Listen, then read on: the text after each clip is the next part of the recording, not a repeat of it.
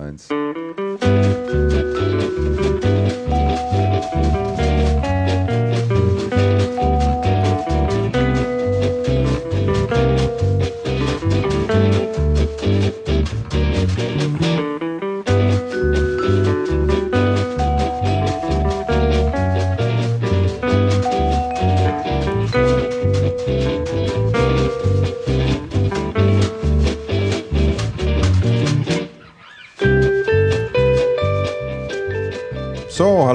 Herzlich willkommen. Hier ist Channelcast mit der Ausgabe 44, der erste Ausgabe im neuen Jahr 2015. Und äh, wir wollen es natürlich an dieser Stelle nicht versäumen, unseren ganzen Hörern ein gutes und erfolgreiches und vor allen Dingen gesundes Jahr 2015 zu wünschen. Wir hoffen natürlich alle, dass ihr gut rübergekommen seid. Wir sind heute wie immer im Dachjoche vom Alex, der hier freundlicherweise uns äh, auch bewirtet. Und äh, ich begrüße mal alle Kollegen hier der Reihe nach. Äh, live zugeschaltet aus Flensburg und hier auf dem MacBook im kleinen Fensterchen zu sehen ist der Markus Reuter. Servus. Servus und moin moin. Und es liegt sogar Schnee in Flensburg, hast du gesagt. Ja, viel. Ähm, wir sind eingeschneit und von der Außenwelt abgeschnitten praktisch. Ich war gestern in Hamburg auf einem Termin mit Epson und äh, da war die Zugverbindung schon ab Rendsburg. Das ist die Rendsburger Hochbrücke, die strategisch wichtig ist, die über den Nordostseekanal äh, führt. Die war, ab da war ähm, der Verkehr eingestellt. Also gut, Dass ich einen kleinen Umweg über die Landeshauptstadt Kiel machen musste, aber Wunderbar. Na, wenn du eingeschneit bist, dann können wir heute sechs Stunden Podcast machen. Das ist wunderbar. Äh, dann mir gegenüber der Alex. Guten Morgen. Daneben der Andreas. Mahlzeit. Und Mahlzeit, genau. Und äh, wir haben heute wieder einen äh, Gast bei uns, ein alter Bekannter, der Michael Krämer, der war ziemlich genau vor einem Jahr schon mal hier zu Gast beim äh, Channelcast. Richtig. Es liegt daran, dass du gestern auch zu Gast warst bei der Vergabe der Channel Excellence Awards 2015 im Künstlerhaus zu München. Und äh, da bietet sich das dann natürlich immer an, äh, da noch ein bisschen was dran zu hängen und ein bisschen mit uns zu schnacken. Servus. Genau. Hallo. Wenn ein Saarländer das Saarland verlässt, dann muss er natürlich alle Möglichkeiten dann in Erwägung ziehen, die Zeit auch sinnvoll zu nutzen, weil das kommt ja nur maximal ein, zweimal im Jahr bei uns vor. Das stimmt allerdings, das ist richtig. Na, wir hoffen, dass wir irgendwann mal einen Gegenbesuch hinbekommen und äh, dich mal bei deinem Sommerfest heimsuchen können. Würde mich freuen. So, gestern war wie gesagt die Verleihung der, der Excellence Awards. War ganz nett. Ich glaube, 180 Leute war etwa da, die ganze Branche.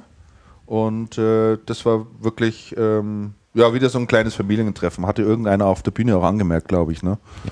Also neben den eigentlichen Preisvergabe ist das anschließende Zusammensein und Quatschen doch auch immer ein äh, wichtiger Bestandteil. Ja, und vor allem auch ähm, die Tatsache, dass äh, diese Rochade ne, zwischen den verschiedenen Herstellern und Distributoren und Ja. äh, dass also die, die Menschen immer wieder die gleichen bleiben mit dem Saal, nur dass, Genau. dass die Namensschilder quasi, die Bezeichnungen drunter von den Genau. Firmen sich ändern. genau. Dann haben wir heute im, äh, im Podcast noch zwei, zwei Zaungäste, die ich natürlich ebenfalls begrüßen möchte. Das ist einmal der äh, Chris Hilbert, der noch da ist. Er nickt freundlich zu. Er hat kein Mikro, deswegen hört man ihn auch nicht. Und der Dominik Karl ist auch noch da.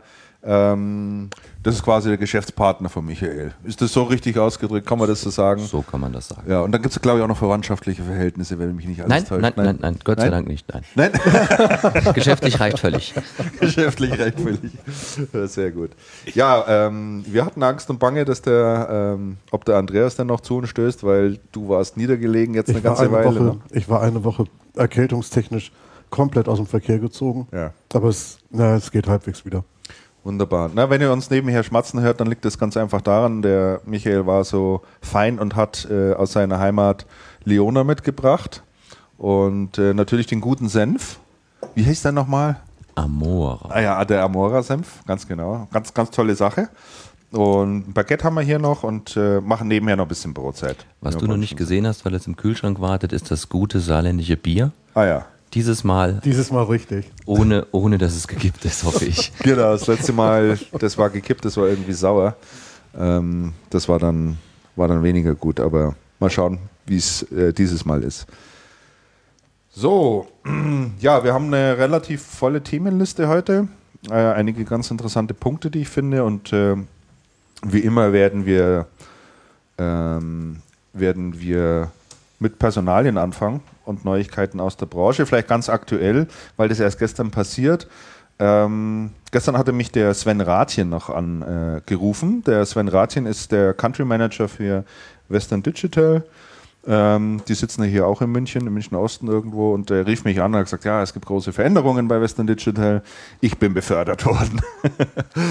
und der Sven Rathjen, der geht in Silicon Valley, äh, genauer gesagt nach Mountain View und äh, bricht hier alle Zelte in Deutschland ab. Und der wird dann zuständig sein weltweit für das Geschäft mit NAS-Systemen. Western Digital kennen ja die meisten eigentlich eher so aus dem Festplattenbereich, aber die sind vor, glaube ich, einem guten Jahr oder noch ein bisschen länger auch in dieses NAS-Geschäft eingestiegen und versuchen sich da zusammen mit QNAP und Synology und wie sie alle heißen, äh, ein bisschen Geld zu verdienen. Ja, und äh, weil er da offensichtlich einen guten Job macht, ähm, haben sie gesagt, äh, mecker nicht nur immer rum, dass dir zu schleppen vorangeht, dann übernimm auch die Verantwortung und äh, das gleich an, an höherer Stelle. Ist, wie ich finde, eine tolle Auszeichnung. Ich finde es immer klasse, wenn ein Manager aus Deutschland, ähm, insbesondere vom US-amerikanischen Unternehmen, geholt wird. Da sind die Amerikaner ja doch eigentlich immer so, dass sie das lieber in den eigenen Reihen behalten.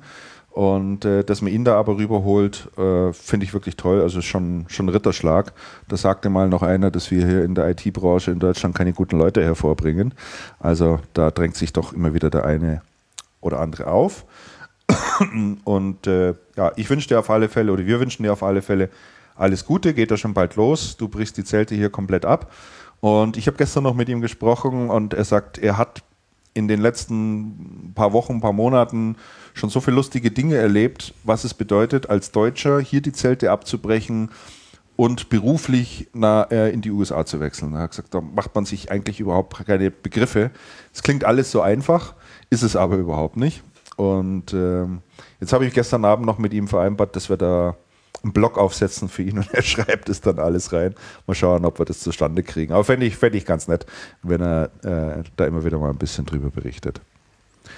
Ähm, ja, unser Nachfolger, Christian, ist äh, Stefan Mandl, der seine Aufgaben übernimmt. Der ist ja schon lange mit ihm im Team und auch seit vielen Jahren unterwegs. Ganz, ganz richtig, Markus. Äh, danke für die Anmerkung. Genau, der Stefan Mandl, der war gestern auch da und der wird das Geschäft dann anschließend übernehmen. Dann sollten wir noch reden über, ist jetzt schon Moment her, aber trotzdem nach wie vor, denke ich, ein Stück weit aktuell und ich weiß auch nicht, wer schon alles Toto Komplette mitbekommen hat. Äh, es gab doch ähm, relativ starke Umstrukturierungen bei Ingram. Und Andreas, vielleicht magst du da mal ein bisschen was, dazu sagen? erzählen, ja, genau. Ich muss mal schauen, ob ich das wieder hinkriege. Ansonsten helfen wir dir alle. Ja, bitte. Also, bei Ingram, Umstrukturierung geht weiter, kann man sagen. Und zwar nachdem der Gerhard Schulze auf europäischer Ebene ähm, gelandet ist und da sein Team aufbaut. Ähm, da ist die jüngste Personalie, Schulz holt ähm, Robert Beck nach Europa. Genau. Robert Beck ist ja schon ewig dabei. Man macht sich da irgendwie kaum eine Vorstellung. Der ist schon länger bei Ingram, beziehungsweise damals bei Makroton, ja. als ich in der Branche, was ja auch schon eine Zeit ist. Ähm, nachdem Robert Beck nach ähm, Europa aufgerutscht ist, bleibt dann natürlich eine Lücke in Deutschland.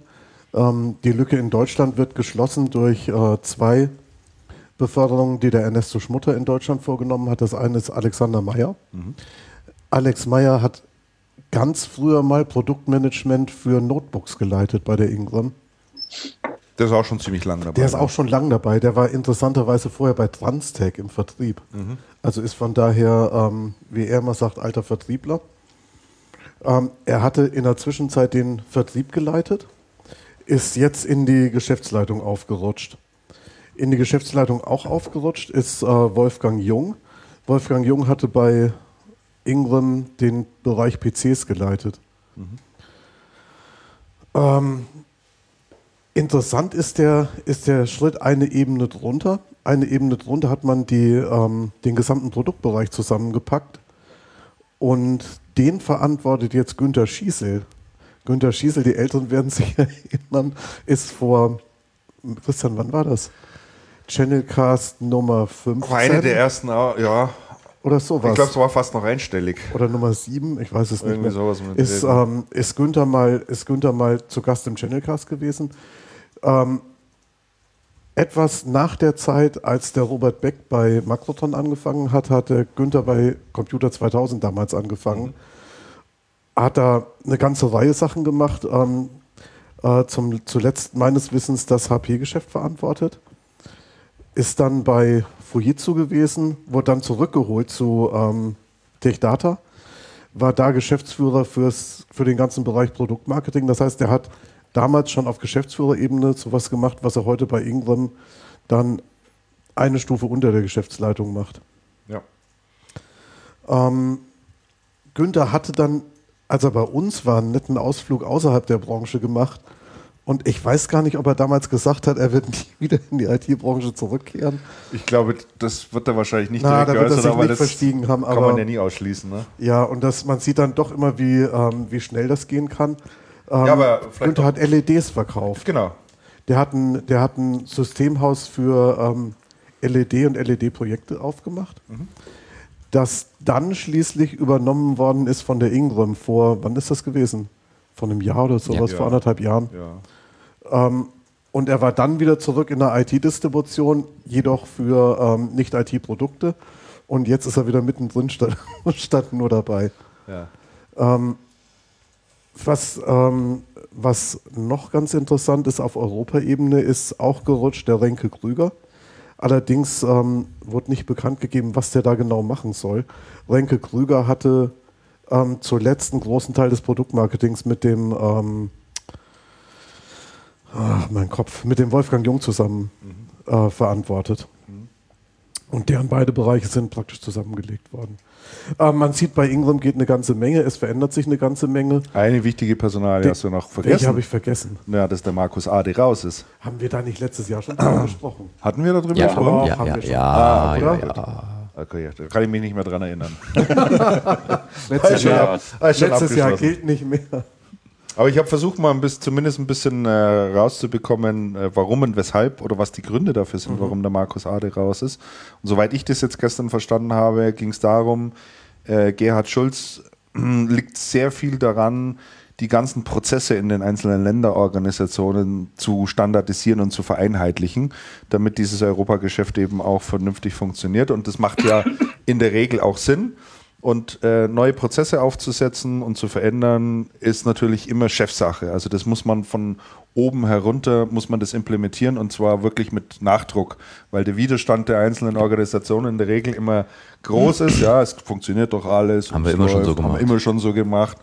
Und außerdem funktioniert dieses nicht und jenes funktioniert so nicht und das können wir hier so nicht umsetzen. Also da hat ja ist sowieso ganz anders. Und Deutschland ist sowieso ganz anders, genau. Ist aber auch schwierig. Ja, jedenfalls ähm, ähm, war das schon wichtig, äh, diese, diese Prozesse eben einzuführen. Und äh, so wie ich das verstanden habe, war da der, ich sage es jetzt mal ganz vorsichtig, in Anführungszeichen auch Widerstand äh, aus Deutschland heraus und auch die äh, Taktfrequenz, mit der das umgesetzt wurde, wohl doch etwas zu niedrig. Was jetzt das, eine Kritik an der Person war, wenn ich das jetzt richtig verstehe. So ist es. Was, was Schulz dann letztendlich dem Markus Ade angelastet hat, würde ich sagen. Ja, ja, ganz genau so ist es, ja.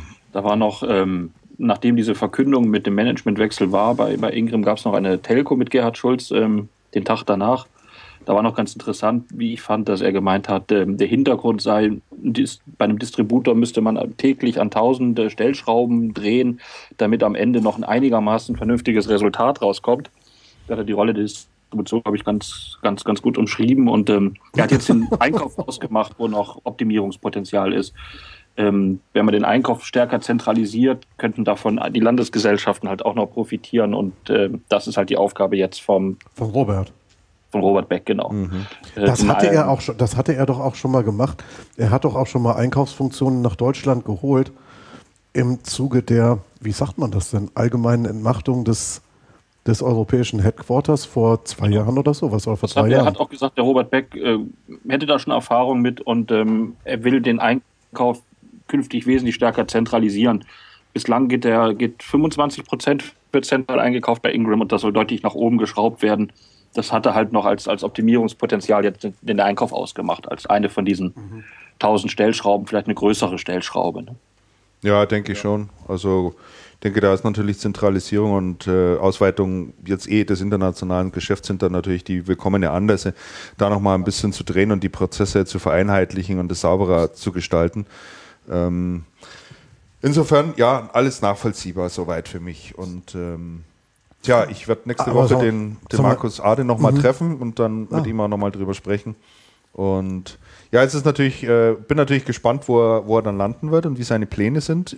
Markus Ade schätze ich als jemand ein, der sich eigentlich im, im Value-Add-Bereich immer am wohlsten gefühlt hat. Er hatte ja mal einen kurzen Ausflug gemacht ähm, äh, Richtung Max Data. Mhm. Das war aber auch ein relativ kurzes Intermezzo. Das war relativ unglücklich. Man hat halt ja. gedacht, man könnte Max Data noch retten. Ja. Und man konnte Max Data aber nicht mehr retten. Ganz genau, ja. War doch ein bisschen schwierig. Vielleicht geht er zurück zu Tech-Data. Von denen hört man ja in letzter Zeit relativ wenig. Ja, das stimmt. Und äh, suchen die gerade einen Aslan-Chef? Nein, dass er die, dass er die Dame von, die. die von ja. IBM, die Dame. Ganz genau, mhm. ja, die das übernommen hat. Ja. Ich glaube, im Moment haben die da auch keinen Bedarf. Also, ja, ist wahrscheinlich nicht ganz einfach und kann man auch vorstellen, aus München wird er wahrscheinlich auch nicht unbedingt weg wollen. Er ist ja da doch gut gefestigt hier in äh, Grünwald mit Familie und allem drum und dran. Insofern weiß ich auch nicht. Aber wird jetzt sicherlich erstmal sich ein bisschen besinnen. So, ähm, schaue ich gerade mal, irgendwie läuft die Aufnahme. Aber sag mal, eins muss ich, muss ich kurz. Gesundheit. Eins muss ich kurz mal anmerken. Ich weiß ja nicht, wie euch das geht. Aber diese Restrukturierungen von Ingram, die kommen immer wirklich sehr plötzlich. Also im Nachhinein kann man sich schon immer das, das so erklären, aber im Vorhinein rechnet da kein Mensch damit. Ja, das stimmt. Und sie kommen auch äh, selten im Prinzip, Zack. ne? Mhm. Ja, Und also, wenn dann massiv. Wenn dann massiv, ja. Ja, das stimmt.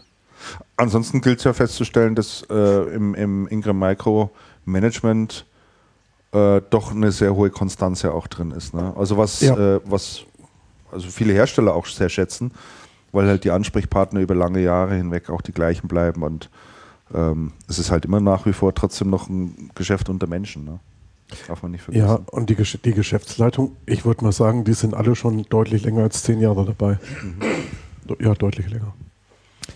Nächstes Thema, ähm, über das wir kurz sprechen sollten, ist die Aufsplittung von HP.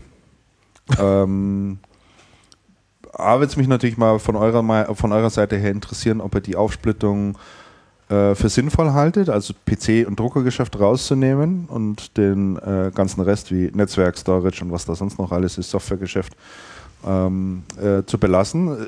Was jedenfalls jetzt bekannt gegeben wurde, ist, dass die Mac Whitman ähm, den Enterprise-Bereich sozusagen leiten wird und der Diane Weisler, äh, der jetzt auch schon lange Zeit an Bord ist, wird dann das Printer- und PC-Geschäft äh, verantworten.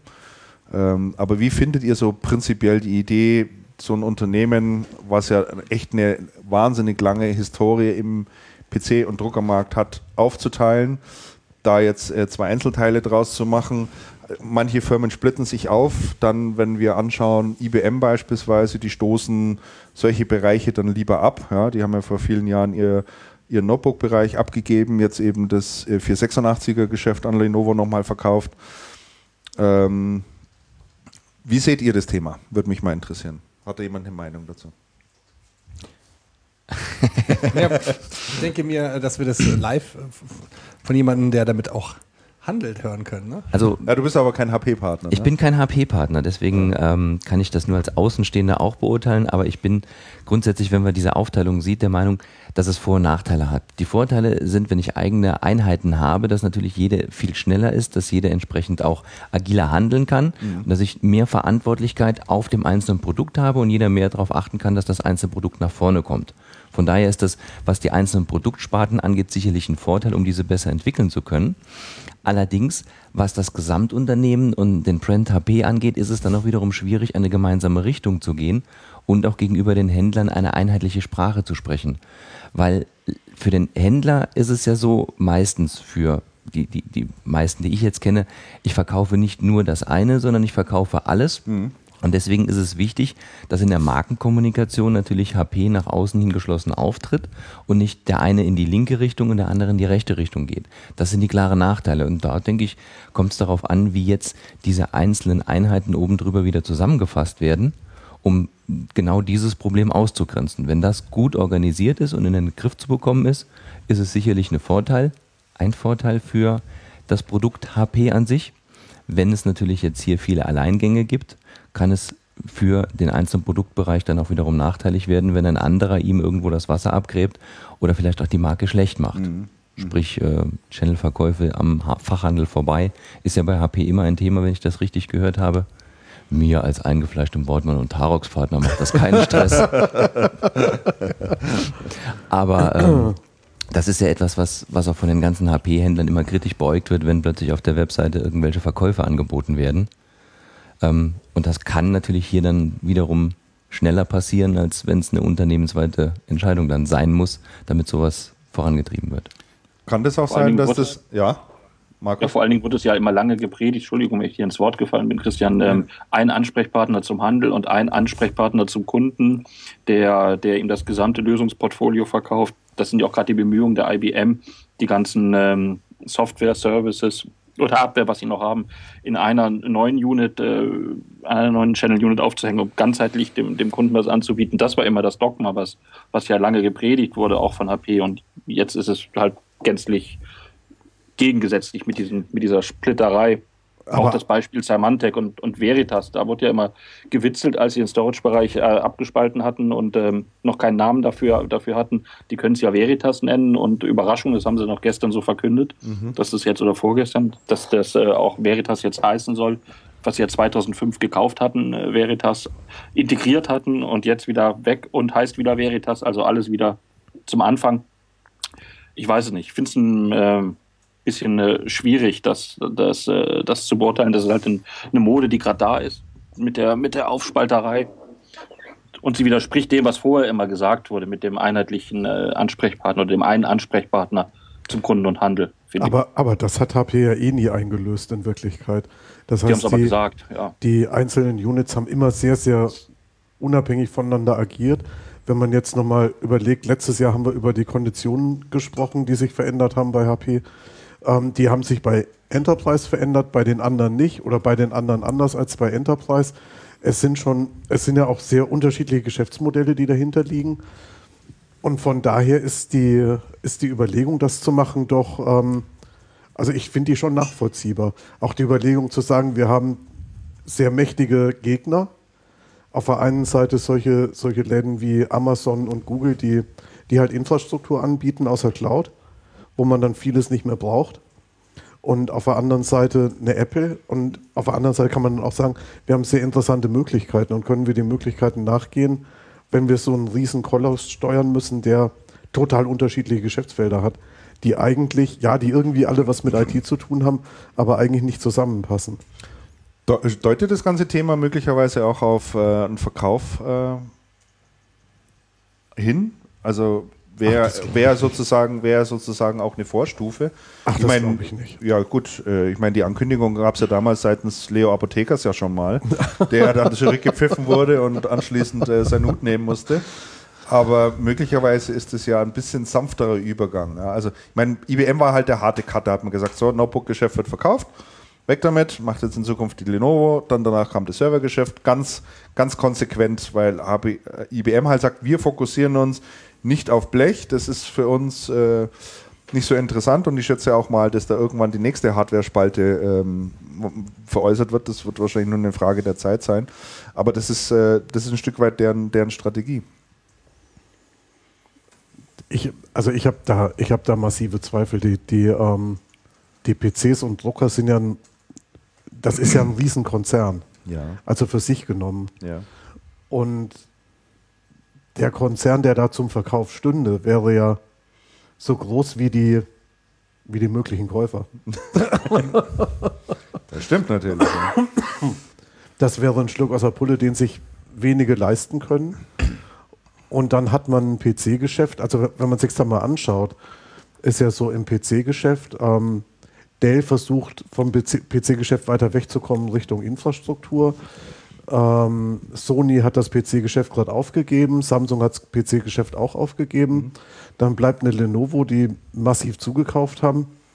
Ähm, glaube nicht, dass das funktionieren würde. Und ähm, was bleibt übrig? Fujitsu.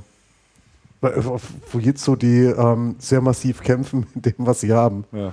um es zum Laufen zu bringen. Also ich sehe das, ähm, derzeit nicht. Ich, nein, ich sehe es nicht nur derzeit nicht und ich, ich sehe schon in der, ähm, in der PPS, ähm, gerade mit neuen Produktankündigungen, da gibt es so dieses, diesen PC, so ein All-in-One-PC mit einer Kamera, ja. der dann, der dann 3D-Technologie integriert hat und, ähm, und ins Interface auch, auch integriert hat. Also ich sehe bei HP in der PPS schon sowas wie ähm, eine Organisation, die irgendwie Morgenluft wittert und die richtig Lust haben, auch was Besonderes zu machen und was, und was Tolles zu machen. Hat sich zumindest und gestern in den Awards auch äh, wieder gezeigt. Also mhm. war HP zweimal an erster Stelle, einmal im PC-Bereich und äh, auch im Druckerbereich. Mhm. Also dass sie da nach wie vor ein gutes Geschäft auch ja. im Channel machen. Also da ist ein neues Selbstbewusstsein bei HP, seit ja. die ähm, seit die Frau Wittmann angefangen hat, den Laden da zu restrukturieren, das merkt man schon ganz deutlich. Ja. Die wollen produktseitig was bewegen. Die ganzen alten Kohorten, die da immer dasselbe graue Kisten noch billiger gemacht haben, sind inzwischen weg. Mhm. Und gerade jemand wie Dion Weisler steht ja für sehr innovative Produkte und neue Produktpalette und ganz anderes Marketing.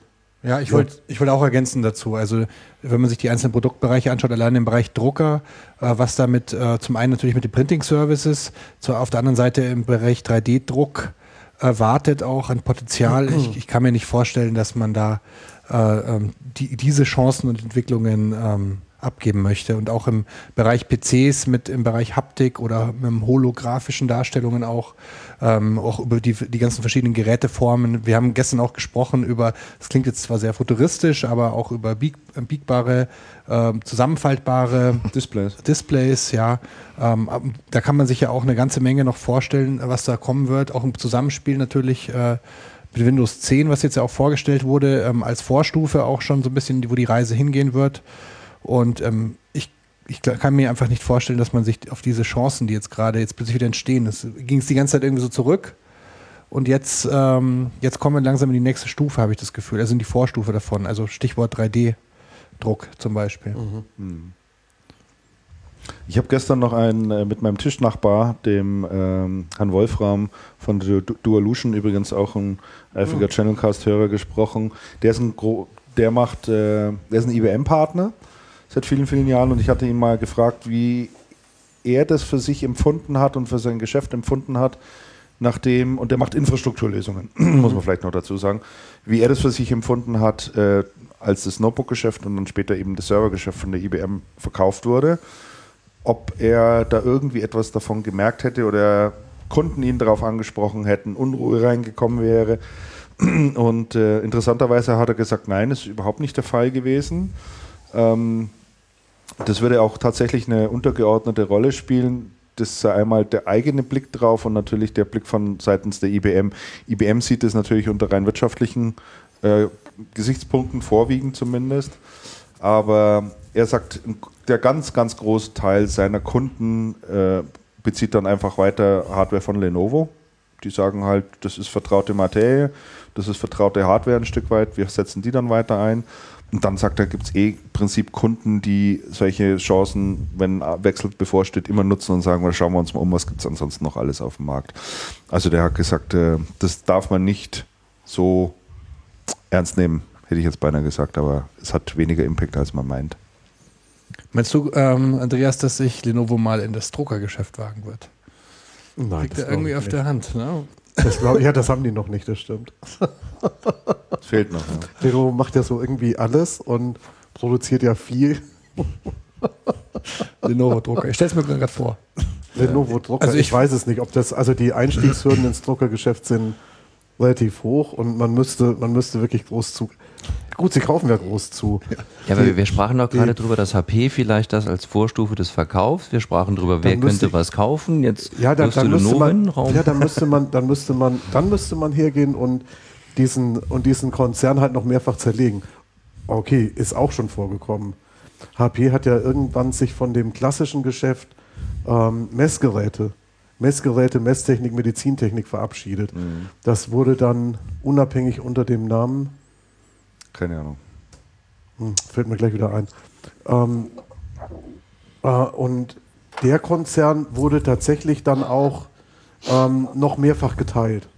Mehrfach geteilt, Teile verkauft und ja. Mhm. Also natürlich ist das nicht unmöglich. Ähm, Ja, das ist schon nicht unmöglich. ich finde es so einen witzigen Gedanken, einen Lenovo-Drucker zu Hause zu haben. Echt? Warum? Weil ich Lenovo-Geräte mag. Ich habe hier auch einen, einen Yoga, ähm, einen Ultrabook hier und ähm, ich, ich mag einfach auch die Art und Weise, was mich zum Beispiel bei HP-Produkten, wenn ich das mal sagen darf, unglaublich stört, wenn ich mir einen Drucker kaufe oder auch äh, äh, eine Hardware, ist immer alles voller Software schon und vorinstalliert und zwar auch schon tief im System drin und äh, in einer Dimension, die mich einfach inzwischen auch schon stört. Das ist Echt? Grund, ja. Ich weiß nicht, wie das im, im B2B-Umfeld ist.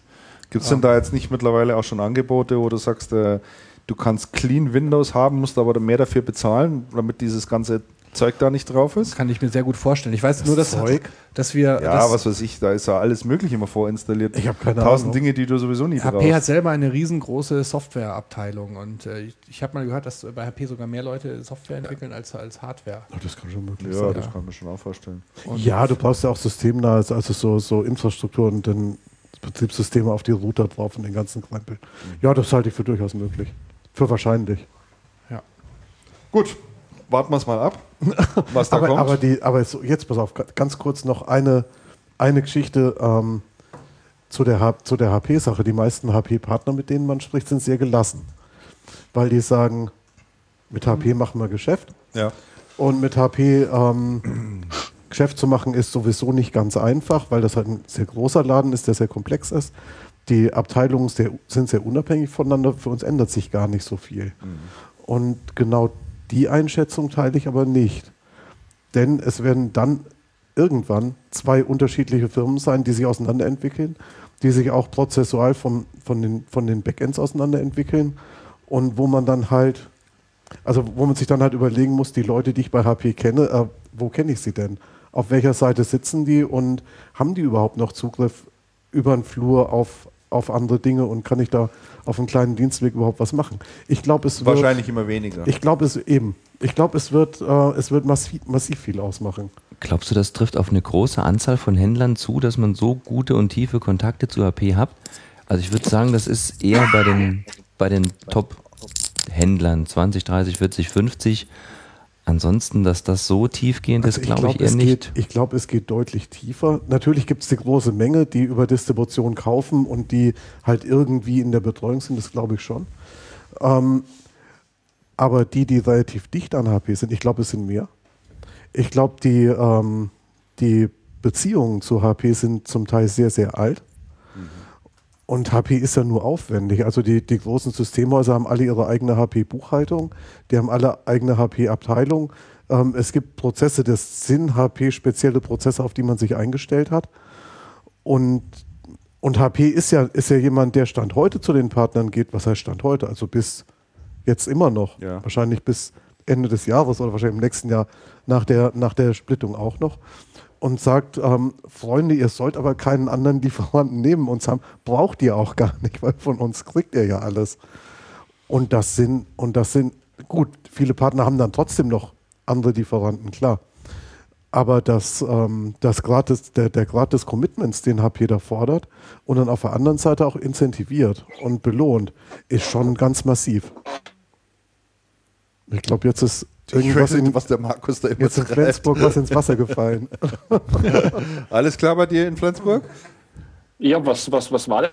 Na, der, mit mir? Nee, das Mikrofon, was du da hast, ist natürlich extrem empfindlich. Also jede Kleinigkeit, die du da irgendwie machst, die kommt hier ultra verstärkt immer bei uns dann an. Vielleicht dem Tisch oder dem Stuhl wird ein Tropfen Öl sicherlich keinen Abbruch tun.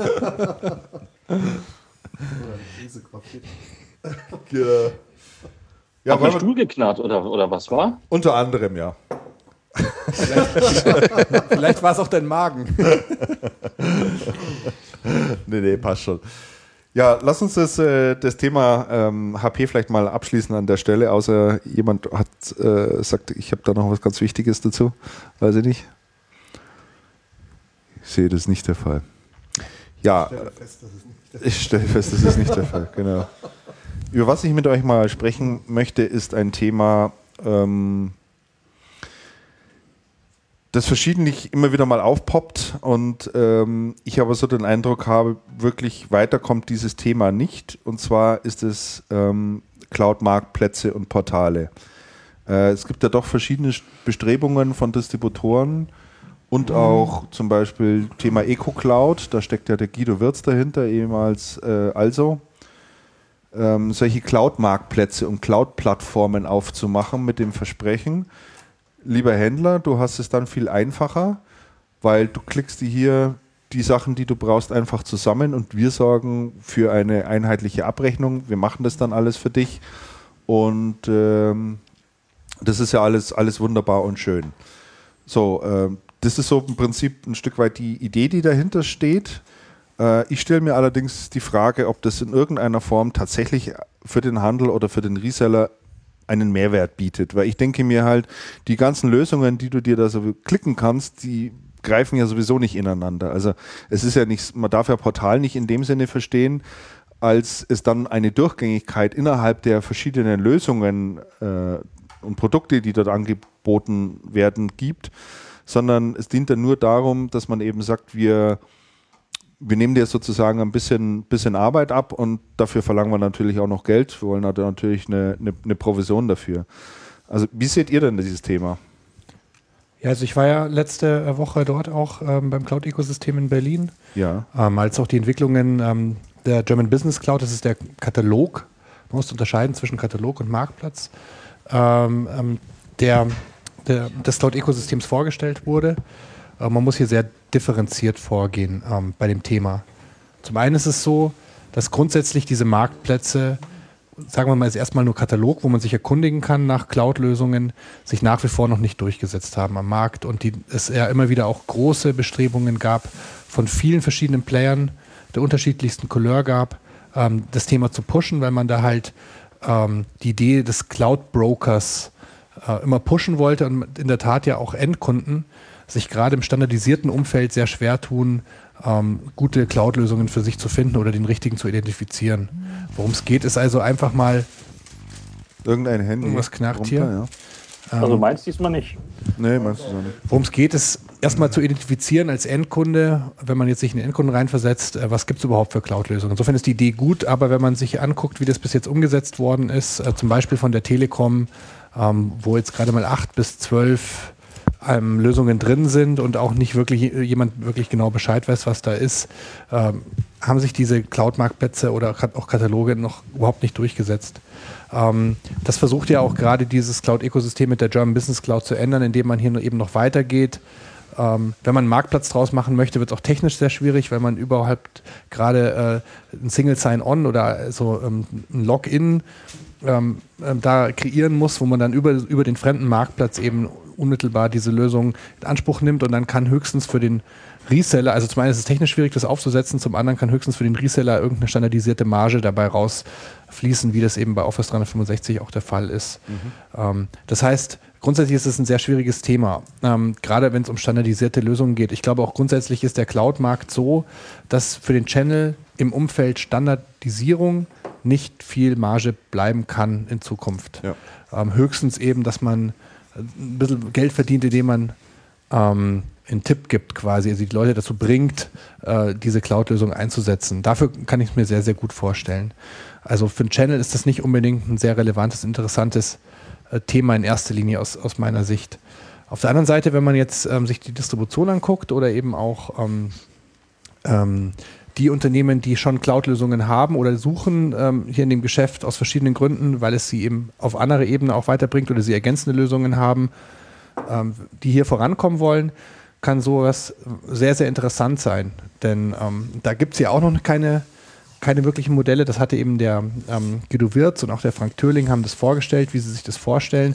Ähm, sie kreieren quasi aus so einem Marktplatz ein Business App Store as a Service und bieten den zum Beispiel der, der Ingram Micro oder der Techdata oder auch ähm, großen Hostern an, die dann ergänzend so einen eigenen iTunes Store zum eigenen Portfolio fahren können, in Anführungsstrichen, den sie dann Tech Data Store nennen und da sind dann die ganzen Apps drin. Ähm, und den können sie wiederum dann auch den, ihren Kunden, ähm, also den Systemhäusern anbieten. Sehr komplexes Modell, technisch auch sehr anspruchsvoll und ähm, ich wie gesagt, ähm, ich könnte mir vorstellen, dass es als Ergänzung sich anbietet, aber ähm, nicht unbedingt jetzt schon so weit und schon so reif ist, dass es jetzt wirklich äh, in erster Linie ähm, großes Geschäft auch für den Channel verspricht. Ich glaube, ja, die, die, die Grundfrage wäre nach meinem Dafürhalt mal, braucht man sowas überhaupt? Also besteht da überhaupt eine Notwendigkeit? Naja, also ähm, ich möchte es jetzt nicht. Oder ist das, nur, ist das nur eine Möglichkeit oder eine, ja. eine Idee der Distribution, äh, zu sagen, wir versuchen uns hier irgendwo mit einzuklinken, damit ja. auch bei uns ein bisschen Umsatz mit, mit, mit, mit rumkommt? Tendenziell klingt es für mich eher so. Ich meine, wo, ähm, der Punkt ist doch der, äh, der Kunde. Ähm, der weiß doch überhaupt gar nicht, ähm, wie gesagt, der hat, ich sehe theoretisch den Bedarf eines solchen Cloud-Marktplatzes schon, weil wie toll ist es, wenn man so einen App Store hat, wo dann eben, man sich wirklich praktisch vorstellt, wo dann eben für die Buchhaltung, für CRM und für ERP und so weiter, äh, da wirklich so ein Stack drin ist, wo man sich dann einfach rauspicken kann, schon vorsortiert vom, vom Partner meines Vertrauens. Also ich finde das eigentlich eine sehr nette und gute Idee. Ähm, nur die Frage ist, wie du gerade sagst, macht man da, wird da nicht was gerade was passend gemacht, was eigentlich gar nicht ja, genau. passend ist. Ja. ist so, so und ist es, ja. nachdem es schon viele Bestrebungen gab, ja unter anderem auch schon von Fujitsu, von ähm, der Telekom, von 1 und 1, noch ein, zwei weitere Unternehmen oder Verbände, die versucht haben, solche Cloud-Marktplätze und solche Visionen zu pushen und es nie bis jetzt in der Form geklappt hat. Wenn man sich jetzt mal überlegt, die Telekom hat mit der Telekom Cloud ähm, ein sehr großes und ein sehr erfolgreiches Portfolio ähm, auch gerade so im B2B-Umfeld, im KMU-Umfeld, aber wer guckt sich denn da wirklich dann noch um und holt sich da noch ergänzend? Ich wollte gerade sagen, gro großes Portfolio haben sie, aber ob es erfolgreich ist, das wage ich jetzt mal zu bezweifeln. Also im, im Bereich Hosting mit Sicherheit. Hosting, ja. Gut, okay. Genau. Ähm, aber das ist ja traditionell ein Geschäft von denen. Ja. Das ist ja nichts Neues. Ja.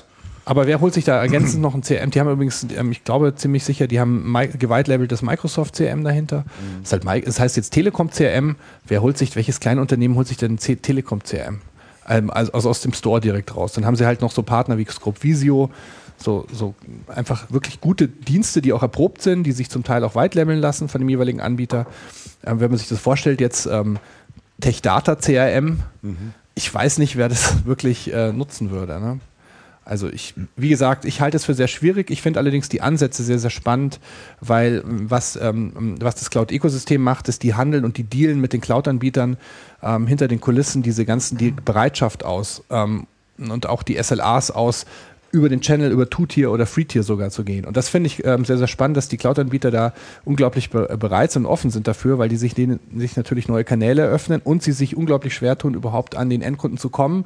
Und wer bringt traditionellerweise ähm, Cloud, äh, generell IT-Lösungen an den Endkunden? Natürlich der Channel. Also insofern ist die Frage von dir auch hundertprozentig berechtigt, dass da was kommen muss, weil offensichtlich funktioniert es nicht ohne Channel. Mhm. Und ähm, andersrum tut sich der Channel unglaublich schwierig, ähm, ja, das richtige Geschäftsmodell dazu zu finden. Also es ist eine sehr komplexe Frage und wir sind da noch lange nicht am Ende. Also genau genommen neigen doch oder sind doch, sind doch Cloud-Lösungen ähm, dazu oder prädestiniert dafür, direkt vertrieben zu werden? Es kommt eben drauf an. Also ich sage immer, standardisiertes Geschäft ist was anderes als ähm, über 250 Arbeitsplätze. Denn über 250 Arbeitsplätze hast du ja unglaublich viel Bedarf, was Anpassungen, was Migration gibt, was Schnittstellen äh, angeht, was auch äh, Maintenance angeht, was Service angeht, diese ganzen Themen.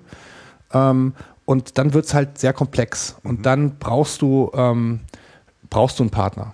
Also das hat sich ja auch in, in der Vergangenheit gezeigt, ähm, dass äh, in die Richtung, beziehungsweise ein gutes Beispiel ist ja, ist ja der Dienstleister äh, Cancom jetzt zum Beispiel. Es gibt ja auch äh, äh, im Systemhausumfeld einige Unternehmen, die sich da sehr hervortun, auch schon im KMU-Bereich, indem sie halt einfach diese Lösungen, die komplex sind, ähm, zum Beispiel auch Lync ähm, als, als Kommunikationszentrale in Unternehmen, wo die Unternehmen sehr interessiert sind, ähm, anzupassen. Und, ja. und deswegen bietet sich das in diesem Umfeld nicht direkt an. Und offensichtlich, und das ist ja der, der Knackpunkt, kommen die Cloud-Anbieter direkt auch nicht an die Endkunden. Also jetzt, wenn man nicht gerade Salesforce ist. Ähm, wenn man jetzt zum Beispiel ein neues CM hat oder eine Zeiterfassung, ein klassisches Thema gerade aktuell, ähm, durch den Mindestlohn jetzt, der eingeführt worden ist, müssen Praktikanten ihre Zeit, äh, äh müssen die jetzt anders, nicht nur, also generell alle, die beschäftigt sind, die im geringfügig beschäftigt sind, müssen ihre Zeit jetzt erfassen. Das wäre jetzt eine tolle Geschichte für gut und erprobte Cloud-Dienstleistungen. Ähm, und wenn man da einmal drin ist in dem Geschäft, wäre ja auch der Kunde bestimmt bereit, das Feld auszuweiten. Lass uns, lass uns dieses Beispiel gerade mal aufgreifen. Ja weil ich habe da eine Software entwickelt, um genau dieses mhm. Thema abzudecken. Mhm. Ähm, das ist eher aus der Not herausgeboren, weil Mindestlohn versteht jeder ja 8,50 Euro und dann sagt jeder Zweite, ja, wir zahlen ja eh mehr, trifft uns nicht. Aber genau diese Dokumentationspflicht. Ja. Und dieser ganze bürokratische Wahnsinn, den wir dank der Frau Nahles dahinter zu erledigen haben, das ist das, was die Leute umbringt und was ein, ein ungeheures Risiko in der Nachprüfung durch jetzt den Zoll nach sich zieht. Und wir haben das bei uns im Unternehmen erlebt. Der Zoll? Ja, der Zoll prüft die Einhaltung des Mindestlohns. Der Zoll? Ja. Du wirst es nicht glauben, wenn ein, Schwarzarbeit. Haben die nichts zu tun, das, oder? Und wenn ein Lastwagen durch Deutschland durchfährt, dann muss der Fahrer Mindestlohn bekommen, wenn er, auch wenn er von Polen nach äh, äh Holland rüberfährt. Ja, doch. Ja, das, das sind wirklich ist ja Stilblüten. Das sind, Geschichten aus Absurdistan. das sind Stilblüten, die, die hier getrieben werden. Aber um dabei zu bleiben, wir haben geguckt, wir haben nichts gefunden und dann hat meine Personalabteilung gesagt, okay, wir haben also mit Studenten Aushilfen ungefähr zehn Mitarbeiter, die diesen Bereich äh, abdecken müssen. Dann hat sie gesagt, ich schicke Excel-Tabellen rum. Dann ich gesagt, Guter Plan. Dann habe ich gesagt, weißt du, was du dir damit antust, wenn du Technikern und Programmierern Excel-Tabellen zum Ausfüllen und dann per E-Mail zurück. Und dann haben wir dieses Produkt dann halt eben kurz programmiert, ein kleines Portal. Es ist nicht mehr wie eine Excel-Tabelle, es liegen nur Plausibilitätsprüfungen dann hinten dran. Beispielsweise, A, hat der Mindestlohn gestimmt, einfachste Übung, aber dann geht es zur Urlaubsberechnung. Da macht sich niemand Gedanken drüber. In der Praxis hat eine Aushilfe ohnehin keinen Urlaub, aber laut Gesetz hat sie Anspruch auf bezahlten Urlaub. Und dann fängt es darauf an, wie viel Urlaub hat eine Aushilfe. Das hängt von den Tagen ab, die sie arbeitet. Das hängt davon ab, wie viele Stunden sie im Durchschnitt pro Tag arbeitet. Das musst du dann wieder runterbrechen, wie viele Stunden du dann für einen Arbeitstag anrechnest auf die Berechnung des Stundenlohns und des Mindestlohns, kannst du alles nicht mehr abbilden. Wir haben das Produkt jetzt, aber jetzt fängt dann genau wieder das Thema an, wie kann man aus solch einem Produkt einen Markt erarbeiten? Ja. Und da ist natürlich immer die Idee, ja, super, ein Distributor, der kennt ganz viele Leute, der macht das. Aber so funktioniert das Geschäft eines Distributors ja eher nicht, dass man dann sagt, hier, ich habe ein Produkt, du kriegst 10% Provision, hau das mal raus. Ist meine Erfahrung. Ich glaube, dann freuen die sich nicht so besonders, wenn sie das äh, Angebot eine, von einer Million Softwareprodukten zu vermarkten so bekommen.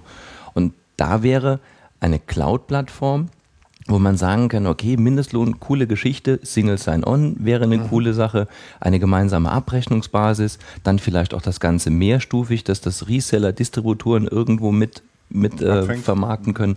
Da würde so eine Cloud-Plattform Sinn machen, weil das ist ein absolutes Standardprodukt. Mhm. Also ich finde es unglaublich spannend, weil genau das hat ja äh, der, das Cloud-Ökosystem vor. Also auch mit dem Guido Wirt sind sie ja auch distributionserfahren und ähm, äh, da geht es darum, die nennen es Bazaars, ich habe es vorher schon gesagt, Business App Store as a Service und genau das wird gerade aktuell den Distributoren angeboten. Also es ist wirklich, kann man sich eins zu eins vorstellen, wie ein iTunes, ähm, was die Distributoren dann haben, wo dann genau die Lösungen, die du auch gerade beschrieben hast, drin sind. Und das ist natürlich für den Cloud-Anbieter schon sehr, sehr sexy, selbst wenn man zwei, drei, vier äh, Tiers irgendwo zwischengeschaltet hat, weil man kommt an Kunden ran, an die man sonst gar nicht rankommen würde. Und das ist wiederkehrende Einnahmen. Ne? Und wenn es die ganze Logistik dafür jemand anders auch übernimmt, und die arbeiten das gerade aus und ähm, so wie sich das bei denen an, ich finde, da ist generell eine Lücke im Markt. Und du sprichst es ja an, ähm, wie, wie, ähm, also ich, ich kann mir so vorstellen, dass das Geschäft so abläuft, dass wenn ein Systemhaus des Vertrauens mit dem Kunden spricht und sagt, wir haben hier eine erprobte Lösung, ja. ähm, und auch wenn es Cloud ist und viele ja ähm, Cloud-Skeptiker sind, ich glaube, da sind wir, die Diskussion ist langsam durch ähm, gerade auch in solchen Umfeld wie, wie ähm, CRM oder, oder Zeiterfassung, wo es sich einfach wirklich anbietet, auch mit dem Handy und so weiter, äh, dann, dann würde da auch Geschäft zustande kommen, was sonst nicht zustande kommen kann. Und ich glaube, das wird unglaublich spannend sein. Ähm, ich glaube, wir müssen über die, uns über dieses Thema noch mal Ende des Jahres unterhalten. Ich kann mir vorstellen, dass da auch noch andere, nicht nur jetzt das Cloud-Ökosystem, auch andere ähm, da sehr aktiv sind ähm, in dem Umfeld. Auch die Telekom wird sich da bestimmt äh, bewegen. Was hast du vor, da in dem Umfeld, um deine Lösung vielleicht äh, ein bisschen am Markt zu platzieren? Also ich habe ähm, Facebook. Oder? ich habe da mal 8 Euro Budget in eine Facebook-Kampagne reingehauen. Läuft super. ähm, das ist jetzt für uns kein Main-Produkt, nur ich finde es halt immer, immer schade, wenn wir so ein Produkt haben, das, das Ding ist fertig, ist einsatzbereit. Mhm. Ähm, mit äh, Server-Eye haben wir ja ein relativ großes Netz an, an Fachhändlern und da habe ich mit einigen mal drüber gesprochen, weil solch ein Produkt jetzt zu vertreiben, das ist Pay-per-Use, das kostet letztendlich ein Euro pro Mitarbeiter pro Monat. Da kann man sich schon relativ schnell vorstellen, dass das nicht unbedingt viel Musik ähm, im Vertrieb bringt. Aber ich finde es ganz interessant, im Vertrieb immer noch mal einen Ansatzpunkt zu haben, meinen Kunden anzusprechen. Entweder einen Bestandskunden mal anzurufen, mit dem hatte ich drei Monate keinen Kontakt und sage, ey, hör mal, ähm, Thema Mindestlohn, dann bin ich gut im Thema drin. Er sagt, ja, brauche ich nicht, 8,50 Euro. Ich sage, ja, gut, Dokumentationspflichten. Das nutzen einige. Und ähm, ansonsten, mir fehlt die Möglichkeit in diesem Bereich. Also ohne ein eigenes Marketing, ohne einen eigenen Vertriebsweg dafür aufzubauen, ist es ganz, ganz schwierig, was dann in Relation zu dem, was so eine Software an Umsatz bringen wird, meiner ja, und, Meinung nach. Und, und, und du, ähm, du lernst ja auch jetzt mal ein bisschen was dabei. Ne? Also wie, wie sind da die Mechanismen sozusagen? Was funktioniert, was funktioniert nicht? Was, ist, was bringt Erfolg, was nicht? Ja. Ich mein, äh, man kann sich ja durchaus vorstellen, dass es jetzt nicht das letzte Produkt ist in der Richtung, was sich möglicherweise ergibt. Und dann ist es doch immer gut, schon ein bisschen Erfahrung gesammelt zu haben und zu wissen, welche Mechanismen, welche Mechanismen greifen und welche nicht. Das ist aber von Produkt zu Produkt unterschiedlich. Also Möglicherweise, ja. Das, das, um, um das gerade mal ein Beispiel zu erläutern, mit dem Thema Mindestlohn hatten wir in der Tat wirklich ein Facebook-Posting gemacht und haben für das erste Mal wirklich 8 Euro Werbung draufgehauen. Mhm. Wir hatten eine Reichweite von, ich glaube, 4000 Views gehabt, was bei Facebook schon ganz ordentlich ist. Ganz viele Virale. Also ich glaube, über, über zwei Drittel waren viral, mhm. nur oder organisch. Und äh, ein Drittel war dann über, dieses, über diese Werbefinanzierung. Und solche Themen gehen. Andere Themen wiederum gehen dann bei einer Facebook-Kampagne gar nicht, weil das Thema Mindestlohn jetzt sehr aktuell ist. Funktioniert das? Ähm, machst du Werbung für ein anderes Produkt? Interessiert das? Wahrscheinlich Aber das ist ja immer meine Rede. Ich sage ja immer, die, ähm, die, die Systemhäuser müssen anfangen, Geschichten zu erzählen. Ähm, beziehungsweise Geschichten, so klingt nach, äh, als würden sie irgendwas davor schwindeln. Nein, eher andersrum. Also sie sollen ähm, Stories aufbauen Story. für, den, äh, für den Kunden. Ich weiß von, äh, von dem Zeitanbieter äh, Provantis, mit dem ich letzte Woche ähm, telefoniert, der hat mich angesprochen, weil ich da einen Vortrag genau zu dem Thema gehalten habe auf dem ähm, auf dem Summit zum Thema Content Marketing für die, äh, für die Anbieter, wie sie sich eben quasi vermarkten könnten ähm, im Online-Bereich. Und ähm, die haben ähm, ähm, AdWords geschaltet, genau zu dem Thema ähm, Zeiterfassung. Was googeln nämlich gerade wahnsinnig viele Leute dieses mhm. Thema und die haben ähm, gute Ratgeber draufgestellt. Und das, das meine ich, dass Systemhäuser meines Erachtens noch viel stärker lernen sollten, bestimmte Themen, selbst die gerade den Markt interessieren, auch wenn sie jetzt selber nicht hundertprozentig dort aufgestellt sind, aber vielleicht ergänzend was dazu haben, ähm, dem Kunden genau hier zu adressieren. Und ähm, so, eine, so ein App Store zum Beispiel wäre dann genau die Lösung, dass man sagen würde, wir haben da auch was, ist zwar, Klammer auf, ist zwar nicht unser Kerngeschäft, ähm, aber es muss ja der Kunde nicht erstmal erfahren. Aber man hat auf jeden Fall mal, man muss, müsste sich mehr reagieren, meines Erachtens grundsätzlich als Systemhaus auf die Themen, die gerade den Markt äh, bewegen und, und wenn es dann immer nur der Türöffner wieder ist zum Kunden. Ne? Und, ähm, und das wäre dann eben auch eine schöne Möglichkeit. Und ich finde, dass die ähm, jetzt zum Beispiel das Thema ähm, Zeiterfassung, gibt ja auch noch verschiedene andere Sachen, die den Markt bewegen. Und ich finde, dass Systemhäuser hier im Auftritt nach außen oft viel zu statisch sind und nicht darauf reagieren und auch sagen, na, das ist nicht mein Kerngeschäft. Und ich glaube aber, ähm, dass man hier auch mehr mit, der, mit den Interessen und die Themen des, der Endkunden noch gehen muss parallel. Und da bietet sich die Cloud natürlich auch gerade mit dem Standardlösung, wenn da keine große Marge ist, immer als wunderbarer Türöffner natürlich an. Also jetzt speziell Thema ja. Zeiterfassung. Mhm. Und äh, da sind die Systemhäuser einfach nicht gut drin, muss man äh, unterm Strich sagen. Wo, wo gibt es denn wirklich gute Landingpages zu den, zu den Themen bei den Systemhäusern, ja, die gerade den Markt bewegen? Das ist, das ist bei den meisten Systemhäusern das Problem, dass die das gar nicht müssen.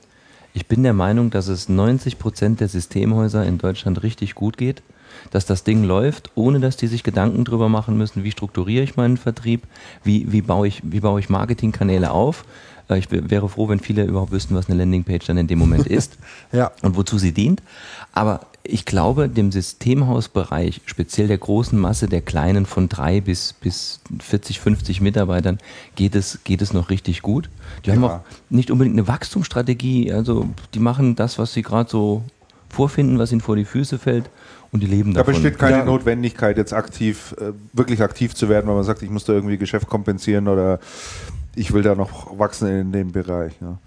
Also na, das letzte Jahr war ja auch recht gut. Es war sehr, sehr gut. Ja. Also ich habe gestern auch mit äh, verschiedentlich mit Leuten gesprochen, unter anderem mit, mit, dem, äh, mit dem Herrn Ramacher mhm. von, der, von der ADN, ein großer Citrix-Partner, und der hat gesagt, äh, sein Geschäft ist um 35 Prozent gewachsen im vergangenen Jahr. Mhm. Und ähm, dem habe ich noch gesprochen, mit irgendjemand anderem, der hat da irgendwie 80 Leute eingestellt. Ja, AVM beispielsweise hat mal gesagt, die haben 80 Leute da oben wieder eingestellt in Berlin.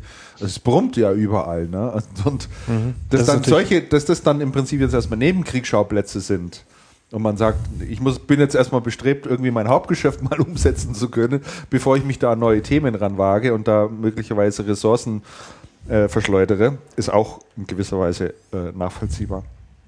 Vielleicht kommt das Thema erst dann, wenn wir wieder ein bisschen Abschwung haben und die Leute dann. Ja, aber dann ist es zu spät, sich damit genau zu beschäftigen. Dann, ja, genau natürlich. Das ist, die, das ist wahrscheinlich ist das die Herausforderung. Ja, ja. Dann brauchst du andere Leute, die anders argumentieren, ja. die anders auftreten und das kriegst du dann nicht mehr hin.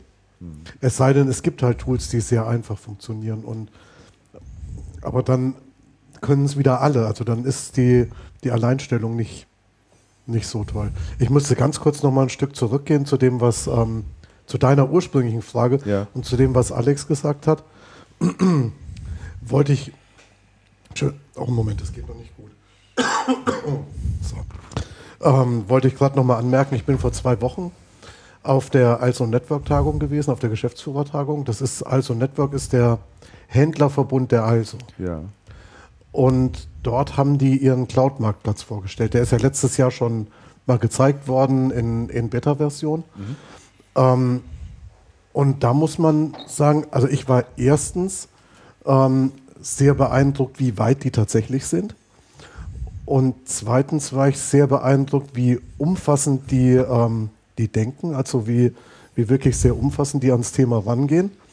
Und drittens fand ich auch ganz spannend die Reaktion der Leute, die da saßen und die das zum Teil doch recht interessant finden und von denen Geschäftsführer mittelständischer Systemhäuser und Inhaber, die meisten dann doch sagen, wir müssen uns mit dem Thema wirklich dringend beschäftigen und wir brauchen auch jemanden, der uns berät und der uns da vor allem Rechtsbeistand leistet. Ähm, jetzt sage ich ganz kurz drei Worte zu dem, was die, was die also machen. Wir haben ja schon drüber gesprochen letztes Jahr. Das ähm, beruht auf der Technik, die die in Finnland zugekauft haben von Nervogrid. Ja. Ähm, interessanter nächster Schritt ist jetzt, ähm, es sind Cloud-Anbieter mit Software-Offerings auf der Plattform. Ähm, man kann die einfach aktivieren. Die Plattform ist mandantenfähig. Das heißt, ich kann auch hergehen als Systemhaus meinen eigenen Shop zusammenstellen. Und was beeindruckend ist, ist die Durchgängigkeit. Das heißt, ähm, man hat mit den Anbietern auf der Plattform bereits Service-Level und Musterverträge ausgehandelt. Ähm, dasselbe gilt fürs Hosting. Mhm. Das heißt, alle Lösungen, die da sind, sind gehostet, das ist transparent. Man hat Service-Levels, die sind ausgehandelt. Man hat Konditionen hinterlegt, die sind ausgehandelt. Das heißt, da ist man schon ein ganzes Stück in die Vorleistung gegangen und hat gesagt, okay, was braucht denn jemand? Mhm. Verträge, ja klar. Bist du Jurist? Nein. Auf einer, auf einer Fujitsu-Konferenz vor ein paar Jahren hat ein Anwender, ein großer Anwender gesagt, Freunde, wenn ihr da was mit der Cloud macht, dann im ersten Schritt, wenn der Vertriebler zur Tür raus ist, dann sofort eure Anwälte mit deren Anwälten zusammensetzen, damit die da vernünftige Vertragswerke entwickeln. Konzerne können das. Im Mittelstand kann das natürlich kein Mensch. Ja, ja. Also ist man dann bei der Also hergegangen und hat gesagt, okay, wir haben Vertragswerke. In dem Moment, wenn man auf die Plattform geht und sich über einen Dienst ähm, informiert, gehört da natürlich nicht nur die technische Info dazu, sondern das gesamte Vertragswerk, was dahinter liegt. Das Vertragswerk ist, soweit es geht, einheitlich, ähm, transparent und sehr schnell konsumierbar. Es hat ein spezialisierter Anwalt von der ISO drüber geschaut. Das heißt, man ist da tatsächlich rechtlich auf der sicheren Seite. Das ist schon mal viel wert. Und ich denke, das ist ja ein großer Mehrwert, den es da gibt. Man spricht dann immer so über Software und was die so macht und sowas. Und dann gibt es aber diesen ganzen anderen Plumpquatsch, der dahinter hängt, der ja mit der Software erstmal gar nichts zu tun hat. Der dann dafür verantwortlich ist, was weiß ich, beim, beim Michael Klemmer seine Applikation, wenn die mal nicht richtig rechnet und der Zoll irgendwie eine Unstimmigkeit findet oder, oder halt sowas. Und, und das finde ich schon, und das finde ich schon sehr interessant. Und da merkt man dann auch, dass sehr viele Leute an dieser Plattform arbeiten, die gar nicht aus, Dis aus Distribution oder so kommen, sondern tatsächlich aus dem Cloud Computing Umfeld. Mhm. Die denken anders. Die hatten auf der Veranstaltung den Mirko Minich, das ist der, ich glaube Chief Digital Officer nennt er sich, der kommt von einem, von einem Provider, der kommt aus dem Bereich E-Commerce, der hat große Plattformen schon selber betrieben, der geht ganz anders an die Dinge ran, als ein Distributor rangehen ja. würde oder ein Softwarehersteller. Ja. Also das war, das war schon sehr beeindruckend. Und um deine Frage zu beantworten, ich, ich glaube, das ist ähm, total interessant. Und es hilft dann auch Leuten weiter, was weiß ich, wie Michael, weil die, weil die Also sagt, wenn du bei der Also Kunde bist, hast selber eine Lösung, wir machen mit dir einen Standardvertrag, kannst da draufsetzen. Bist du rechtssicher und ähm, kommst an die tausende Also-Kunden. Das heißt, er, der Michael könnte sich jetzt im Prinzip an die Also wenden und sagen, ich habe hier ein Produkt? Habe ich so verstanden, ja. Okay. Habe ich so verstanden. Und dann es war, auch, eventuell es war auch ein Haus da, der, die haben, ich glaube, es war ein, ich glaube, ein Hoster oder sowas. Also kleines System, was auch Hosting anbietet, die sind da auch drauf. Mhm. Und die sind eigentlich als Also-Kunde da dran gekommen. Also das, das ist die Idee. Die Idee ist zu sagen, kommt alle rauf und dann geht was. Das hat der, das System aus damals ja auch äh, so gesagt. Das sei zu komplex gewesen, das, das äh, Cloud-Geschäft jetzt selber aufzubauen. Richtig, also ist ja. also gegangen. Da steht alles, wie du geschildert hast, parat und er konnte mhm. schnell seine Lösung draufsetzen. Ne? Ja, Insofern, äh, klar, ja. müsste das gehen.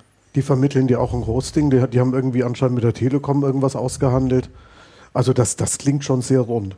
Mhm. Ob dann in großer Zahl Händler da draufgehen und danach suchen, was, was die, ja. das ist eine ganz andere mhm. Frage. Aber zumindest vom, zumindest vom Gerüst her ist es da. Und dann kommt es halt darauf an zu sagen, okay, ich habe ein ja, tolles Angebot, mache ich Punk. Wenn du selber als Anbieter keine laufenden Kosten in dem ja. Sinne hast, dass du da ständig Geld einwerfen musst, damit ja. es da angeboten wird, wäre es ja, auch okay. Die Frage ist, was bringt es dann in letzter Instanz? Weil früher, als ich noch jung war, also vor so ungefähr 20 Jahren. Ja. Ähm, da gab's, 30 hätte ich hier gesagt, aber gut. Ja, das ist vom Aussehen her jetzt beurteilt, das ja. darfst du nicht falsch verstehen. Okay. Ähm, da gab es da gab's freeware.de, da gab es upload.de, das waren diese ganzen, die ganzen Portale, wo du deine Software einstellen konntest, mhm. aber da warst du auch einer von, von Hunderttausenden und dort nur die Software einzustellen, hat das Einstellen dann meistens nicht gebracht. Spaß, also nee. das, das ist ja nur ein Teil dessen. Und jetzt ja, aber ich denke, die werden ja da ein bisschen Marketing drumherum machen, oder? kann ich mir vorstellen. Das muss ja irgendwie ja, mal aktiv angeboten ja, werden. Ja, das denke das denk ich schon. Und letztendlich ist halt die, ist halt ganz interessant, denke ich, wenn du ein Anbieter bist, dann kannst du sagen, dann kannst du Interessenten sagen, guck mal, ich habe was und da steht es übrigens. und da kannst du es geregelt runterladen, habe ich gar nichts mit zu tun. Ja. Die Verträge sind rechtssicher, ist ein großer Anbieter dahinter. Also ich glaube, das ist schon so wie in, wie in Distribution allgemein, einen Distributionsvertrag mit irgendwem zu machen und dann läuft was. Ja. Das ist, wenn du ganz groß bist und sehr starke Marke hast, dann trägt ja jeder Distributor den Arsch nach und dann unterschreibst du einen Vertrag, dann zerreißen sie deinen Preis, dann kommen alle rüber und dann hast du auch was gemacht. Aber ähm, ich glaube, das ist nicht der, ich glaube, das ist nicht der Hauptspaß, sondern der, der Hauptspaß ist wirklich zu sehen, da gibt es eine funktionierende Infrastruktur und ich kann die Leute wohin routen und es gibt also zumindest war das der, der, der Also-Ansatz beim Also Network. Beim Also Network eine sehr aktive Gemeinschaft, und das ist schon wie eine Gemeinschaft, an Systemhäusern, die Dinge zusammen machen, die sich gegenseitig auch Lösungen empfehlen und die das Ding, was Sie entwickelt haben, der Frank Müller aus Köln war da, der hat, der hat so eine, ähm, der hat auch mit Mindestlohn, Aufhänger Mindestlohn, der hat so eine Lösung für Pizzadienste mhm. entwickelt. Und die haben ja auch diese Mindestlohngeschichte und die haben noch ein anderes Problem, nämlich damit ihren ähm, Fahrern, die so mittelgut Deutsch können, zu vermitteln, wo sie eigentlich hinfahren müssen auf dem deutschen Stadtplan. Okay. Und der hat halt dafür eine Lösung gehabt und der hat dann und der hat dann mit mehreren Leuten gesprochen. Und, oh, klar ist interessant. Und das ist so eine, das ist sehr kleinteiliges Arbeiten, aber das ist so, man kennt sich, man trifft sich, man spricht miteinander, man macht was zusammen. Es ist aber das Reden und das Persönliche drauf ansprechen, was meiner Meinung nach letztendlich bei solchen Produkten zum Erfolg führt, weil wenn du irgendwo liest, Mindestlohn, also ich schalte dann eigentlich ab bei diesem Thema. Ja, ja. Weil es total langweilig so und total nervig auch, ja. ist. Ja, vielen Dank für die Informationen. Ja, ja. ja. Weil ich ihn gestern kritisiert habe, ich gesagt, du schreibst hier auf Facebook, lese ich ständig vom Mindestlohn bei dir, ich, hast ja nichts Spannenderes zu erzählen als diesen Quatsch da. Aber das waren jetzt in der Tat auch äh, tatsächlich neue Informationen für mich. Das ist schon ein großes Thema. Bloß das Problem ist natürlich, dass die meisten Leute denken, ja, Mindestlohn zahlen wir doch eh, ist damit ja. erledigt. Ja, die sehen halt den ganzen Rattenschwanz nicht und den Rattenschwanz musst du denen beipopeln. Und du musst es denen beipubbeln, bevor das der Zoll getan hat.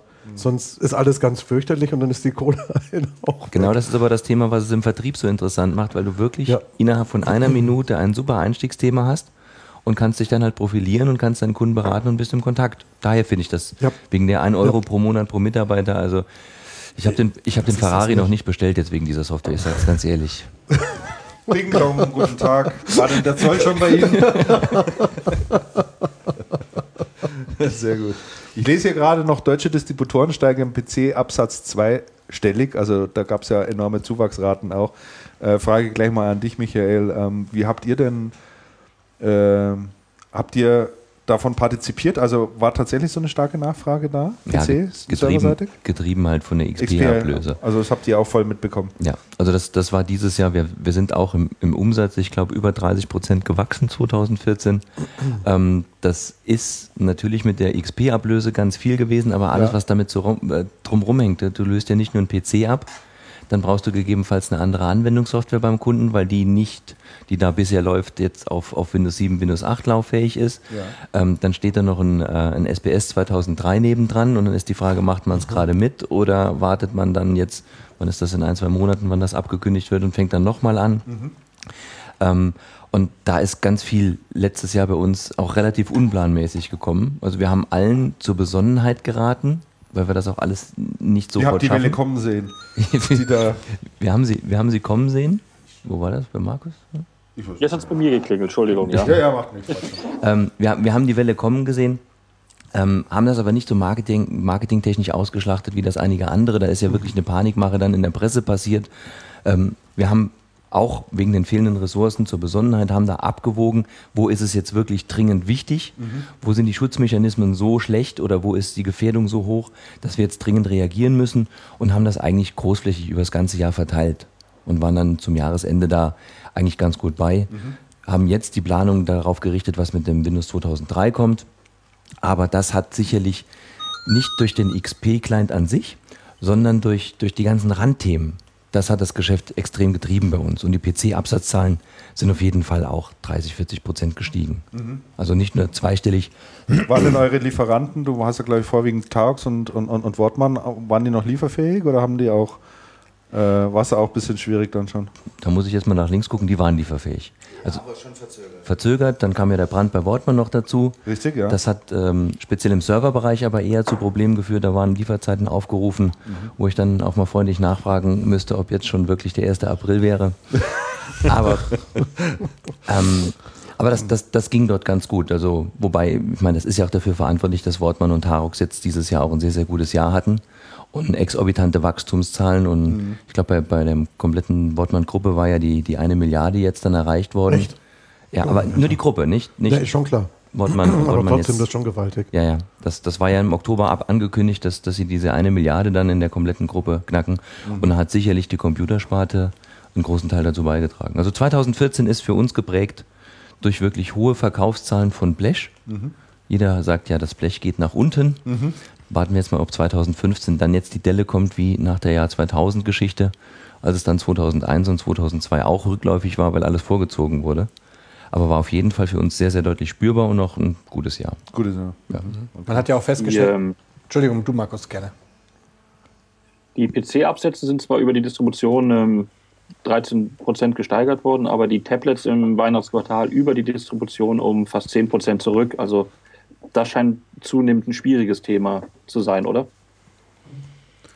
Tablets, ja, ich meine, das ja. Geht, geht, ja auch einher mit den, mit den Zahlen, da kommen wir nachher noch ein bisschen drauf zu sprechen, die, die ja auch Apple gemalt, äh, gemeldet hat. Die haben ja auch im Tablet-Geschäft einen Rückgang von 17% verzeichnet. Ähm, ja, ich glaube, da geht man ja aber schon insgesamt davon aus, dass eine gewisse Marktsättigung jetzt eingetroffen ist und äh, es hat sicherlich am Anfang jeder mal ausprobiert und die Möglichkeiten, wie du es halt wirklich einsetzen kannst, sind halt dann zumindest im B2B-Umfeld auch relativ beschränkt. Also ich glaube, Consumer-Umfeld. Muss man Michael fragen, macht ihr Tablets? Ja. Macht ihr viel Tablets? Äh, mit sehr stark steigender Tendenz. Liegt aber am Kollegen Dominikal, der das für sich als sportliche Geschichte erfunden hat, diese, diese Tablets bei uns zu verkaufen. Das ist so ein gewisser Ehrgeiz, den er da entwickelt hat. Ähm, also ich bin davon überzeugt, dass, also wir machen viel dieses Microsoft-Tablet, also das, das ProPad, mhm. dass das von Terra verkauft wird, ähm, weil das für uns sehr, sehr ideal ist. Also wir nutzen das bei uns, du hast das Ding als mobiles Gerät, an der Dockingstation hast du dann drei Monitore, also das Pad an sich, nochmal zwei Monitore, einen kompletten dann Arbeitsplatzersatz Unsere Techniker werden überwiegend alle mit diesem Pad jetzt ausgestattet. Die haben unterwegs alles dabei. Also da gibt es viele ganz tolle Anwendungszwecke. Ja. Aber man muss natürlich auch vom Anwendungsfall wieder unterscheiden, brauche ich wirklich was Mobiles oder reicht mir ein schnöder PC für 300 Euro? Muss ich dann ein Notebook 500 Euro oder ein anständiges Pad dann 800 Euro? Also da, da ist die Investitionsfreudigkeit natürlich auch ein entscheidender Faktor. Brauche ich es wirklich? Aber wenn ich mobil bin, ist Pad für mich eine sehr, sehr coole Alternative letztendlich zum Notebook, auch wegen der Akkulaufzeiten und allem, was damit dranhängt. Mhm. Ich wollte übrigens genau das Gleiche sagen, Markus, gerade. Und ähm, ich wollte du mal dein, bevor du Achso, hier. Ich wollte genau das Gleiche sagen, Markus, ähm, oder fragen. Ähm, ich wollte noch anmerken, haben wir auch letztes Mal schon gesprochen, die Distribution, Distributorenkonsolidierung hat sich ja auch, haben wir schon angesprochen, äh, ist sehr rückläufig gegangen. Wir haben länger keine Distributorenpleite mitbekommen. Ähm, ich wollte nur sagen, ich, es hängt auch mit Sicherheit damit zusammen, dass natürlich die, die Notebooks immer leichter werden ne? und immer mehr zu Tablets werden. Also es wächst alles zusammen, ja. Es wächst alles zusammen, ja. Also ich meine, wenn Apple äh, eventuell jetzt noch das noch kleineres MacBook Air rausbringt, im 12 Zoll Format, äh, das wird natürlich da auch noch mal ein Stück weit kannibalisieren. Wer ist, wer ist Apple? Ähm, irgendwas mit Obst. Irgendwas mit Obst, genau. Die hatten gestern keinen Preis bekommen, oder? Nein. Nein, die sind nicht so channelfreundlich, glaube ich. Nicht wirklich. Da kommen wir aber nachher, da haben wir den Programmpunkt, habe ich, okay, hab ich mir noch aufgehoben. Äh, das müssten wir nachher auf alle Fälle mal ein bisschen drüber reden. Es ist jetzt äh, 13.20 Uhr und äh, ich könnte jetzt schon langsam Bier vertragen. Ja, ich habe den mit dem Zaun verstanden. Nicht, dass ihr hier nach Hause fahrt und dann äh, alles wieder in den Kofferraum packen müsst. Ja, ich bin, mir, ich bin mir auch ziemlich sicher, Christian, dass es irgendwo auch gerade schon nach 4 Uhr ist. Ich bin nicht mehr, ich glaube auch, ja. Also, also was das Thema Alkohol angeht, möchte ich ganz kurz noch sagen, haben wir bei uns in der Firma sehr restriktive Vorgaben. Also ab 10 dürfen wir Alkohol trinken am Arbeitsplatz und ab 12 Uhr müssen wir Alkohol trinken. Also von daher, ich finde 13.20 Uhr, ja. das wollen wir mal nicht überstrapazieren hier. Wird denn, wird denn Bier gratis von der, vom Arbeitgeber zur Verfügung gestellt bei euch? Ja, wobei ich dann den geldwerten Vorteil für die Mitarbeiter nochmal versteuere, damit das auch konform für die Vorgaben des Finanzamtes ist. Das meinst du jetzt, das meinst du jetzt nicht ernst? Das, also Natürlich nicht. aber, aber mir Saarländer oder uns Saarländern wird man das schon zutrauen, glaube ich, oder? Äh, ja, dafür, da, dafür kenne ich die Saarländer dann wiederum zu wenig, als äh, dass, ich, dass, ich mir, dass ich da eine Vorstellung davon hätte. Bei der, bei der alten Derbe war das Bier inklusive. Da konntest du hier das gute Voltas äh, als Angestellter immer nehmen, gratis. Bei, bei, bei wem? Da Getränkelager drin, so wie Wasser und, und Limo. Bei wem war das so?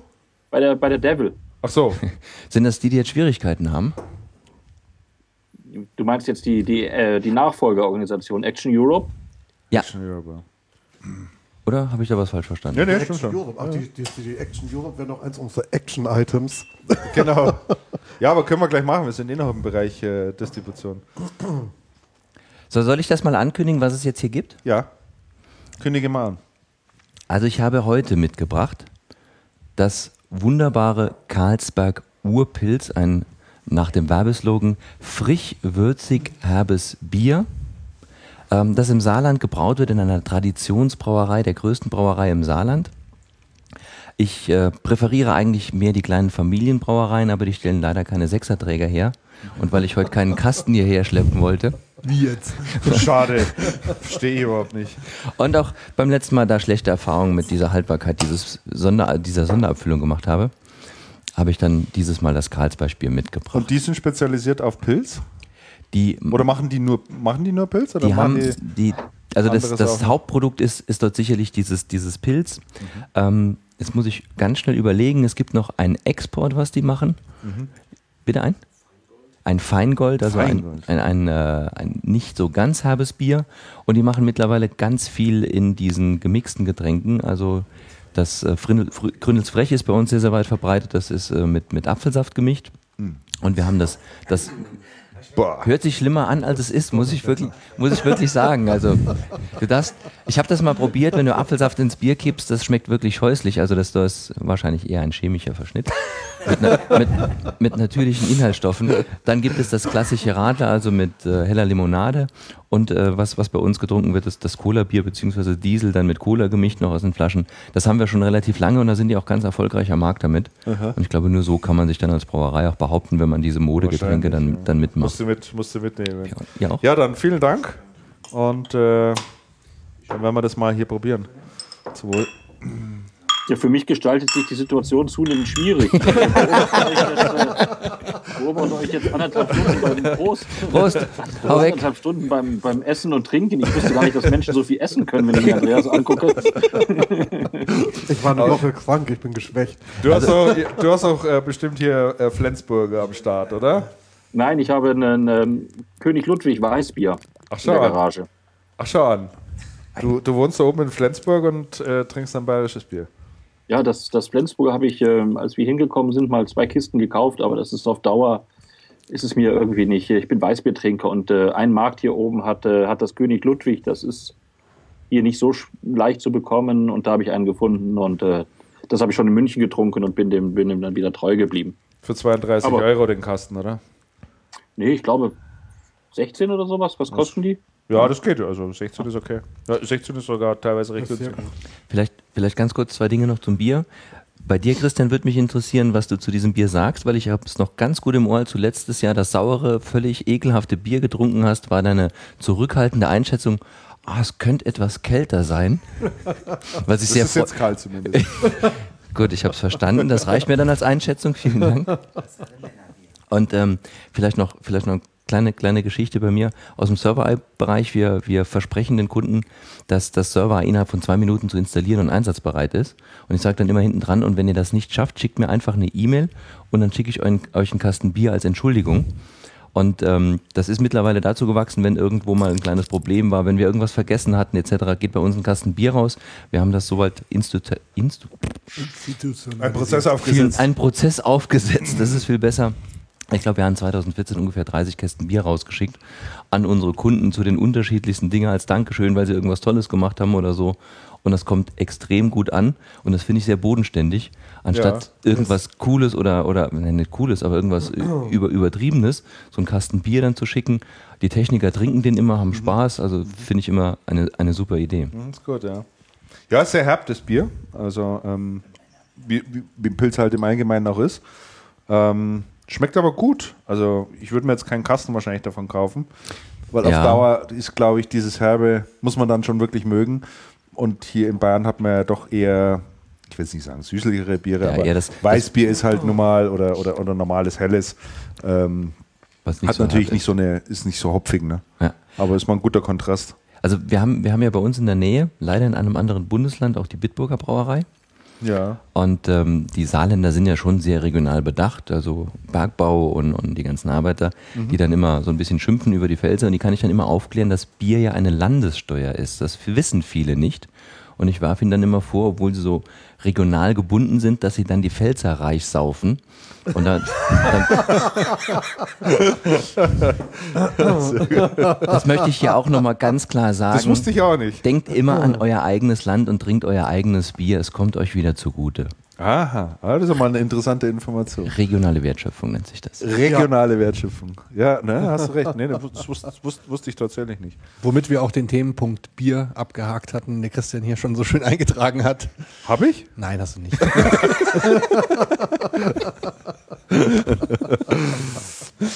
nee, aber wir können jetzt die Rubrik äh, Distribution, glaube ich, schließen. Haben wir, sollen wir noch zu Devil schnell was sagen? Ja, sag, ja, richtig, ja, wolltest du ja. Genau. Zu Action Europe. Zu Action Europe, ehemals Devil. Ähm, was man sagen kann, ist, dass ähm, Thorsten Seifert vorzeitig abgelöst worden ist. Der hatte einen Vertrag, ich meine, bis März oder April. März. Bis März, genau. Ähm, ist jetzt schon seit, ich glaube, seit einer Woche raus oder ja. seit zwei Wochen raus. Mhm. Und ähm, wurde abgelöst durch einen Bereichsleiter, der schon länger dabei ist, der aus der alten ähm, aus der alten Devil-Truppe kommt. Ja. Äh, ich denke mal, dass diese ganze, ähm, dieser ganze Umbau der, der Devil was ist, was gar nicht einfach ist, sehr langwierig und sehr kleinteilig. Und ich denke, dass die Altbesitzer der Devil ähm, die Devil sehr optimistisch, ja, sehr optimistisch an die, an die neuen Besitzer verkauft haben. Und wenn man dann im, im Businessplan halt so ein Stück weit ist und sich anschaut, sind wir schon so weit, wie wir sein wollten und man ist dann nicht, dann tut man halt Dinge. Ja. ja. Also ich habe der Thorsten Sachen war, war, gestern, gestern da. war gestern noch da. Ich habe mich auch mit ihm kurz darüber unterhalten. Er hat gesagt, ja, es war äh, Wunsch des Besitzers oder des Eigentümers sozusagen, dass er äh, vorher rausgeht, weil, weil sie gesagt haben, es besteht eigentlich keine Notwendigkeit mehr. Wir machen das jetzt alles selber und übernehmen das alles selber. Und ich habe gesagt, und äh, was war so die Lernkurve für dich? Wie hast du das alles wahrgenommen? Und glaubst du, dass die jetzt wirklich fit sind, hier auf eigenen Beinen zu stehen? Äh, da kam doch sehr große Skepsis von ihm und er hat gesagt, also ähm, das allergrößte Problem in diesem Unternehmen ist, dass ähm, das Change Management, also sprich die Veränderungsbereitschaft und der Veränderungswille äh, nicht stark genug ausgeprägt ist. Und das sei schon wirklich ein enormer Widerstand. Und äh, ich will jetzt da nicht ins Detail gehen, aber das wird ganz, ganz schwierig. Also sa sagen wir mal so, die Devil ist ja ein recht altes Unternehmen ja. mit sehr, sehr, sehr langjährigen Mitarbeitern ähm, die Distribution schon ganz, ganz lang machen und ja. Distribution halt. Und zwar auf ihre Art. Lange so gemacht haben, wie man das früher gemacht hat. Und Devil hat schon immer sehr speziell gearbeitet. Ja. Ich denke, da Dinge zu ändern und den Leuten zu sagen, pass mal auf, das, das geht so nicht mehr, das ist, ähm, das ist von vor von vor 20 Jahren oder ja. vor, ja, das ist, glaube ich, ähm, erheblich schwierig. Ja, und ich denke halt gerade im Distributionsbereich und noch in der Liga sozusagen, da musst du schon sehr schnell sein und wendig und ja, neue Sachen auch relativ schnell für dich erkennen und umsetzen. Ne? Ja, auch die, ähm, die Zusammenarbeit mit den, mit den Herstellern ist doch für einen Distributor inzwischen nicht nur bei den großen Herstellern, sondern ich würde mal sagen, durch die Bank oder bei der großen Masse so, dass es sehr, sehr viel professioneller ist, es ist sehr viel ja. professionellere Reportings wichtig, Tätigkeitsnachweise, Programme und, und, und. Das heißt, man muss ganz anders einsteigen, als das halt vor noch vor zehn Jahren gewesen ist. Ganz genau. Ja. Und, ähm, und das muss man ja irgendwie in dem Unternehmen halt verankern. Mhm. Stelle ich mir nicht, stelle ich mir überhaupt gar nicht einfach vor. Wobei ich denke, die ähm, Leute aus Polen haben wir in Polen einen sehr fortschrittlichen Laden. Die wissen schon, wie das geht. Aber ja, gut, nicht, ich glaube, die machen aber das glaube ich, das glaube ich nicht ihr Problem. Nee, das, das, ist auch, das ist auch nicht das Problem. Ich meine, soviel ich weiß, machen die so 1,3 Milliarden Umsatz, so um den Dreh rum. Und ja, die sind da schon ganz gut im Geschäft. ja. Na, mal sehen. Also ich denke, so äh, in einem Jahr sind wir da schlauer, was dieses Thema anbelangt. Hat er denn gesagt, was er weiterhin machen will? Oder? Der ist schon wieder aktiv auf der Suche nach, äh, nach der nächsten Möglichkeit, wo er es macht. Ähm, die eine Sache wäre branchenfremd. Mhm. Äh, Thorsten ist ja ein großer Musikfan, nicht nur Musikfan, sondern ähm, der ist ja hier Synthesizer und Lichtorgel, Laserorgeln und so weiter. Da äh, ist er so wirklich ein Hobby von ihm. Da hat er einen ganzen Keller voll davon. Und da hat er mir gestern erzählt, gibt es irgendwie die Möglichkeit, so mit der, in, mal in die Musikbranche reinzurutschen, irgendwie mit so einem Anbieter von professionellen Audiolösungen oder Lautsprecherlösungen. Und das andere war, fällt mir jetzt nicht mehr ein. Andere, aber war noch innerhalb mhm. der Branche, glaube ich. Ja, also der möchte, ich habe gesagt, ja, und jetzt machst du erstmal ein halbes Jahr Urlaub, sagt er, nee. Also er möchte in zwei bis drei Wochen wieder starten. Arbeitstier. Wir kennen ihn ja nicht anders. Ah, nein. Und hat er auch erzählt, dass er in der Zeit, als er da jetzt äh, beratend tätig war oder äh, die, die Company da eben äh, gemanagt hat, ähm, wirklich jeden Tag bis zum Umfallen gearbeitet hat. Also da zeigt er schon wirklich Ehrgeiz. Dann hätte ich gesagt, äh, schließen wir das Kapitel Distribution. Dann haben wir ja schon eins fertig. Ja, läuft. läuft, läuft bei dir. läuft wunderbar. Und äh, ich hätte gesagt, lass uns mal ein bisschen in dem Bereich, jetzt müssen wir mal die Kapitelmarke setzen hier. Äh, was war das? Das M, oder? Jawohl. Zack. Ähm, E-Commerce und Retail haben wir noch ein paar spannende Sachen, wie ich denke, über die wir mal reden sollten.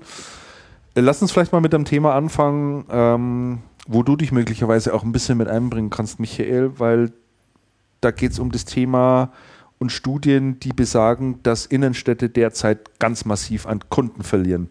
Und ähm, ja, da auch in Aussicht gestellt wird, dass das noch viel, viel schlimmer und, und noch viel brutaler wird weil der Anteil am E-Commerce, an dem, wie Leute. Was macht denn der Markus da schon wieder?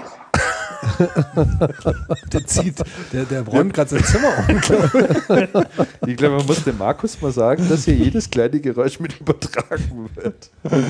Jedes Tröpflein hört man sozusagen. Ja, ganz genau. Jeden Schreibtisch, der durch den Raum gezogen wird, hört man hier. Spülen nicht vergessen. Hände waschen. Hände waschen nicht vergessen, genau. Ja, und ähm, da kam jetzt letztens eben wieder eine, äh, eine Studie äh, dazu raus ähm, die auch nochmal äh, das ganz deutlich unterstrichen hat, dass es da noch enorme Marktanteilsverschiebungen auch gibt ähm, in Richtung E-Commerce und weniger stationärer Handel. Und ähm, ich jetzt so die Vorstellung habe, ich kenne zwar Appleborn jetzt nicht, aber ich denke mal, das ist ein kleines, nettes, beschauliches Städtchen ähm, mit einem leicht historischen Charakter, wo es wahrscheinlich auch eine Art Innenstadt geben wird oder einen Marktplatzbereich oder wie auch immer. Und äh, wie, wie ist denn da so die Situation bei euch? Also Bei München tue ich mich jetzt einfach ein bisschen schwer. Weißt du, das, München kannst du nicht sagen, die Innenstadt stirbt aus, äh, weil da alleine schon immer so viele Touristen unterwegs sind, dass du jetzt nicht weißt. Die, die, so, das ist einfach ein kleiner Unterschied, ne? Also, also Appleborn, um das ganz kurz zu erklären, Appleborn, das ist, wie es im Saarland üblich ist, eine Gemeinde und eine Gemeinde umfasst mehrere Ortsteile. Ortsteile ja. mhm. ähm, das ist bei uns der zentrale Ort Appleborn, der heißt auch so. Der hat also 7000 Einwohner und dann gibt es nochmal insgesamt 10.000 Einwohner in dezentralen Orten verteilt um den, den zentralen Ort herum. Ja. Was schon mal in sich ganz schwierig ist, um die Geschäfte zu zentralisieren, weil früher historisch hatte jeder Ortsteil noch seine eigenen Geschäfte und das Ganze relativ florierend mit Metzgereien, Bäckereien und mhm. verschiedenen äh, Fachgeschäften. Aber je kleiner der Ortsteil ist, umso mehr sterben diese Geschäfte dann in den kleineren Ortsteilen aus. Es wird dort halt eben zusehends schwieriger, lokal einen Bäcker zu halten, lokal eine Metzgerei zu halten, ganz zu schweigen dann von den Supermärkten und den großen Einkaufszentren. Das heißt, ihr habt auch schon Brotboutiquen. Was ist eine Brotboutique? Ja, das sind diese, diese ähm, Kleidergeschäfte, vollautomatisierten Bäckereien, so. weißt, wo du dann so discountmäßig ja. nur noch durchgehst mit deiner Tüte und dann hier deine Semmeln reinpackst. Se selbst für die kleinen Orte ist das zu klein, also von daher. Noch, okay. Aber ähm, im zentralen Ort gibt es da noch einiges an Gewerbe und in zwei anderen Ortsteilen eigentlich auch. Aber ähm, dieser, dieser Gemeinschaftsgedanke fehlt bei uns komplett. Und ich habe ähm, mit mit genau diesem Thema mich, mich enger beschäftigt, aus privatem Interesse, jetzt weniger geschäftlich, weil der, der lokale Einzelhandel ist für uns als Unternehmen da weniger wichtig, aber ich wohne ja auch in diesem Ort und mir persönlich ist es wichtig, dass das Ganze auch noch funktioniert und dass die Infrastruktur noch so lange erhalten bleibt, wie das irgend geht. Und ähm, da gibt es ganz viele Dinge, die diesem Problem entgegenstehen. Du hast eine Überalterung der Geschäfte. Wir haben eine ganz tolle Bäckerei direkt bei uns neben der Firma. Ja. Die macht wirklich tolles Brot. Das hat auch noch ein Gewicht, das hat auch noch einen Geschmack und du merkst auch, dass das wenig künstlich gemischt ist. Das ist handwerklich einfach gut gemacht. Mhm. Und du kommst in den Laden rein und erlebst einen Charme der 70er Jahre dort.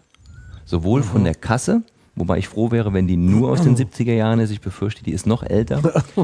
Und, ähm, noch so mit Handkurbel? Ja. Mit oh, Handkurbel. Okay. Wirklich mit Handkurbel und gedrucktem. Also hat ja aber doch wieder was, finde ich. Ja, ja. Also das, das funktioniert Gut, aber wenn du es natürlich immer hast, dann. Und ähm, gut, es sind nicht alle Geschäfte, die bei uns im Saarland so arbeiten. Das mag jetzt vielleicht täuschen, dieser Eindruck. Es gibt okay, auch andere. Gut. Auf jeden Fall, ähm, diese, diese sagen ganz klipp und klar, wir haben keinen Nachfolger.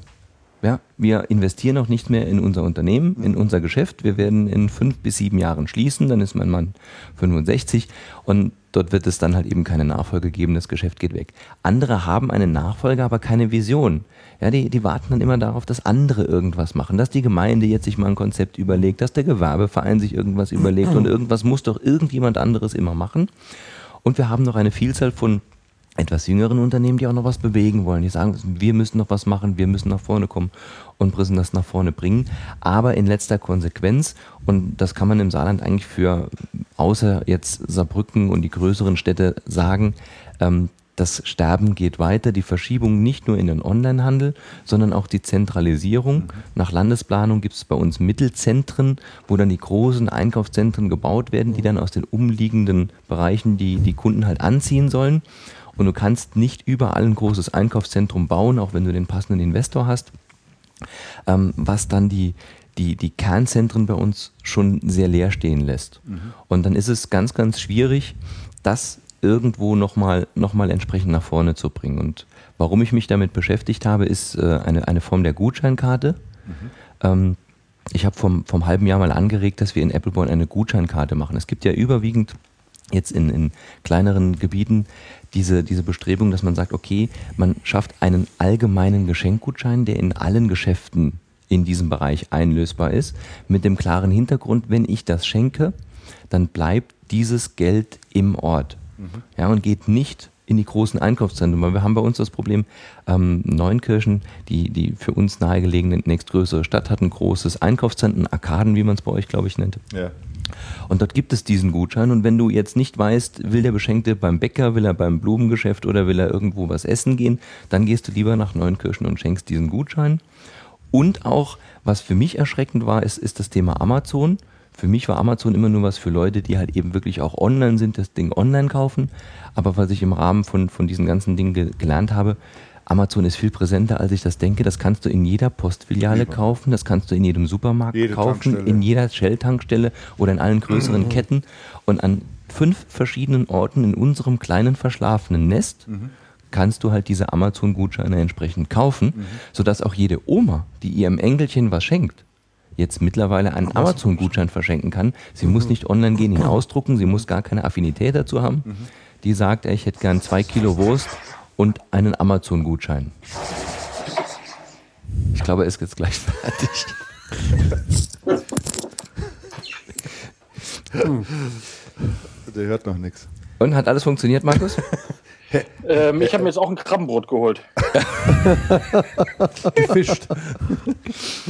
Und deswegen, deswegen habe ich, hab ich dann, äh, weil, weil da niemand drauf angesprungen ist, weil es auch immer diese Grüppchenbildung gibt, bei uns diesen, diesen, diese Apple Card, nennen wir die, Appleborn, Apple Card, äh, mit E geschrieben, um da auch jede mhm. Verwechslung dann auszuschließen, auf den Weg gebracht.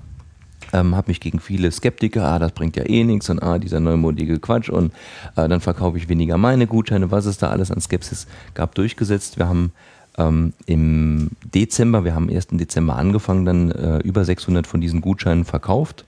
Auch wiederum die Frage, wie, wie, wie bringt man sowas unter die Leute? und ähm, haben natürlich auch wiederum eine passende Software zur Verwaltung von dieser ganzen Geschichte entwickelt, weil dieser ganze Verwaltungsoverhead, der nicht wirklich bezahlt wird, bleibt ja an uns hängen. Und dann mhm. habe ich von Anfang an gesagt, okay, das muss mit ganz wenig Zeitaufwand realisierbar sein. Mhm. Die äh, die Händler, die dann diese Gutscheine erhalten haben, die erfassen die auf einer Webseite. Wir haben eine Schnittstelle zum Online-Banking, die werden dann automatisch überwiesen, werden automatisch generiert und verschickt.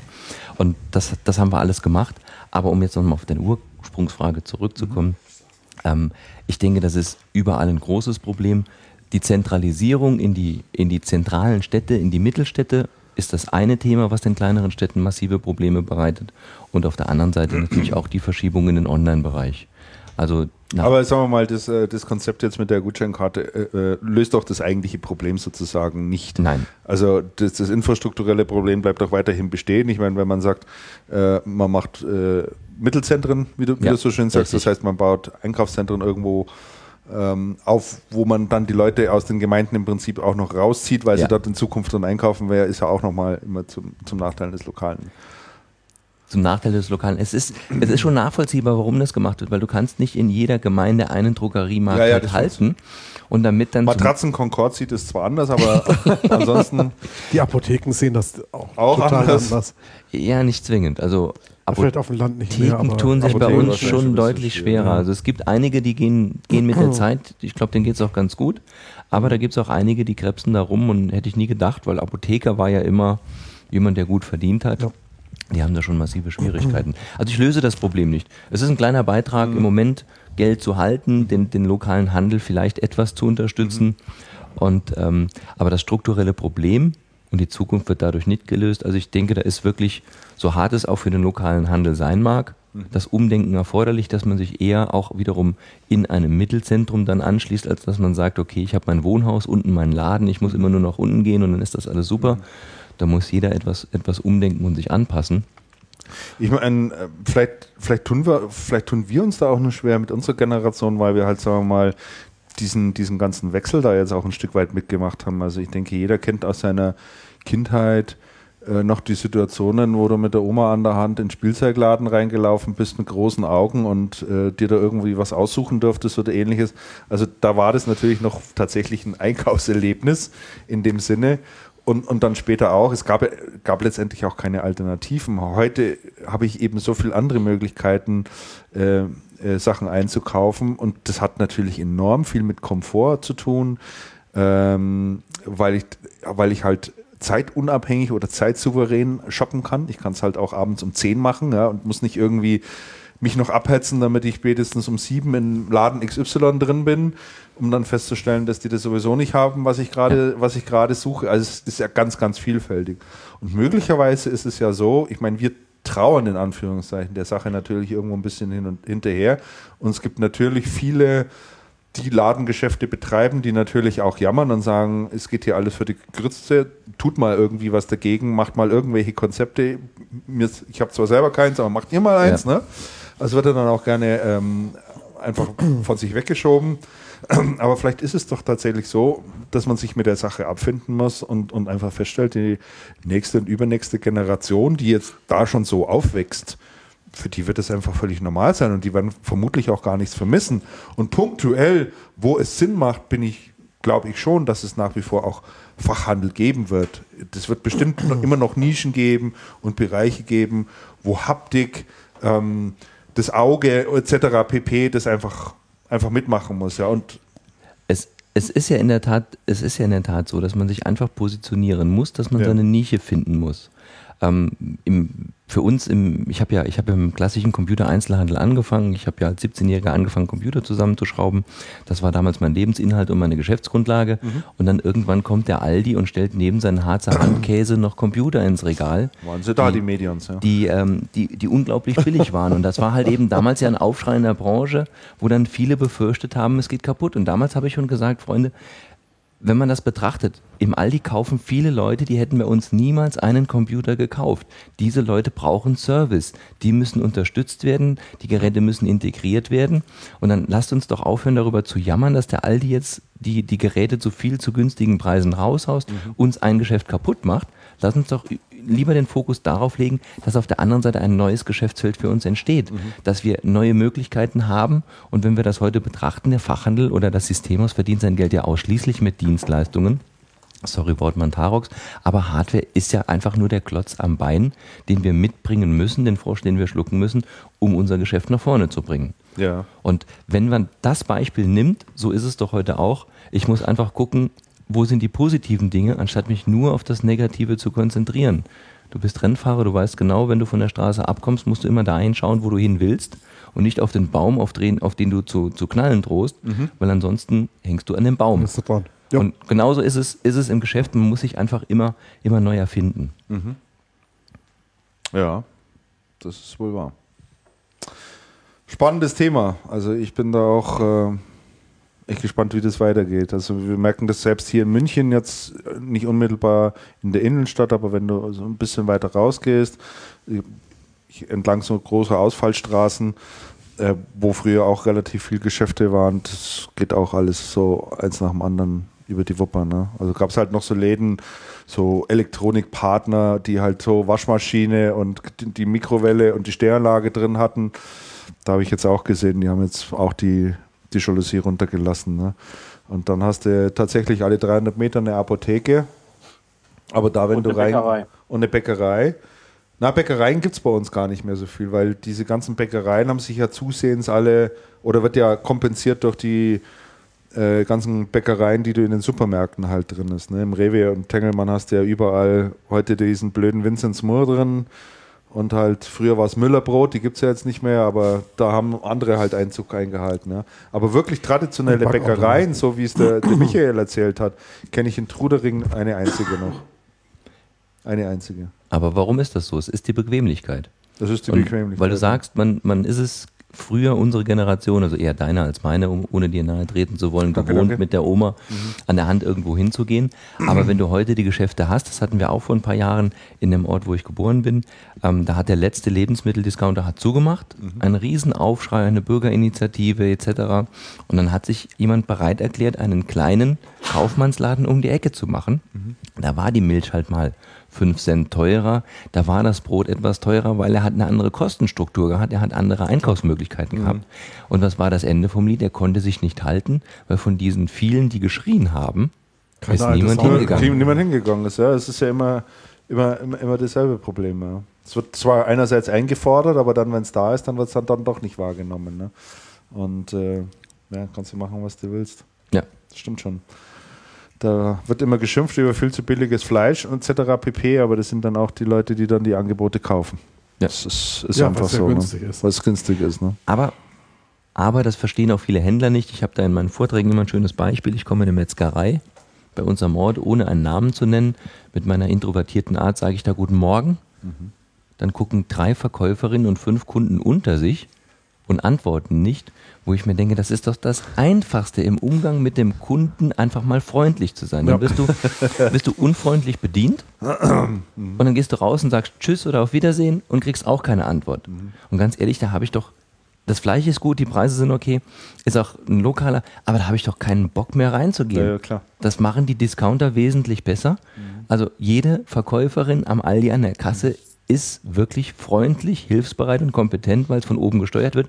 Inhabergeführtes Unternehmen, die müssen da sicherlich in der einen oder anderen Sichtweise noch ein bisschen was verändern. Ja, ja. War früher im Spielwarenladen schon immer so. Da hieß dann immer, nichts anfassen. Geht man gerne hin. Ja, ja, genau. Ja, das war diese völlig überfüllten Spielzeugläden, wo Wahnsinn. tausende von Sachen rumstanden und du wusstest nichts anfassen. gar nicht, wohin du, wohin du, wohin du blicken willst, sollst.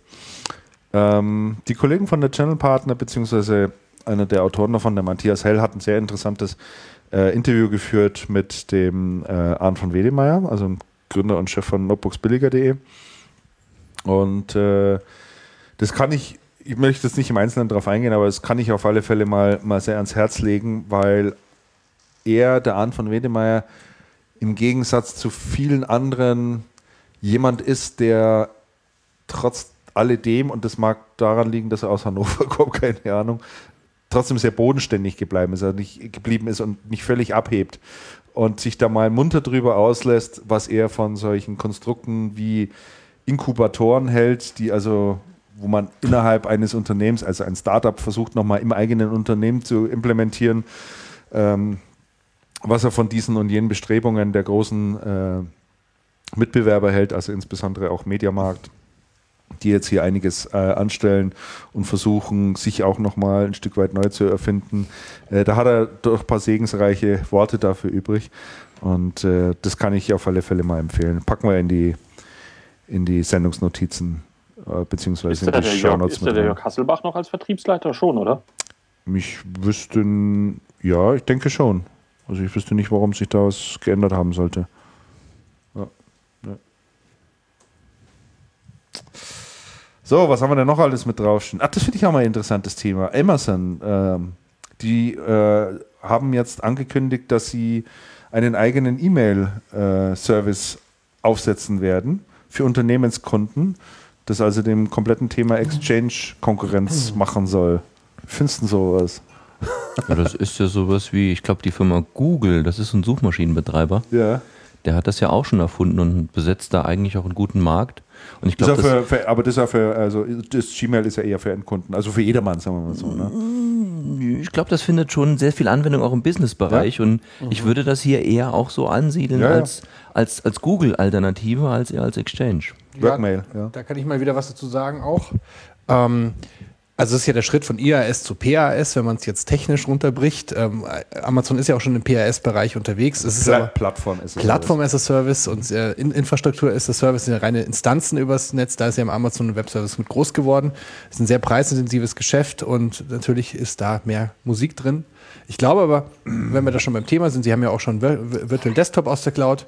Sie machen halt da immer mehr in die Richtung und wenn Sie, wenn man muss das sehr ernst nehmen, wenn Sie da was machen. Das ist halt immer das Spannende. Das ist nicht irgendeine Einführung, die dann vielleicht äh, für ein paar Unternehmen interessant ist, sondern die hauen ja immer massiv noch hinterher. Also vor allem in den USA und Deutschland geben sie ja auch zunehmend jetzt auch mit einer ähm, Präsenz Gas. Ähm, ich glaube, ich kann mir vorstellen, dass auch bald Software kommt von Amazon. Das kann ich mir sehr, sehr gut vorstellen. Weil wir vorher drüber gesprochen haben, mhm. ja, ich meine, der Schritt von IAS zu PAS liegt auf der Hand und äh, um es wieder technisch zu sagen und von PAS zu SAS ist es auch nicht mehr sehr weit, weil wenn du schon mal die Plattform hast, dann auch noch die Clients damit anzubieten oder eben auch die äh, ganzen Apps und Programme dazu. Und dann, dann ist es dann so wie bei dem Thema vorher mit der Standardisierung. Dann könnte man sich vorstellen, dass da irgendwann mal auch ähm, eine Produktivitätssuite in der, in der Cloud liegt ne? oder eben auch äh, CRM. Also ich halte das für sehr, ähm, wenn man das, das wäre nur konsequent, also diesen, dieses Cloud-Angebot immer weiter auszubauen. Und deswegen, also Amazon ist da schon ziemlich beachtlich unterwegs in dem Markt, ne? ist mhm. ja auch bekannt dass sie da auch Marktführer sind, ähm, zumindest was die reinen Instanzen angeht. Bereitet dir Amazon in irgendeiner Form Sorgen? So perspektivisch Nein. gesehen auch, Nein. tankiert dich nicht. Nein. Und wenn die jetzt hier so äh, Exchange für Ding braucht er ja auch nicht zu interessieren, da macht er also Oder sagst du jetzt, naja, also unsere Kunden, die werden sie sowieso nicht einsetzen und so weiter und so fort? Also unsere Kunden werden das sowieso nicht einsetzen und so weiter und so fort. ähm, ich bin nach wie vor der Meinung, dass das Thema Cloud aktuell ähm, noch ein, ein, ein sehr bauchgetriebenes Thema ist. Ich brauche ein gewisses Vertrauen. Ich kann nicht einfach mir irgendwo auf einer Webseite irgendwas runterklicken, ohne dass ich die handelnden Personen kenne. Und insbesondere unsere Kunden haben eine sehr starke Bindung an uns. Also deswegen mache ich mir über Amazon und Google Angebote in diesem Bereich wenig, wenig Sorgen. Das, das Thema Datenschutz was jetzt nicht unbedingt mein Lieblingsthema ist, aber zumindest in dem Zusammenhang spielt es mir auch immer ganz gut in die Karten. Wenn ich, wenn ich sagen kann, wo sind deine Daten, wie willst du dich an die Datenschutzrichtlinien halten mit den großen Playern, du kannst es nicht nachvollziehen, äh, ob es jetzt Microsoft ist, ob es jetzt Google ist oder ob es eine Amazon ist. Wirklich, wo die Daten liegen, kann dir niemand verbindlich bestätigen. Gilt aber Sicht. in dem Fall meiner Meinung nach nicht, weil ebenso wie wie Google haben die ja von vornherein angekündigt, dass, äh, dass sie das natürlich end-to-end -end verschlüsseln werden. Ne? Das schon. Und sie haben ein Rechenzentrum in Deutschland jetzt. Ja, und haben ein eigenes Rechenzentrum in Deutschland. Also ähm, so diese Argumente zählen nicht mehr ganz, sagen wir es mal so. Okay. Die Vorbehalte sind wahrscheinlich noch da, ja. äh, weil viele das so noch nicht mitgekriegt haben, aber das ist auch immer ein Stück weit eine Frage der Positionierung. Und im Übrigen glaube ich, ich meine, weiß nicht, vielleicht kannst du da ein bisschen was dazu sagen, Alex, aber ich, äh, meines Wissens nach gibt es schon vorwiegend oder einige Systemhäuser, vor allen Dingen neuere Systemhäuser in dem Sinne, die durchaus AWS-Partner oder ähnliches sind. Ja, also mit, mit, mit, die Amazon. Ja, die bauen ja gerade einen Channel auf. Ja. Wir haben ja schon öfter darüber gesprochen. Das finde ich ja sehr witzig, weil du sagst, deine Kunden brauchen es nicht, wollen es nicht. Äh, wir hatten ja schon öfter das Thema und ich wiederhole mich ja da immer wieder. Die Partner von Amazon, die, ich die werde nicht müde. Das zu wiederholen. Die Vertriebspartner von Amazon sind ungefähr, es war vor einem halben Jahr, als ich da mal intensive Recherche gemacht habe, 30 bis 40 Unternehmen in Deutschland, Systemhäuser und da findet man auf den Webseiten nicht, dass die Amazon vertreiben. Also man findet es nur, wenn man, wenn man ja, man, nur wenn man tiefer sucht, weil eben der Name Amazon nicht gerade beim mittelständischen Kunden besonders gut ankommt. Die IT-Abteilungen arbeiten dort, also die Entwicklungsabteilungen, aber das ist ja wieder eine andere Geschichte, das ist ja keine mhm. Geschäftsführerebene. Mhm. Und insofern, ähm, und Amazon will da halt äh, immer präsenter werden. Äh, und ich glaube auch, dass das noch länger so bleibt, wie du auch beschrieben hast. Ne? Also, dass das ein emotional getriebenes Thema bleibt. Äh, in, in bestimmten Unternehmen, in den ganz großen Unternehmen ist natürlich was anderes ähm, und auch in den inter international aufgestellten Unternehmen. Aber ähm, ich glaube, dass diese, ähm, diese Vorbehalte, auch dass man das nicht so hundertprozentig nachvollziehen kann und wenn dann noch lieber ähm, sowas, wenn schon sowas wie, wie, wie Cancom auch hat, ne, so eine Private Cloud Solution mit einem eigenen Rechenzentrum in, in Schwaben. ja, nee, im Ernst, das ist ja, ja, einfach was eine ganz andere, eine ganz andere schon äh, gefühlte Sicherheit, ne? Ja. Ähm, als jetzt irgendwie, dass man irgendeinem so US-Konzern da irgendwie seine Daten andreht. Wir hatten ja auch, ich weiß nicht, ob wir heute noch drüber sprechen wollen, Facebook als Intranet. Zahlt man nachher ich Genau, das ist ja genau die gleiche Geschichte. Mhm. Also ich meine, oder es ist noch eine extremere Geschichte. Ähm, ich meine, es ist wohl wirklich, weil die meisten Menschen nutzen ja Facebook, da ein Intranet draus zu machen, äh, ist eigentlich ein sehr guter Ansatz, aber das wird auch natürlich in vielen Stellen einfach an einer emotionalen Hürde scheitern. Kann ich auch sehr gut nachvollziehen, weil wer will da schon Facebook seine ganzen Firmendaten anvertrauen? Mhm. Auch wenn die natürlich da schon genügend Vorrichtungen eigentlich theoretisch eingerichtet haben, dass man theoretisch sich da absichern könnte, indem man nicht äh, zu viele Informationen da auch reinlegen müsste. Ja, die Datenhaltung von Facebook ist ja insgesamt sehr vorbildlich. Ja. Ja, ja, ist alles dokumentiert. Ja. Das heißt, die Datenhaltung ist, glaube ich, vorbildlich, aber der Umgang mit Daten ist. aber du hast da eingewilligt, du musst es ja nicht machen.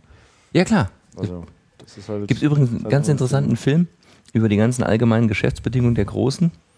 Ähm, ich suche ihn, such ihn gleich mal raus. Ein Video oder was? Ein, ein, ein Film, den habe ich auf, auf Watch Ever habe ich den mal gesehen. Aha. Eine Dokumentation, Aha. wie das Ganze funktioniert und wie dich diese Unternehmen zwingen. Da gab es auch ähm, sehr schöne Berichte jetzt über die Datenschutzbestimmungen von Facebook, wie die sich über die Jahre sogar in der Grundaussage, was mit den Daten passiert, komplett geändert haben, was noch in den ersten Datenschutzerklärungen drin stand, mhm. ist in den aktuellen komplett umgekehrt. Also mhm. quasi, äh, wir, wir geben deine Adressen niemals weiter steht in der, in, der, in der aktuellen Fassung, wir werden sie auf jeden Fall weitergeben, egal was du machst. Ein bisschen überspitzt gesagt. Ja, ja. Und du hast ja keine Wahl. Oder liest du dir bei jedem, äh, bei jeden AGBs-Änderungen in deinem iTunes Stores diese 78 Seiten DIN A4, gefühlte 250 auf deinem iPhone durch? Machst du das? Ich lasse mir die per Post zuschicken. Ja, das. Man die nochmal in Ruhe. Weil am Bildschirm möchte ich das nicht immer alles lesen. Ich, ich, ich habe dieses Foto Papier. geteilt, dass ich mit den AGBs nicht einverstanden bin. Da hat sich die Sache ja dann erledigt. Ne?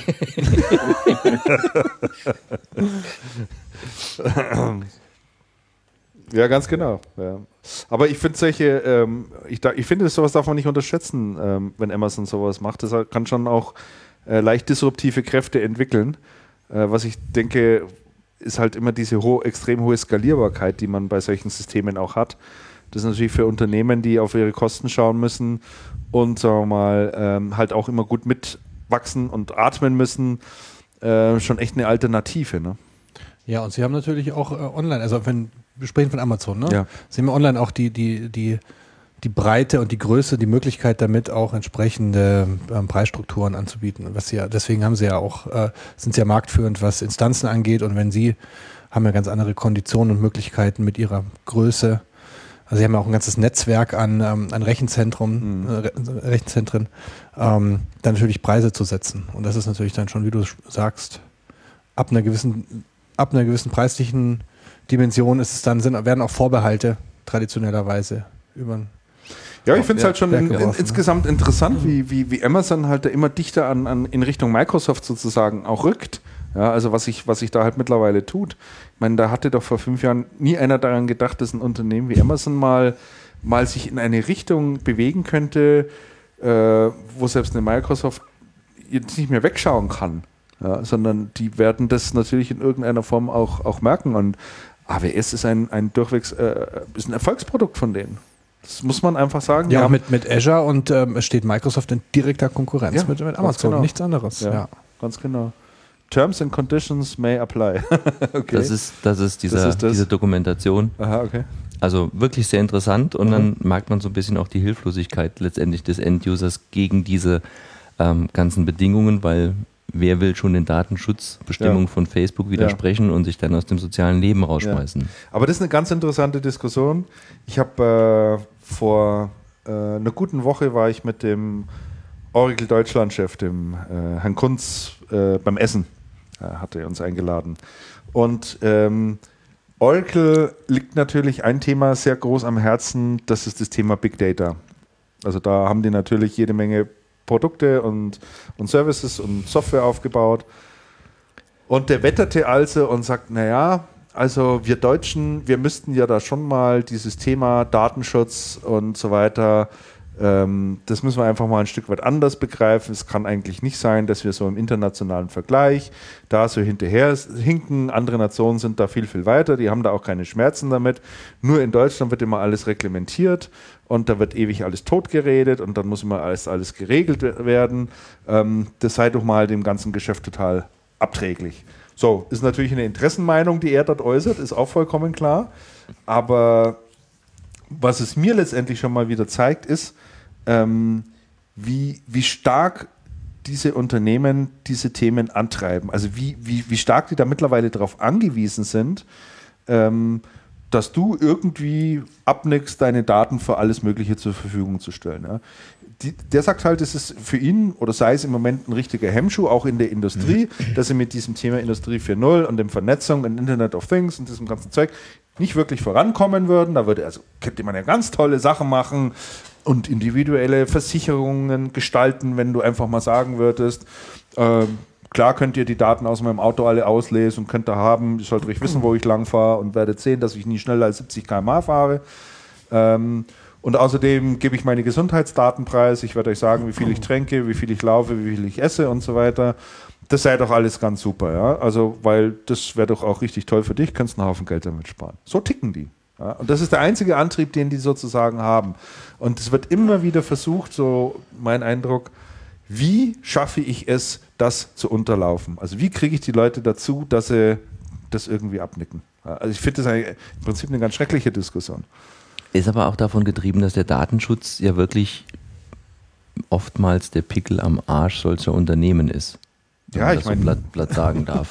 ja, darf, ja, darf, man, darf, man, hier so reden? Ja. ja? Also, ja. ähm, ich habe ich hab im Saarland eine re relativ gute Beziehung zu unserer Datenschützerin, zur Landesdatenschützerin des Saarlandes, der Judith Thieser. Die ist bei uns im Unternehmen, die ist auch öfters, die ist auch sehr gesprächsbereit, die ist sehr, sehr offen zu diesen Themen. Aber da kommen immer noch mal Stilblüten, die durch den Datenschutz getrieben sind, die viel kaputt machen es gibt sicherlich sensible Bereiche, wo es zu einem Nachteil werden kann, wenn ich jetzt über Gesundheitsinformationen rede, was sehr, sehr schützenswert ist. Ähm, das, was du gesagt hast, wenn ich zu schnell fahre, kriege ich ein Knöllchen, weil mein Handy sagt, ich bin zu schnell gefahren.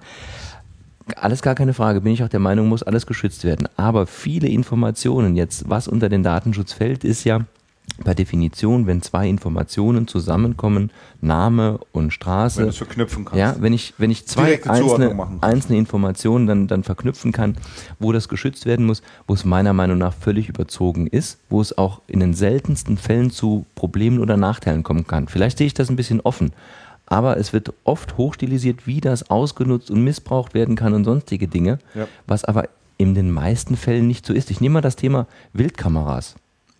Das ist bei uns im Saarland ein sehr, sehr heißes Thema gewesen. Die Jäger hängen ja Wildkameras auf, um dann zu gucken, ob an diesen Stellen irgendwann irgendwelche Rehe und Hirsche sind, die sie dann schießen können. Mhm. Jetzt gehen aber auch Spaziergänger durch diesen Wald. Die werden von diesen Wildkameras auch erfasst und schon habe ich ein Datenschutzthema und das war bei uns ein Riesenthema. Ein anderes Beispiel, wir haben eine, eine, ein Museum ausgestattet mit Überwachungskameras, mhm. weil die Leihgeber der Exponate gefordert haben, wenn wir euch Exponate geben, muss hier ein Überwachungssystem sein. Alles gut, dann kam der Datenschutz und hat gesagt, ja Moment, da werden ja auch die Leute dann entsprechend gefilmt. Im Übrigen Speicherdauer maximal 24 Stunden, dann müssen die Bilder wieder gelöscht werden. Was mache ich? Ich sage all meinen kriminellen Freunden, wenn du in dieses Museum einbrichst, mach es bitte Samstagabend, weil wenn die nämlich Montagmorgen kommen, sind, die, die ganzen Daten, Daten gelöscht. also man, man muss das Thema Datenschutz sicherlich in gewisser Weise ernst nehmen, aber man darf es nicht übertreiben, weil das macht vieles kaputt. Und diese Angebote, die Unternehmen wie Oracle auch schnüren wollen, die können ja Vorteile bringen, aber man darf nicht wirklich die Angst vor diesen Vorteilen haben, wenn es nicht zwingend negativ ist. Und mir fallen nicht viele negative Beispiele ein, wo jetzt mein Name und meine Adresse missbraucht werden können. Die stehen in jedem Telefonbuch und dann sage ich immer, wo liegt das Problem aus datenschutzrechtlicher Sicht, wenn das jemand irgendwo erfasst? Mhm. Ja, also so insgesamt merkt man jedenfalls, dass die Industrie sehr, sehr daran äh, bestrebt ist, diese Datenschutzdiskussion äh, anzufachen, aber natürlich in der Hinsicht, ähm, zu, um das irgendwie zu ihren Gunsten halt hinzudrehen. Also sicherlich ist die eine oder andere Diskussion auch notwendig. Und ich glaube sehr wohl auch, dass wir Deutschen insbesondere sehr dazu neigen, alles durch Gesetze und sonstiges zu reglementieren und festzulegen, wie auch immer, so sind wir halt normal. Ähm, aber möglicherweise genügt uns das ja auch zum einen oder anderen Wettbewerbsnachteil früher oder später. Weiß nicht, wie ihr das du, seht. auf der anderen Seite muss man, muss man auch mal ganz klar sagen, wir kommen in Deutschland aus zwei, aus zwei sehr stark überwachten Gesellschaften nacheinander. Nämlich zuerst im Reich, im Dritten Reich und dann halt anschließend in der DDR. Und natürlich traumatisiert sowas. Und es ist ja auch ausgenutzt worden. In der DDR sind die Leute überwacht worden, von vorn bis hinten. Hier wahrscheinlich auch nicht ganz so schlimm.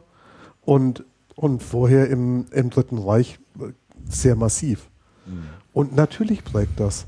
Die Amerikaner haben das nicht gehabt. Ja, aber die Amerikaner Deswegen, sind doch auch ein überwachtes Land. Ich meine, die, die, bei ja, denen ist die es ja im Prinzip ja, noch viel schlimmer. aber die sind das ja jetzt erst. Ja. Und, das ist ja nicht, und das ist ja nicht weiter schlimm. Denken sie. Denken sie. Ja. Bei denen hat es das ja nicht gegeben. Bei denen ist ja nie, ist ja nie Geheimpolizei gekommen und hat dir die Tür eingetreten und dir auf die Nase gehauen, deine Wohnung geräumt und es jemandem anderen gegeben. Mhm. Also, wir kommen aus einer, wir kommen aus einer Historie, die geht nicht so schnell weg. Und das ist auch nicht so schlimm, dass sie nicht so schnell weggeht. Ja, aber die Stasi hatte ja keine Computer und wir reden ja aktuell nur über die elektronische Datenverarbeitung des Datenschutzes in erster Linie.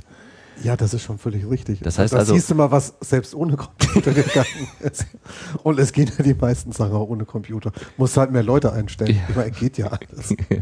Ging auch. Nee, aber ich meine, daher kommt es ja.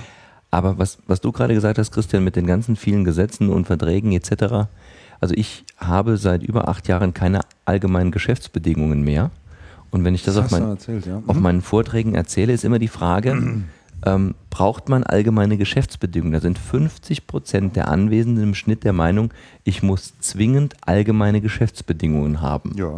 50 an. Also die anderen 50 Prozent sagen nein oder sind sich unsicher. Und dann stelle ich nochmal die Frage, wenn ich etwas im Internet verkaufe, muss ich dann zwingend allgemeine Geschäftsbedingungen haben oder kann ich abgemahnt werden, wenn ich keine habe? Mhm. Und dann sind 80 Prozent der Meinung, man kann abgemahnt werden, wenn ich im Internet keine allgemeinen Geschäftsbedingungen habe. So ist dieses verankert. Das ist ja alles völliger Blödsinn. Ich brauche keine allgemeinen Geschäftsbedingungen offline wie online. Ich brauche sie nur dann, wenn ich Gesetze und Vorschriften zu meinen Gunsten verändern will mhm. oder vielleicht auch noch klarstellen will. Mhm. Und ähm, ich für mich habe die Lehre gezogen, ich habe die eigentlich nie gebraucht. Ich musste immer Geld dafür bezahlen, weil mein Rechtsanwalt mir die überarbeitet hat. Und er kam dann alle zwei Jahre und jetzt müssen wir mal wieder gucken. Ich habe einmal in einem, in einem, Garantiefall, das war so eine strittige Geschichte, ähm, konnte ich durchsetzen, dass ich diesen Monitor nicht ersetzen musste, sondern nochmal zur Reparatur einschicken durfte. Ja. Habe ich gefühlte 150 Euro gespart und einen Kunden verloren. Mhm. Was also im Nachhinein völliger Quatsch war. Ich würde mhm. heute lieber die 150 Euro bezahlen, den Kunden behalten. Und ähm, wir fahren die Strategie, dass wir einfach mit unseren Kunden reden. Weil wir machen jeden Tag natürlich viele Fehler. Und dann gehst du zu deinem Kunden und sagst, pass mal auf, hier haben wir einen Fehler gemacht. Dafür stehen wir gerade. Das tut uns sehr leid. So und so wollen wir das jetzt korrigieren und so gehen wir vor. Mhm. Viel, viel besser als Rechtsanwälte und allgemeine Geschäftsbedingungen.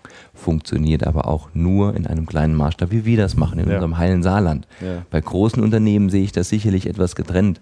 Ob ich mit großen Unternehmen als Kunde oder als Lieferant arbeite, wieder anderes Thema. Aber bei uns fühle ich mich sehr, sehr wohl mit dieser Einstellung und Vorgehensweise. Okay.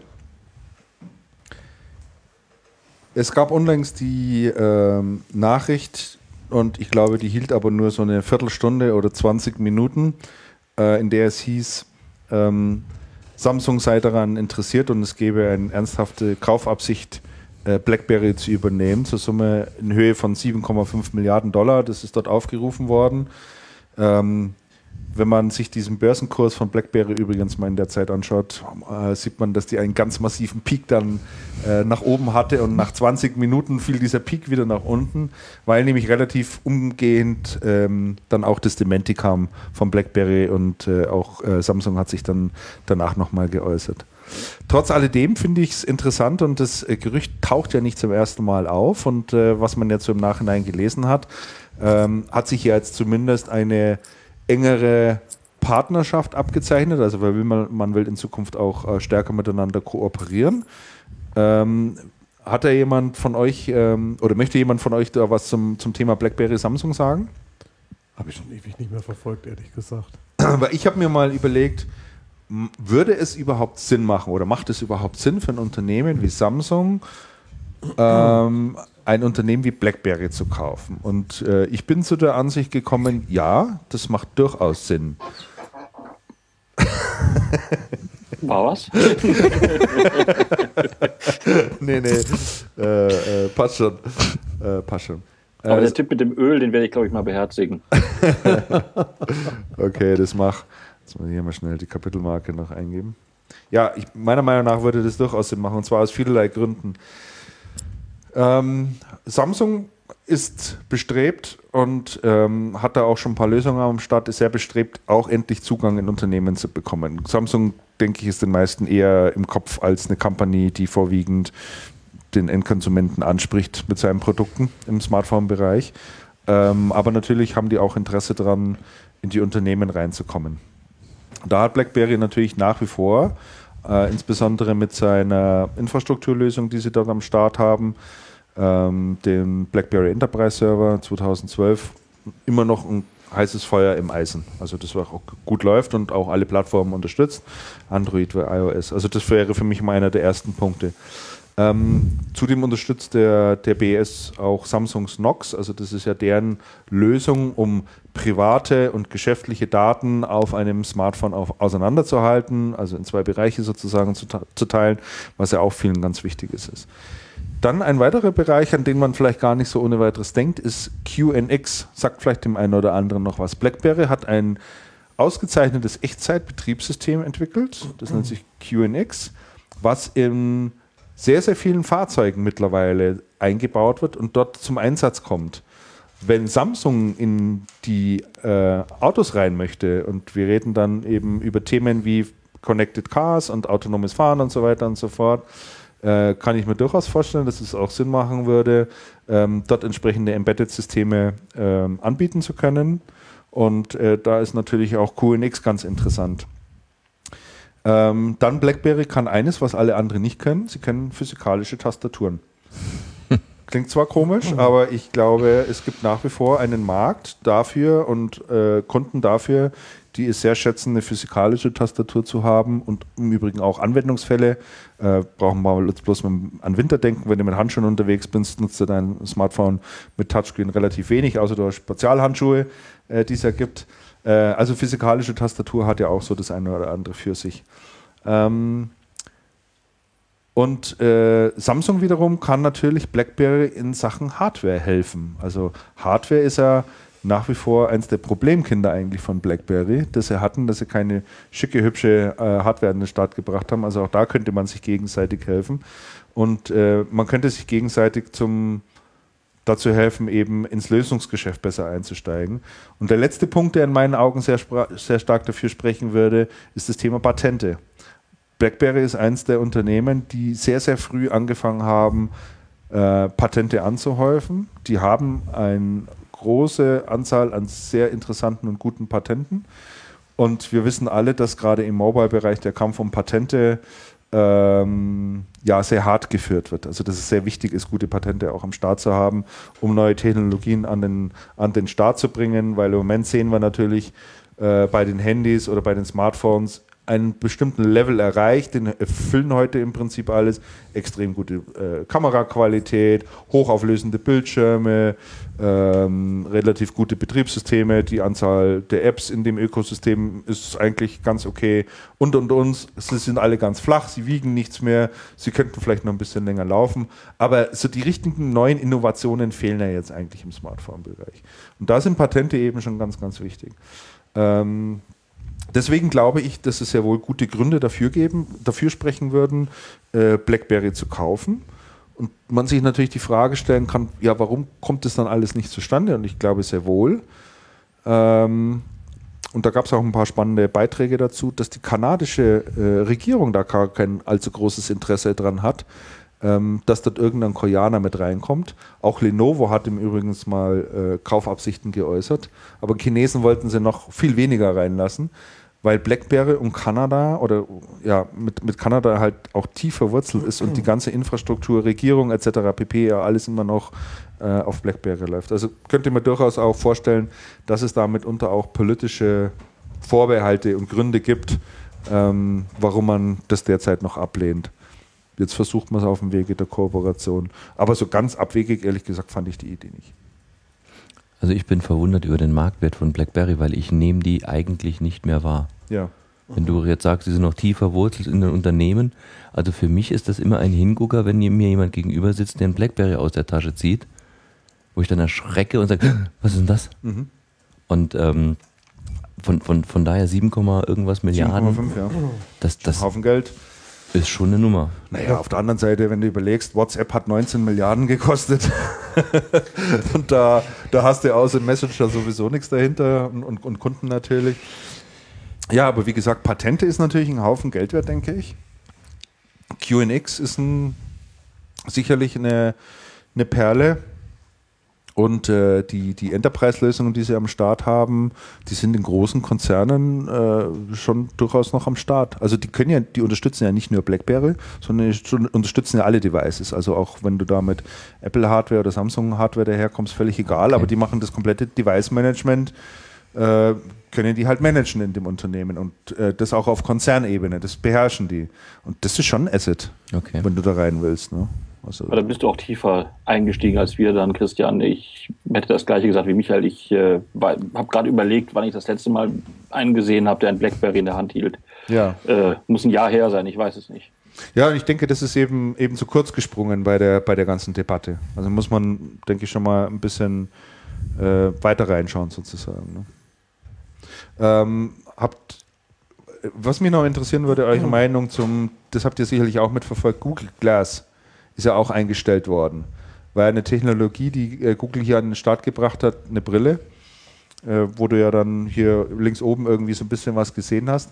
Das Thema ist jetzt eingestellt worden und gelandet bei Tony Fadell. Tony Fadell, wir erinnern uns möglicherweise daran, ist ja der Erfinder des iPods.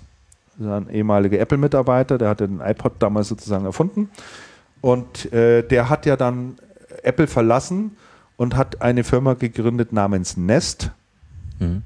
sagt dem einen oder anderen auch vielleicht was. Heim, Heimautomatisierung. Heimautomatisierung, diese Sensoren, die du die Rauchmelder zunächst erstmal, die du da oben hin machen kannst.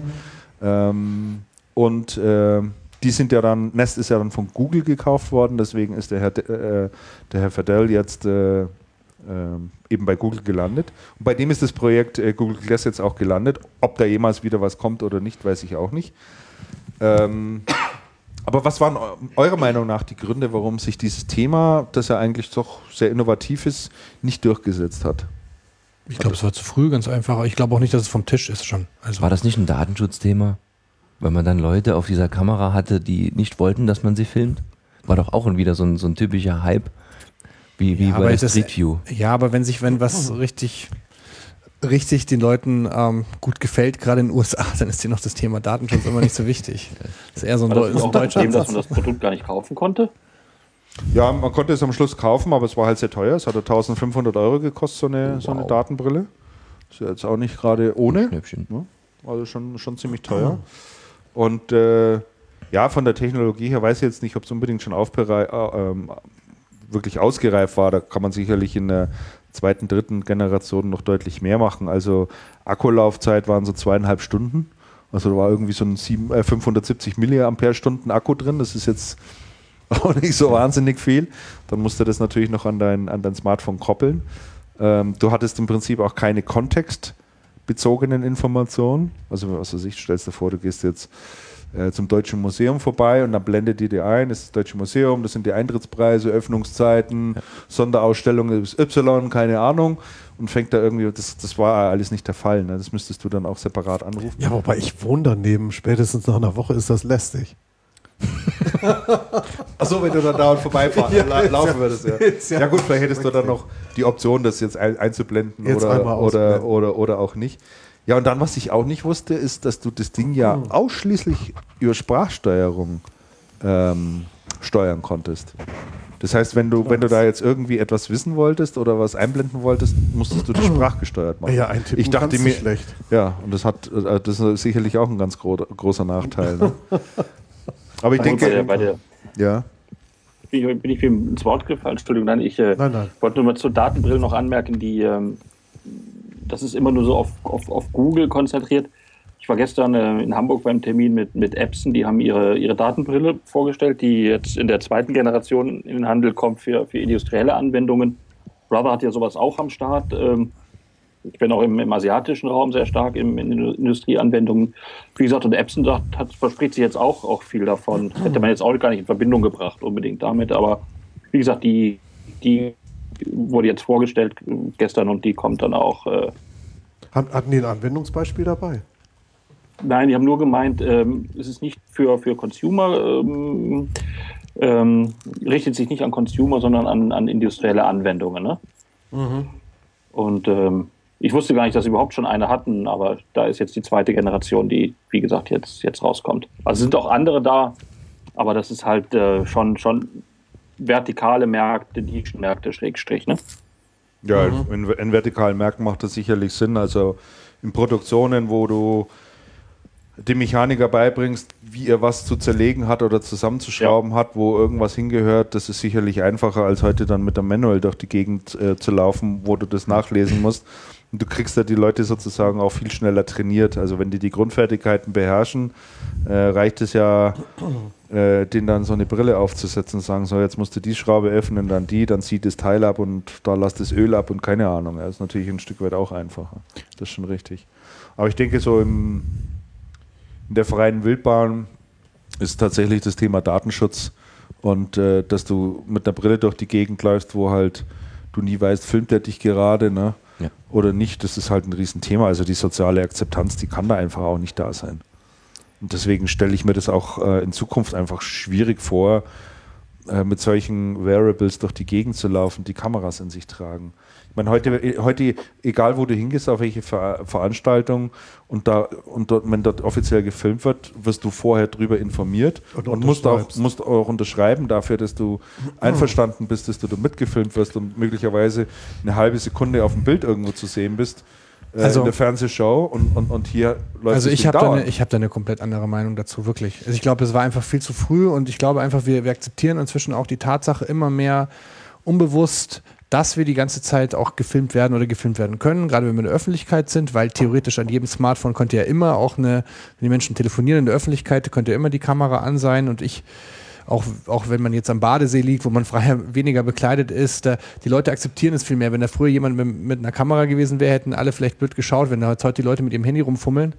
Äh, dann ist es halt so und dann wirst du halt fotografiert. Also ich glaube, dass ehrlich gesagt, dass wir dann, ich sehe das wirklich anders als ihr. Ähm, dass wir grundsätzlich so einen Prozess in Gang gesetzt hat, dass wir akzeptieren und ähm, auch zum Beispiel, dass Kameras in der Öffentlichkeit äh, äh, sind, also äh, an öffentlichen Plätzen oder in, in Läden ähm, oder auf eben auf Veranstaltungen. Wir haben eine, eine ganz andere Wahrnehmung Stück für Stück als noch vor fünf oder zehn Jahren dem Thema gegenüber.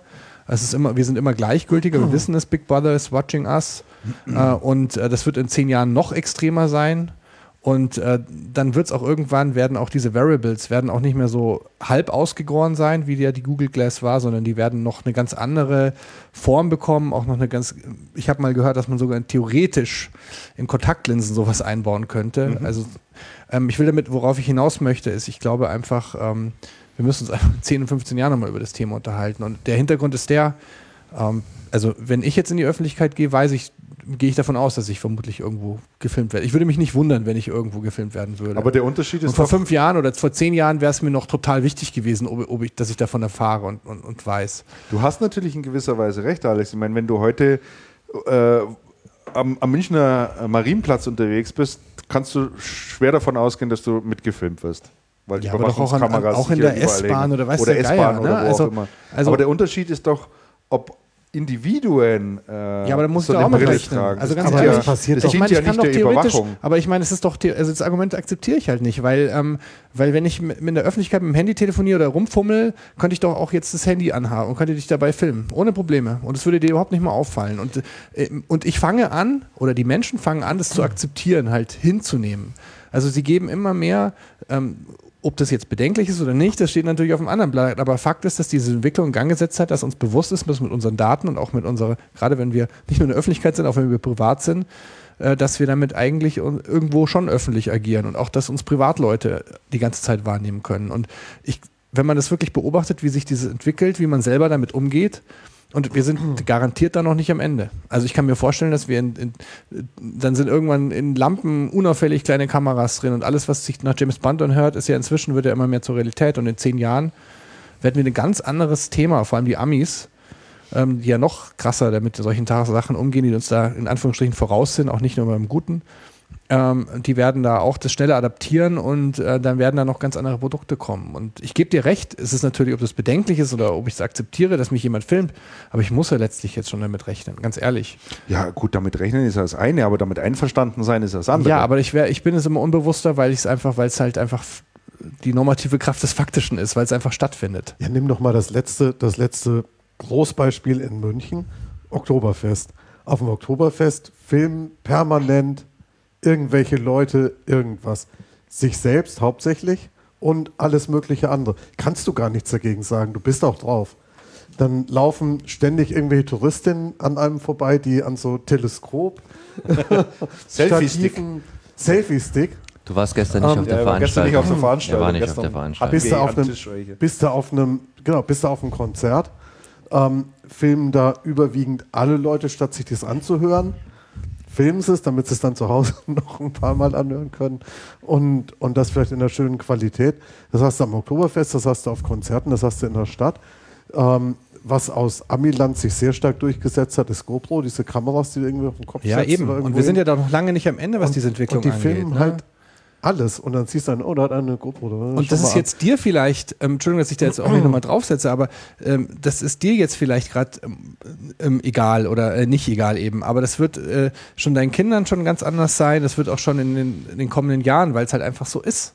Ja, ich weiß, es ist, also ich. Ich weiß es nicht, weil, weil, weil Filmen ist immer irgendwie, also bewusst gefilmt zu werden, ist ja immer irgendwie ein Stück weit der Eintritt in die Privatsphäre. Trotz alledem, auch wenn, selbst wenn ich mich im öffentlichen Raum bewege, Und ich glaube, diese Privatsphäre und das Gefühl für eine gewisse Privat- und Intimsphäre ist, glaube ich, etwas Angeborenes. Ich glaube nicht, dass sich das in den nächsten Generationen schon quasi abgebaut hat, sondern auch dort wird es den Leuten nicht egal sein, ob man ihnen in den Ausschnitt reinfilmt oder nicht. Die, die Grenze und Hemmschwelle wird immer weiter runtergehen, auf jeden Fall. Das mag durchaus sein, dass es vielleicht ein Stück weit runtergeht, aber ich, äh, also rational hast du recht, aber ich glaube, diesen emotionalen Faktor darf man da nicht vernachlässigen und da bin ich eher skeptisch, dass das nach unten geht. Alex, kennst, du die, Alex, kennst du die Funktion häufige Orte an deinem iPhone? Ja. Hast du die an oder aus? Die habe ich aus. Warum? Ja, genau aus dem Grunde. also, aber äh, ich habe zum Beispiel, früher hätte ich WhatsApp nie genutzt, weil, weil man sehen konnte, ob ich die Nachricht gelesen habe oder nicht. Das ist ja auch schon so, so ein Ding. Ne? Und ja. äh, äh inzwischen habe ich mich einfach dran gewöhnt. Ähm, früher fand ich es äh, fand ich's ein Eingriff in meine Privatsphäre, dass es dir nichts angeht, ob ich jetzt seine, seine blöde Nachricht jetzt schon gelesen habe oder nicht. Das ist meine Sache, weil ich ihm antworte. Äh, inzwischen ähm, akzeptiere ich es und ich werde auch irgendwann dieses häufige Orte akzeptieren und ähm, es ist halt einfach so. Ich, ich muss, mich, muss mich damit zurechtkommen, dass ich einfach ein immer transparenteres Wesen werde, ob ich will oder nicht. Es ist einfach Fakt. Kennt, kennt ihr die, die häufige Orte-Geschichte? Nee. Ich kenn's nicht. Ich weiß gar nicht, ob ich das in, anhabe. In irgendeinem iOS ab, äh, ich glaube 4S, ist diese Funktion gekommen, stillschweigend und war aktiviert. Und das iPhone zeichnet im Hintergrund, also für alle, die das jetzt mal nachmachen wollen. Ja, erklär mal. Ähm, ihr geht auf Einstellungen Datenschutz, dann ganz Moment, Datenschutz, dann ganz oben Ortungsdienste, dann ganz nach unten, ganz nach unten Systemdienste und dann häufige Ordner. Also es, doch, es ist auf, auf, ähm, auf Level, ich glaube 6 ist es, wenn ich wenn ich jetzt richtig mitgezählt habe. Ist auch nicht unbedingt so präsent gemacht. Das wissen auch viele Leute heute nicht, obwohl okay. er schon weit über ein Jahr äh, aktiv ist. Und dann zeichnet das iPhone jetzt auf, wo ich war. Wir nehmen mal hier München, Bayern. Ich klicke das mal an. Wow. Und dann siehst du, ich war gestern an dem Lehmbachplatz. Rate mal, was ich da gemacht habe. Mhm. Ich klicke das nochmal an und dann sagt mir mein Handy, ich bin um 18.01 Uhr gekommen und habe diesen Ort gestern Abend um 2.08 Uhr verlassen. So, und dann musst du, das musst du mal bei deinen Bekannten München. ausprobieren. Zeig das mal einem Bekannten und gucke ihm ins Gesicht, wie er reagiert. Es gibt Leute, die schauen sehr erfreut. Oh, das ist ja mal cool. es gibt Leute, die fragen dich als erstes, kann ich das löschen? Und ähm, da ist, ist so diese Einstellung. Und meistens ähm, hängt es halt auch damit zusammen, ob ich was damit zu verbergen habe oder nicht. Ich glaube, Verheiratete schalten das öfters aus als die Unverheirateten. Oder wie jetzt du, du bist nicht verheiratet, lebst aber in einer festen Beziehung. Ich würde es auch ausschalten an deiner Stelle, muss ich sagen. Ich habe Familie, Kind, Sohn, da ist das egal, verstehst du, ich habe einen Ehevertrag, ich lasse das einfach an. Aber da, da hast du es jetzt an deinem Land, du hast gerade eben argumentiert, dass das eigentlich alles gar nicht so schlimm ist. Aber wenn du dann mal reflektierst, bei dir schaltest du es aus, wobei ich kann nicht erlösen. Ähm, das Ausschalten bedeutet ja nur, dass du es nicht mehr siehst. Ich gehe davon aus, dass Apple es genauso immer noch weiß, weil die müssen ja ihre Verkehrsinformationen, Live-Traffic etc. irgendwo herbekommen. Ja. Aber das ist die unterschiedliche Sichtweise. Hast du es jetzt wieder angeschaltet? Ich, ich, ich gucke da drauf. Nein, ich habe auch nicht gesagt, dass ich es gut finde, um Gottes Willen, oder dass ich es akzeptiere. Ich habe nur gesagt, ich muss es akzeptieren. Ne? Und ob ich will oder nicht. Wenn ich mich, ich habe vorher gesagt. Nein, das musst du nicht, Alex, weil du könntest nach wie vor sagen, ja, aber der Punkt äh, ist ich nutze einfach WhatsApp nicht. Punkt. Nein, aber ich, mir geht es ja um was anderes.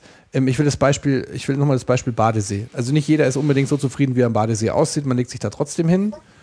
Und wenn da, wenn, da, wenn da die Leute mit der Handy, mit der Kamera drum rumfummeln, dann akzeptieren es die Leute. Und woher weiß ich, ob die mich filmen oder nicht? Und die Leute fangen es an zu akzeptieren. Auch wenn sie es nicht gut finden. Ja, ich weiß nicht, ob es wirklich was mit Akzeptanz zu tun hat. Das ich glaube, die, Jungen, die, ich glaub, die, ich glaub, die jüngeren Leute, die, die haben da eine größere Akzeptanz, Christian. Ja? Ja. Ich glaube, die haben ja. ein geringes Verständnis für das Problem. Ja. Es gibt dieses schöne Beispiel, die geh mal. Du gehst, du gehst in eine, in eine, Schulklasse, wo jeder jeden Mist aus seinem Privatleben bis ins tiefste Detail mit Bildern, wo sie besoffen irgendwo rumliegen, bei Facebook postet.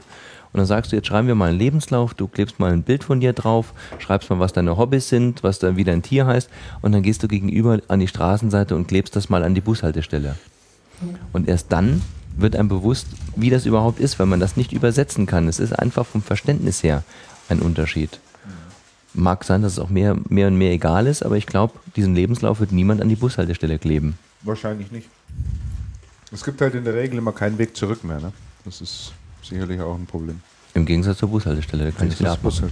Ja, da hast du völlig recht. Okay. Ich würde mit euch noch sprechen wollen über Microsoft. Da tut sich ja doch auch einiges. Ähm, Microsoft hat ja vor einiger Zeit ähm, Windows 10 angekündigt, beziehungsweise Details dazu angekündigt. Ähm, und unter anderem auch die Information, dass Windows 10 im ersten Jahr für die Kunden kostenlos sein wird. Und äh, ich habe dann anschließend äh, eine wilde Diskussion auf bei den Kollegen von crn.com mitverfolgt, in denen also ziemlich heftig diskutiert wurde von Händlern, die ziemlich sauer darüber waren, äh, weil sie gesagt haben, gut, dagegen können wir jetzt sicherlich nichts machen, aber eure Informationspolitik ist einfach echt richtig scheiße, weil das hättet ihr mal vorher auch irgendwie ankündigen und sagen können, äh, wie ihr euch das so in Zukunft vorstellt mit eurem Betriebssystem und Bezahlung und so weiter, dass man sich da ein bisschen drauf einstellen kann.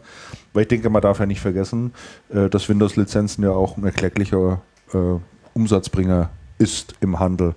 Und wenn dieses Thema in Zukunft wegfällt, dann hat es natürlich auch Auswirkungen.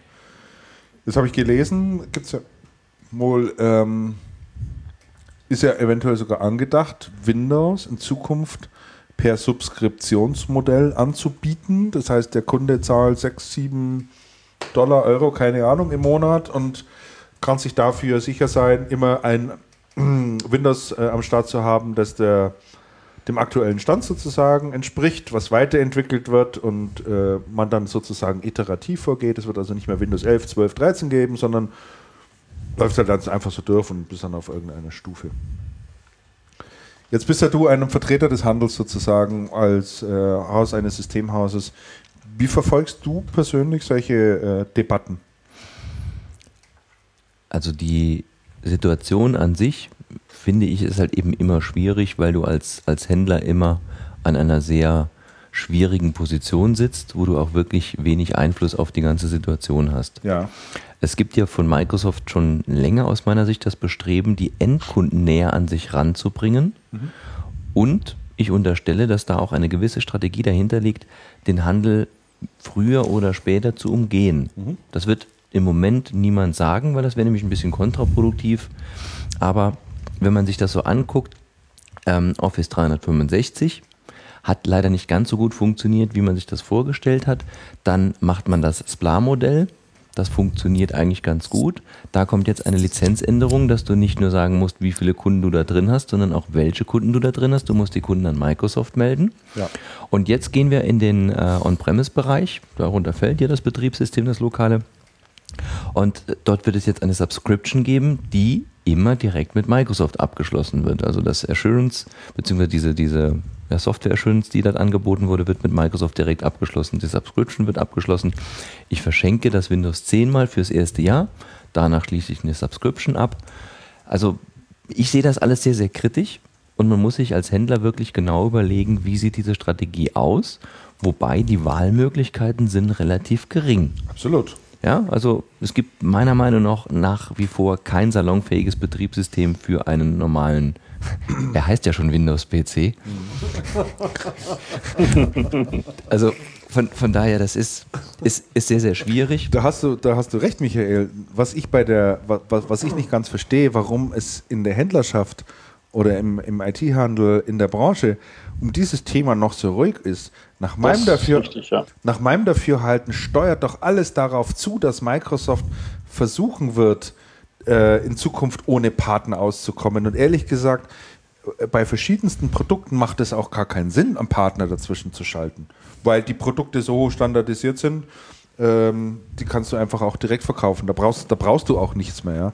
Also ähm, Office 365 etc. pp. Ja. Wie auch immer, oder Betriebssystem. Ist mal wieder das Cloud-Thema. Aber, aber war, war, warum, warum ist es so ruhig um das Thema? Warum, warum redet da keiner drüber? Warum stellt sich Microsoft immer noch hin und sagt, ja, äh, wir sind ja der, der Liebhaber des der Partner überhaupt, ja, also wir pflegen das ja auch alles und das hat uns ja alle ganz wichtig.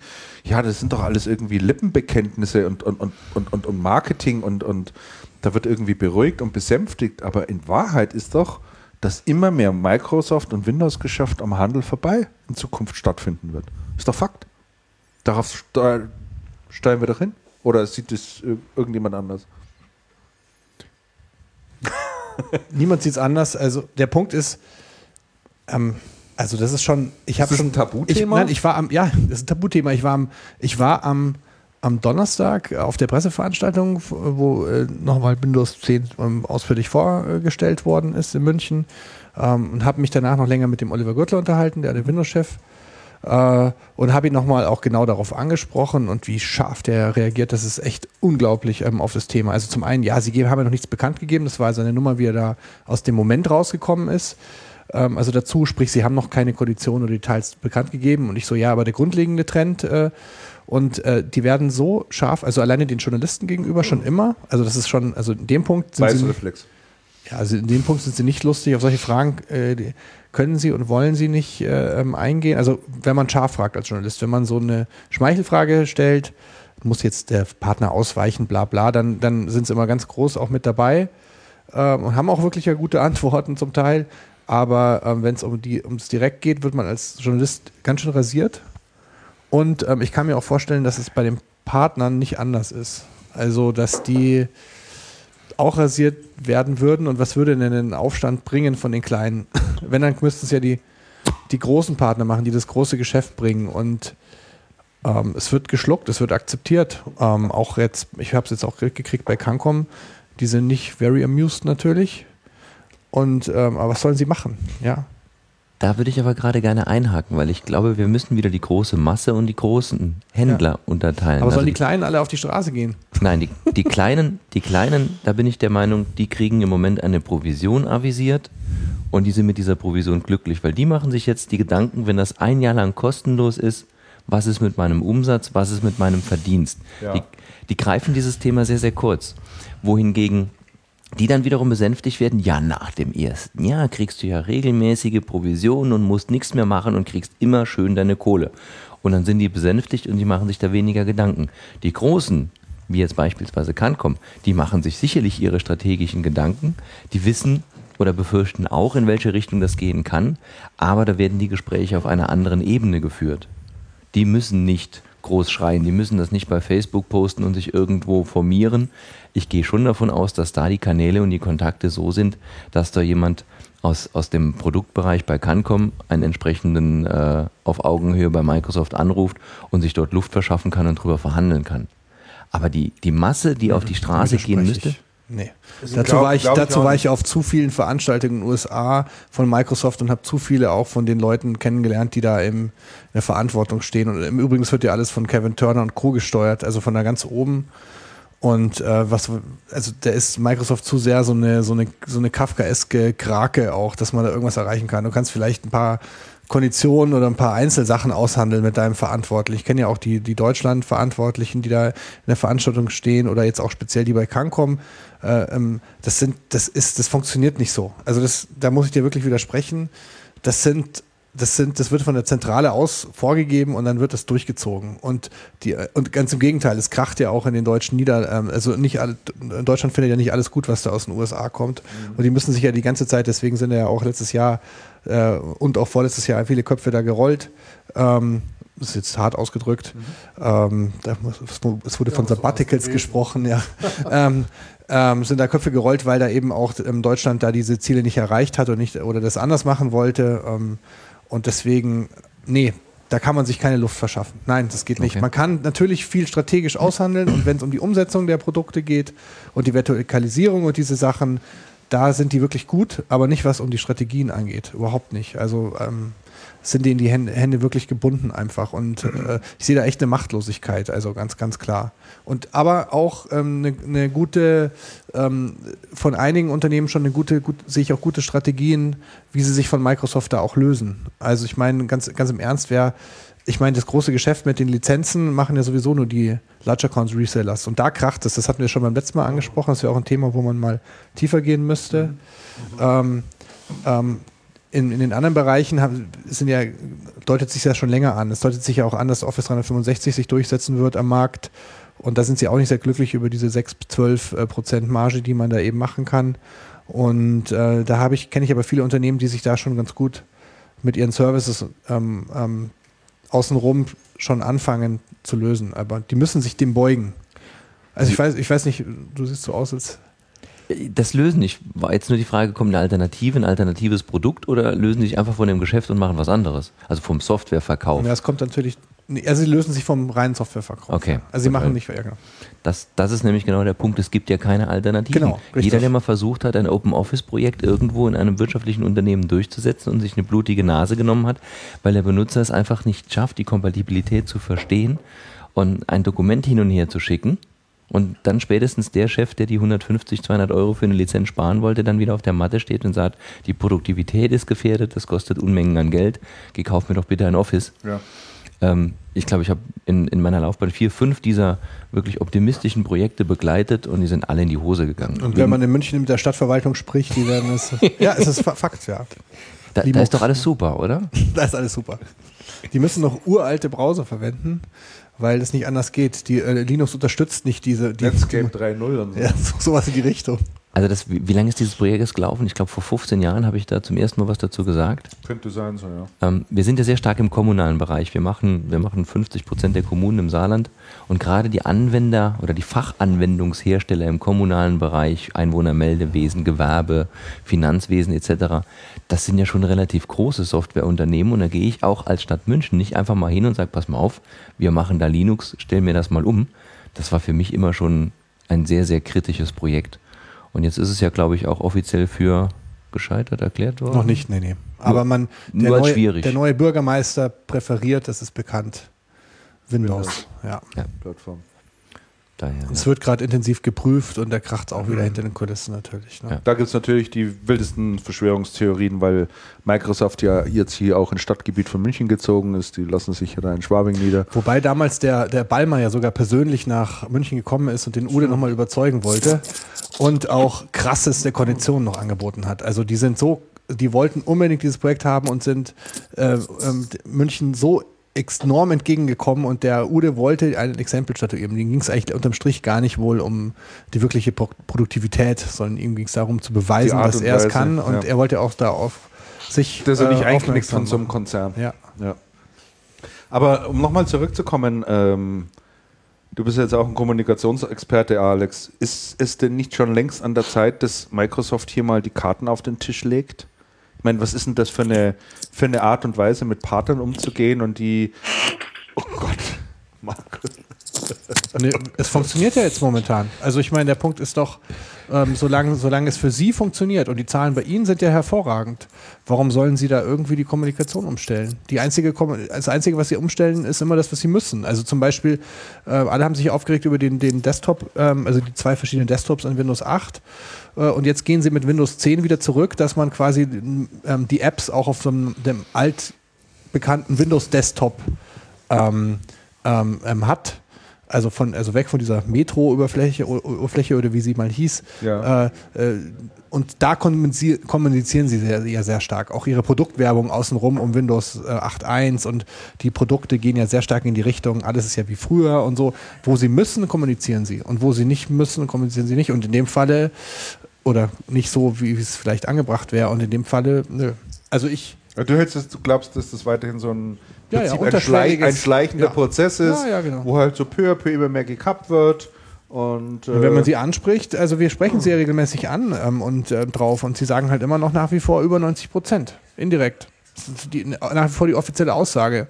Und man kann ja nicht mehr machen, als diese in, in die, äh, die entgegennehmen. Also ich denke, die wird auch stimmen. Ja, denke ich auch. Ja, aber es ist ja nur eine aktuelle Momentaufnahme. Das ist ja kein Ziel, keine Vision. Eben, die Strategie würde mich immer interessieren.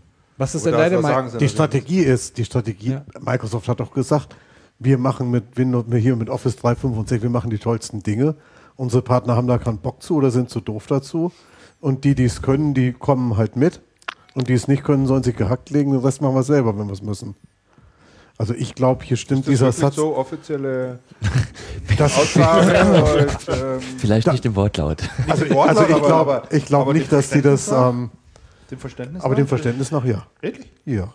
Das habe ich, hab ich damals schon so verstanden, als es darum ging, ähm, Office 365 zu verkaufen. Ja. Das ist damals schon so gewesen. Wir nehmen die Partner mit, es gibt hier tolle Angebote. Die Partner können das annehmen, müssen sie nicht. Wenn sie es nicht wollen, dann sollen sie halt ihr Ding machen. Wir machen unseres. Im Übrigen, wir können nicht auf die Partner warten, die dann, die dann dafür sorgen, dass unsere Produkte hier erfolgreich sind. Im Übrigen. Du doch da eh nichts mehr mit als Partner, oder? Das ist ja, ja nochmal eine andere Frage. Also die, die, die Frage, womit du als Partner was verdienst und was du als Partner überhaupt machst. Also schau mal, der, der erfolgreichste Konzern der Welt ist, wir haben es ja noch auf der Agenda stehen vielleicht, ist nicht eben partnerfreundlich. Nein, nein, überhaupt nicht. Überhaupt nicht. Ich meine, die, die würden ohne Partner würde das auch nicht funktionieren. Ohne Distribution und diese ganze, diese ganze Verteilmaschinerie ähm, und alles. Ähm, aber denen ist das doch egal. Ich habe neulich mit einem, mit einem Distributionsgeschäftsführer gesprochen, der dann, der dann meinte über einen anderen Hersteller, mit dem man sehr viel Geschäft macht und der auch nicht eben distributionsfreundlich unterwegs ist. Der hat gesagt, naja, erstens, wir müssen uns positionieren. Und wenn man sich am Markt positioniert, dann hat man dadurch, dann hat man dadurch seine Berechtigung, sagt er. Und zweitens dürfen wir uns doch, machen wir uns doch gar keine Illusionen. Die Hersteller bedienen sich unser, solange sie es nötig haben. Mhm. Und wenn sie denken, dass das nicht mehr nötig ist, dann machen die das nicht. Mhm. Dann ist das, dann ist das halt vorbei. Und dann müssen wir uns fragen, okay, was, was machen wir in dem, in dem Zusammenhang? Mhm. Ja. Und vielleicht können wir es uns ja irgendwann mal rausnehmen, zu sagen, lieber Hersteller, du willst dich vielleicht noch die nächsten zwei Wochen unser bedienen, aber vielleicht wollen wir das ja gar nicht mehr.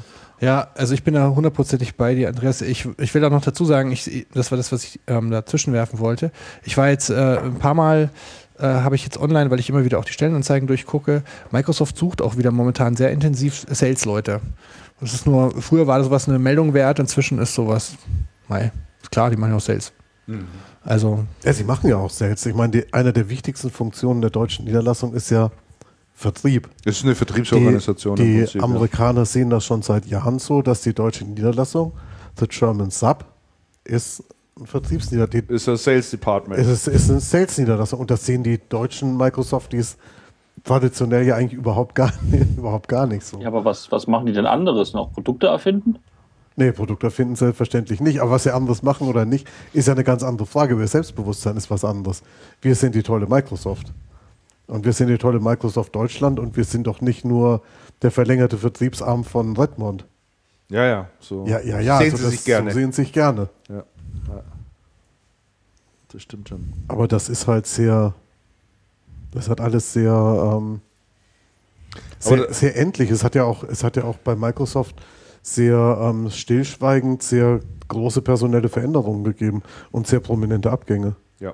Gerade im letzten Jahr. Ja. Aber dann lass uns vielleicht fließend dazu übergehen, ähm, weil das ja auch nochmal. So eine Personal, die ja, übrigens okay. an dieser, an dieser Stelle eingeflochten.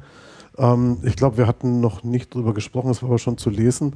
Der Christian Mertens von Microsoft war Microsoft Office-Chef in Deutschland als Nachfolger von Christoph Bischoff, war dann in der Schweiz, kommt jetzt zu HP als, als Partnerchef, PPS. Mhm. Ich glaube, letzte Woche war es schon mal gemeldet worden. Also man, man, man, sieht, das sind ja prominente Abgänge, das ein sehr prominenter Abgang bei Microsoft, denke ich mal. Sein Vorgänger Christoph Bischoff ähm, war Office-Chef in Deutschland, war dann, ich glaube, Office-Vertriebschef in Redmond und hat lang die italienische Niederlassung ge ge geleitet, ist seit letztem Jahr raus. Der ist bei einem Partner jetzt angefangen. Mhm. Bei einem, bei einem Softwarehaus. Das sind sehr prominente Abgänge. Ja. Da gibt es ja noch mehr von. Ja. Das liest man aber nirgends. Das ist alles so stillschweigend so schleichend. Und natürlich verändert sich Microsoft, der, der ähm, Microsoft verändert sich sehr stark im Kern in, in Redmond, sehr stark im, im Produktkern, in der Entwicklung, in der Art, wie entwickelt wird, in der Art der Produkte, die angeboten werden. Und natürlich hat das Auswirkungen auf den Vertrieb. Ja. Wann ist Schröder ausgeschieden? Der war doch Vertriebschef.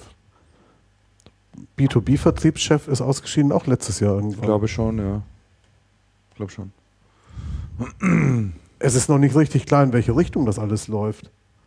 Aber dass die Dinge da sehr stark in Bewegung sind, ist, ist völlig klar. Auch dass Partner inzwischen aus der Gunst gefallen sind, die, denen man früher den Arsch nachgetragen hat. Ja klar, die gehen halt die eine oder andere Richtung nicht mit und dann hast du als Partner da ein Problem wenn du ein großer bist und sehr eng an Microsoft bist. Mhm. Und für die Microsoft-Partner, für, die, für das klassische Partner-Ökosystem mhm. ist es lebensnotwendig, sehr eng an Microsoft zu sein, weil da halt sehr viel Geschäft geht und ja. weil, weil sehr viel Geschäft rechts und links runterfällt oder verteilt wird und ja, das ist halt so. Große Projekte, sehr viel Leads auf, auf sehr ähm, interessanten kleinen Dienstwegen. Mhm. Ja. Lass uns vielleicht, äh, das ist dann wahrscheinlich auch der letzte Punkt äh, im heutigen Channelcast, ähm, noch über eine weitere Herausforderung für so den einen oder anderen Händler sprechen. Ähm, und zwar Apple wollte ich nochmal äh, thematisieren. Die haben ja jetzt ein Quartal hingelegt, äh, das seinesgleichen sucht. Äh, Umsatz von 74,6 äh, Milliarden Dollar in einem Quartal. Eine Performance, wie sie noch nie ein Unternehmen in der Historie hingelegt hat. Ähm, haben 74,5 Millionen iPhones verkauft in diesem Quartal. Das heißt, äh, umgerechnet 32.000 Stück pro Stunde. Äh, ist auch schon ganz ordentlich. Sind nur 65 im Übrigen erwartet worden. Ähm, der iPhone-Umsatz äh, ist geklettert auf 51,2 Milliarden Dollar. Sie sind Marktführer in China geworden in diesem Quartal, haben es also tatsächlich geschafft, auch den ersten asiatischen Markt zu erobern, was ihnen nie einer zugetraut hätte, weil es gerade insbesondere in China lokale Anbieter gibt wie äh, Xia, Xiaomi, spricht man die, glaube ich, aus, richtigerweise, ähm, und Lenovo und ähnliche. Äh, der durchschnittliche Verkaufspreis eines iPhones liegt bei 687 Dollar. Und jeder hat gesagt, in China Einer. wird das nur was, wenn die Preise ganz, ganz, ganz, ganz, ganz weit runtergehen. Äh, das Einzige, wo sie einen Rückgang zu verzeichnen haben, zu verzeichnen haben, da haben wir vorhin schon drüber gesprochen, sind iPads. Das sind nur noch 21,4 Millionen verkauft worden. ja, gut. Shit, shit happens. Shit happens. 17% Rückgang. Trotzdem eine ganz schöne Nummer. Äh, Mac-Verkäufe 14% nach oben gegangen, so gut wie nie. 5,5 äh, Millionen verkauft worden. Umsatz äh, mit Macs inzwischen auch bei knapp 7 Milliarden. Und Apple hat mittlerweile auf der hohen Kante zur Verfügung Cash 178 Milliarden Dollar. Das ist so viel Geld, die könnten sich heute, wenn sie wollten, die IBM kaufen und hätten noch 43 Milliarden auf der hohen Kante. Also, um das mal so ein bisschen ähm, in, ins, äh, ins, Verhältnis zu setzen. Jetzt liest man aber auch da, auf der anderen Seite, und äh, da gab es jetzt äh, etliche Artikel darüber, M-Store war jetzt der letzte große Apple-Händler oder Kette, die jetzt Insolvenz angemeldet hat. Und ähm, ich glaube, zwei von die den 20 Shops bleiben übrig, sind abgewickelt worden. Genau, die letzten Hardwarebestände werden verkauft. Es gab davor die große Krise von Ditech, große, war eine große österreichische Apple-Kette, äh, ist auch über die Wupper gegangen.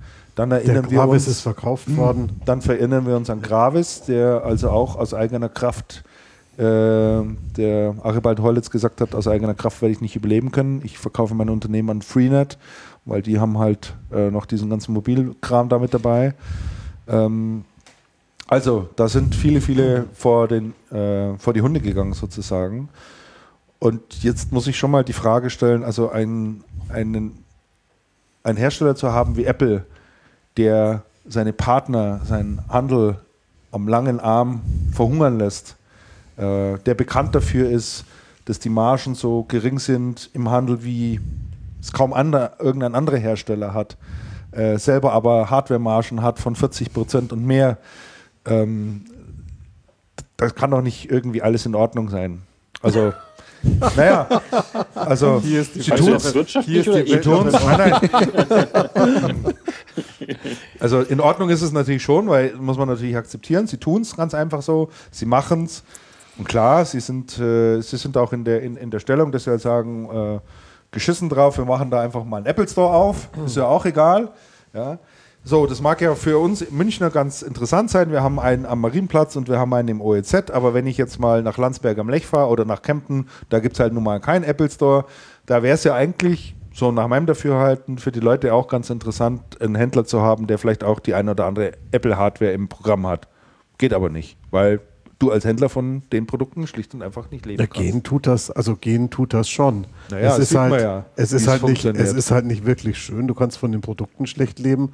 Du hast im Service massive Nachteile bei Apple.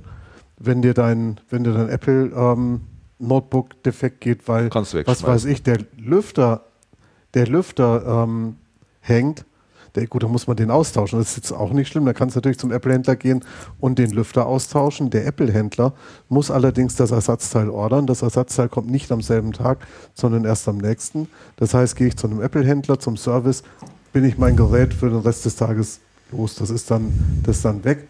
Interessanterweise hat Apple die Teile alle lagernd. Das heißt, kriege ich einen Termin im blöden Mac Store. Kommt Na, mal, alles haben die auch nicht. Kommt mal ein Mac Genius und tauscht das aus. Lüfter haben sie lagern. Also Lager, die, die, meisten, die meisten Dinge haben sie lagern. Ein Apple-Händler hat nichts lagernd, weil er nichts lagernd haben, nichts lagernd haben darf. Was ist das denn für ein Scheiß? Also ich meine, das doch. Vielleicht ist es nur ein Beispiel jetzt dafür. Ähm, also Masche, ist das, mir, ist das mir, mir, mir Unfall ja oder ist das Masche? Das weiß ich nicht. das ist eine Schlecht, interessante Frage. Schwierig einzuschätzen, aber. Das Logistik ist ja nichts Einfaches. Ich will den ja auch nicht nachtrauern, also ich möchte da nicht falsch verstanden äh, werden die, wollen. Aber die M-Store waren, waren es, es, gute es, Läden mit, mit guter Beratung, schöne Läden mit guter Beratung und einem guten Service.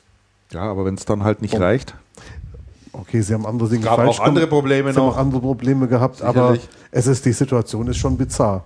Also ich bin ja kein Verfechter von diesem faulen, angefressenen Obst. Das muss ich jetzt mal sagen, bevor ich jetzt hier in das Thema einsteige. Aber ähm, sehen wir uns das mal in der Computerbranche an. Da geht alles über den Preis und alles wird kaputt gemacht von den Händlern, die entsprechend dann nicht nur diesen Computer kaufen, sondern ihn dann auch mit minimaler Marge nochmal irgendwo auf irgendwelche Online-Plattformen raushauen, weil sie einfach nicht rechnen können. Und bei allem, was, was an persönlichen Leid diesen ganzen Apple-Händlern passiert, es hat zumindest zur Folge, jetzt aus wirtschaftlicher Sicht, Markus, um deine Frage zu beantworten, ethisch ist das ganz anders zu betrachten, aber aus wirtschaftlicher Sicht ist das, was Apple macht, schon ziemlich cool. Die haben einen ganz strikten Handel und ja. wenn du da mal von Rabatten sprichst, werden die niemals zweistellig, die werden einstellig. Ich habe vor kurzem einen Anruf von der Kreisverwaltung von uns bekommen, die wollten 500 iPads ausschreiben und haben gesagt, da müssen wir richtig geile Preise bekommen. Da habe ich gesagt, ja, dann gucken wir mal, ob wir 5% Rabatt dann irgendwo raushandeln können bei 500 Stück. Die Anzahl scheint mir doch etwas klein für Apple. Ja, ja. Und ähm, die Apple-Geräte findest du nirgendwo. Und da gibt es ganz wenige Hersteller, jetzt auch außerhalb der IT-Branche, die es schaffen, ja, so. diesen Channel so sauber zu halten. Ja. Ein typisches Beispiel, der Freund jeder Hausfrau, der Vorwerkstaubsauger. Wollte ich gerade sagen. Das ist faszinierend, wie die das machen. Ja, und das ist wirtschaftlich extrem cool. Und Apple hat das schon gut hingekriegt. Also das, das System ist exakt, und exakt ausgesteuert. Und gute Produkte am Start, ne? Ja. Nein, äh, nein. Nein? Doch, ja, schon ein bisschen. Aber keine, keine Notebooks. So. Aber ähm, nehmen wir, nehmen wir nochmal diesen, diesen M-Store. Hätten die den gerettet, dann wäre das ein Exempel gewesen, was Schule gemacht hätte. Dann Sicher. kommt der nächste, kommt der nächste, kommt der nächste. Das hätten die nie gemacht. Nee, das wäre ja auch völlig nee, kontraproduktiv. Nicht. Natürlich. Nicht. Weil Apple, ich glaube, Apple will ja auch lieber online verkaufen als offline. Das Offline ist eher nicht die Strategie. Oder zumindest der Kernpunkt der Strategie. Naja, und sie halten ihren so. Vertriebskanal und sie halten ihren, Entschuldigung, und sie halten ihren Vertriebskanal natürlich auch ziemlich einen Daumen drauf. Ne? Wenn du nicht autorisierter Apple-Händler bist, kannst du deine Marge von vornherein gleich vergessen. Ne? Also nur der Autorisierte kriegt noch einigermaßen da seine, seine entsprechenden Anteile trotzdem bin ich mal ganz erstaunlich. Wir hatten gerade gesprochen von äh, Handel kritisiert Infopolitik von Microsoft. Das ist ja bei Apple noch, noch viel tragischer. Ne? Ich habe da mit einigen Distributoren gesprochen, die auch Apple haben im Angebot. Äh, die wissen gar nichts über die Apple Watch, die jetzt in zwei Monaten wohl kommen soll. Das erfahren sie nur aus der Presse, ähm, werden nicht informiert, wann es kommt, wie es kommt, ob es überhaupt kommt. Das ist schon, schon erstaunlich, den Handel so zu, so zu behandelt Ja gut, aber das ist, das ist ja sehr konsequent, weil das machen sie ja schon immer so. Also von daher ist ja, als, nichts als, anderes. Als Distributor bestellst du auch bei Apple. Du weißt aber, du bestellst über einen gewissen Warenwert. Du weißt aber gar nicht, was, was kommt. kommt an Produkten. Und am, und am Tag, gerade wenn, neu, wenn, neu, wenn, wenn, neue Launch, wenn neue Produktlaunches kommen, dann ist es tatsächlich so, dann kommt die Ware, die du bestellt hast, in schwarzen Paletten also in schwarz, wie heißt das, mit, mit Folie umwickelten Paletten. Das heißt, du siehst nicht, was drauf ist und du darfst auch erst am bestimmten Tag öffnen. zu einer bestimmten Zeit öffnen. Sonst.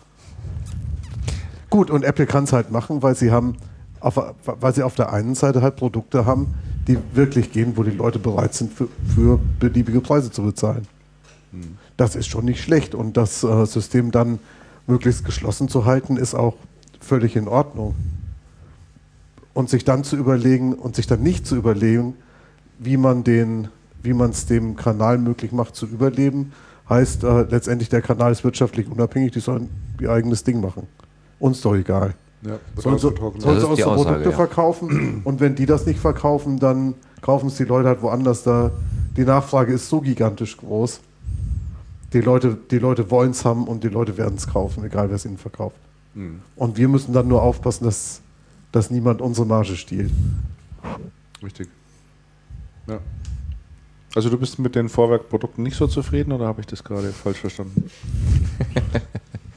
soll, ich noch eine soll ich noch eine Geschichte erzählen? Erzähl. Ja, erzähl.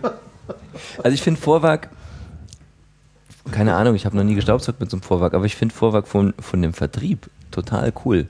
Meine Frau kam nach Hause und hat gesagt, Micha, wir haben im neuen Haus relativ viele Fliesen und die müssen halt eben erst gekehrt, dann geputzt und gesaugt werden, keine Ahnung.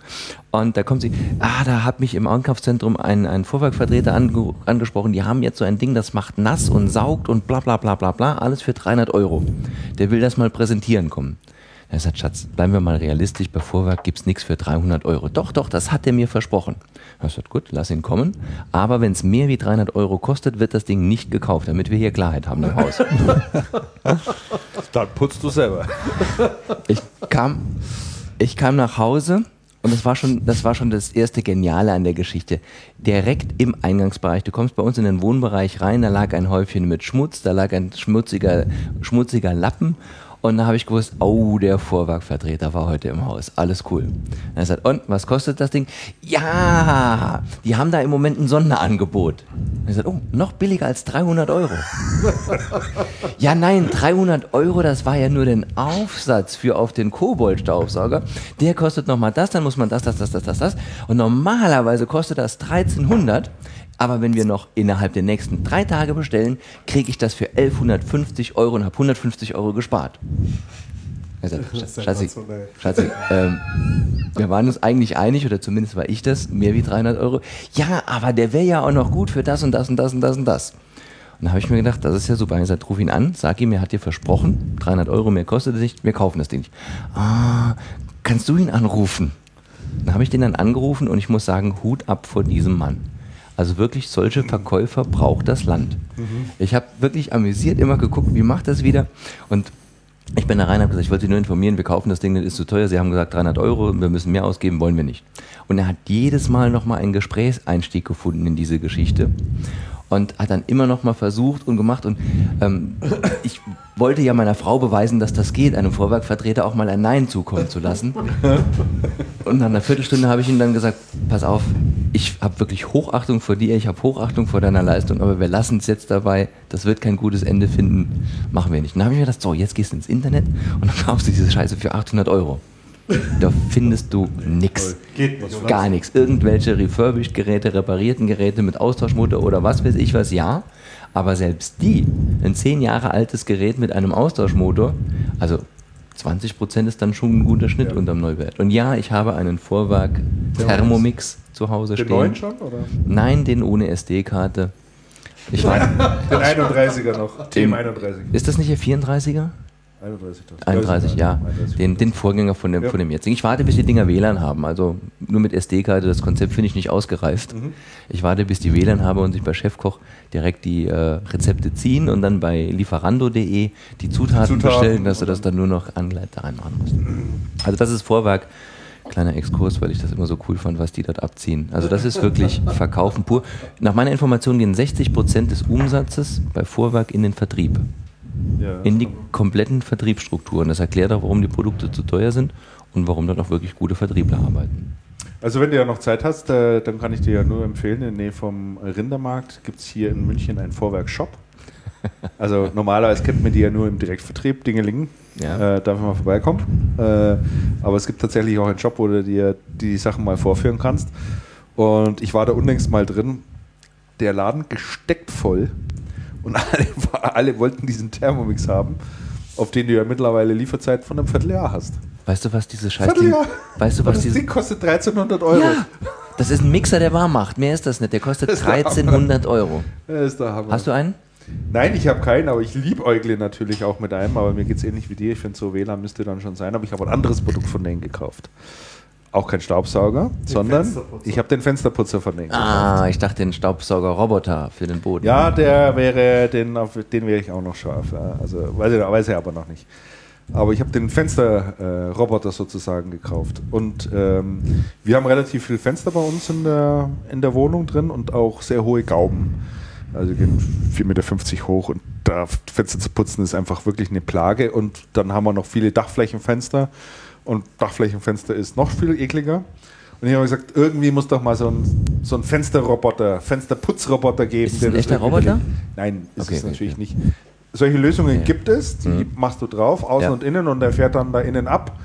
Äh, ist aber wirklich noch nicht ausgereift. Mhm. Der schafft die Ecken nicht richtig und ist super laut und so weiter. Die Firma Vorwerk hat einen Roboter, ist ehrlich gesagt zu viel. Ein äh, Sauger ist das, ne? Das ist ein Nass, Nasssauger mit so einem Abzieher dabei. Ganz, ganz genau. Du ja. hast, der, der erspart dir einen Arbeitsschritt. Also mhm. du kannst halt zwei Arbeitsschritte in einem machen. Das macht das Gerät aber super gut. Also muss man wirklich sagen, ähm, da ist im Prinzip so eine Art Mikrofasertuch drunter und ein Motor, damit das Wasser abgesaugt wird. Und sofern du einigermaßen Fenster hast ohne Sprossen und etc., ja, ja, ja, machst du zack, zack, zack und du hast noch nie so schnell Fenster geputzt. Streifenfrei, also das funktioniert wirklich gut. Also zum Suppe, zum Suppekochen nicht geeignet, aber dafür ja. nimmt dann den Thermomix. Aber der Preis, da nehmen die halt auch mal über 300 Euro dafür. Nee.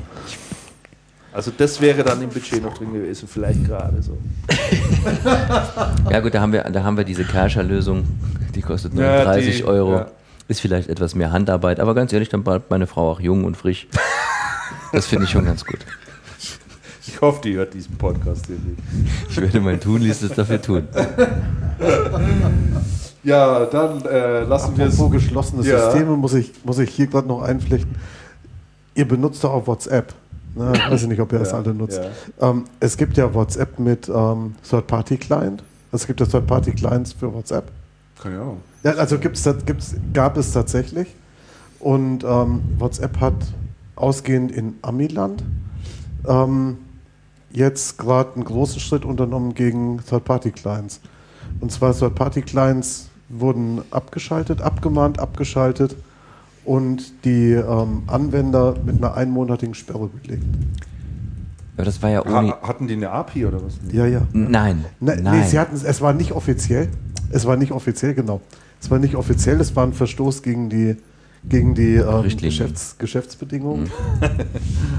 und ähm, man hat kurzerhand alle abgemahnt und die meisten haben abgeschaltet und man hat die Anwender tatsächlich einen Monat auf Eis gelegt. Ja, aber das ist ja nur die, die Folge dessen, dass sie jetzt ein eigenes äh, Online-Produkt rausgebracht haben, dass du jetzt ja, wenn du nicht Apple-User bist, auch vom PC aus. Dass du mir vom PC Wobei ich nie verstanden. gespiegelt irgendwie, oder? Nee, es geht übers Handy. Ja, du musst dann einen Code abscannen. Genau, ja. du, scannst einen, du scannst einen Code ab und kannst dann am das ist aber nur eine über den Browser, genau. Ist aber eine Legitimation eigentlich. Er geht aber, er schickt aber übers Handy. Also ich glaube, er ist mit dem Handy damit gekoppelt. Mhm. Hä? Hä? Weiß ich nicht. Also technisch gesehen also fände ich das jetzt spannend. Ich glaube nicht, dass es gekoppelt ist. Ich, weiß nicht, glaube, es ist weiß nicht, irgendwie gespiegelt. Ich glaube, es ist, ich glaube, es ist eine Authentifizierungsform. Du musst mit dem Handy, und das ist ja die Geschichte, die Apple nicht erlaubt hat, dann entsprechend einen Code, dass du, dass er weiß, du sitzt jetzt mit deinem Handy an dieser Oberfläche ja. und dann wird die entsprechend freigeschaltet. Ja. Das ist nicht mit dem Handy oder geht nicht übers Handy, ist die gleiche Datenbasis, so habe ich das verstanden. Hast du schon ausprobiert? Ich habe Apple. Geht nicht. Geht nicht. Ja. Ich wollte meine SIM-Karte da mal in ein Android-Handy reinmachen, aber dann hast du keine mit der passenden Formaten. Ich muss, mal, ich muss es ausprobieren. Mhm. Würde mich schon interessieren. Das ist ganz einfach. Geh online, mach's. Ja. ja du kannst es ja direkt machen. Du hast ja so einen Android-Boliden hier. Ja. Aber das, das, das dort keine APIs, ich verstehe es nicht. Keine APIs, keine sonstigen Anschlüsse. Das habe ich nie verstanden, warum das nur. Es geht ja auch nicht auf dem iPad. Hab nee, geht auch nicht. Gibt es die App nee, gar nicht? Nee, nee, gibt's nicht. Nein, und es geht auch nur auf, es geht ja auch nur auf einem Gerät. Was also du, du, kannst nicht, du kannst nicht WhatsApp auf zwei Geräten okay. gleichzeitig auf machen. zwei Geräten betreiben. Das geht nicht. Aber du kannst auch die Festnetznummer registrieren, ne? Das habe ich jetzt zu Hause gemacht. ja, weil es, an die, weil es an die Rufnummer gebunden ist natürlich. Es ist an die Rufnummer gebunden. Die Rufnummer ist ja die Identifizierung. Daran ist es ja geknüpft. Deswegen kann es nicht an zwei gehen. Mhm. Interessanter Punkt, ja. Markus, lebst du noch? Ja, ja, ja. ich dachte gerade nur, äh, es ist eigentlich Zeit für meinen Mittagsschlaf. Ja gut, dann machen wir heute mal ein bisschen früher Schluss. Ähm, nachdem wir das Thema äh, Vorwerk jetzt auch noch durchhaben. Zwei Hinweise an, äh, in eigener Sache sozusagen noch. Es gibt zum einen, habe ich mal auf channelcast.de eine Seite gemacht, wo mal unsere ganze Technik erklärt wird. Also was, weil da immer wieder mal Fragen kommen, wie, wie zeichnet ihr eigentlich so einen Podcast auf? Was braucht man da eigentlich dafür? Was habt ihr da am Start? Ähm, da habe ich mal eine Seite dafür eingerichtet. Die findet ihr im Menü auch direkt. Äh, jetzt aber selber schnell schauen. Channelcast.de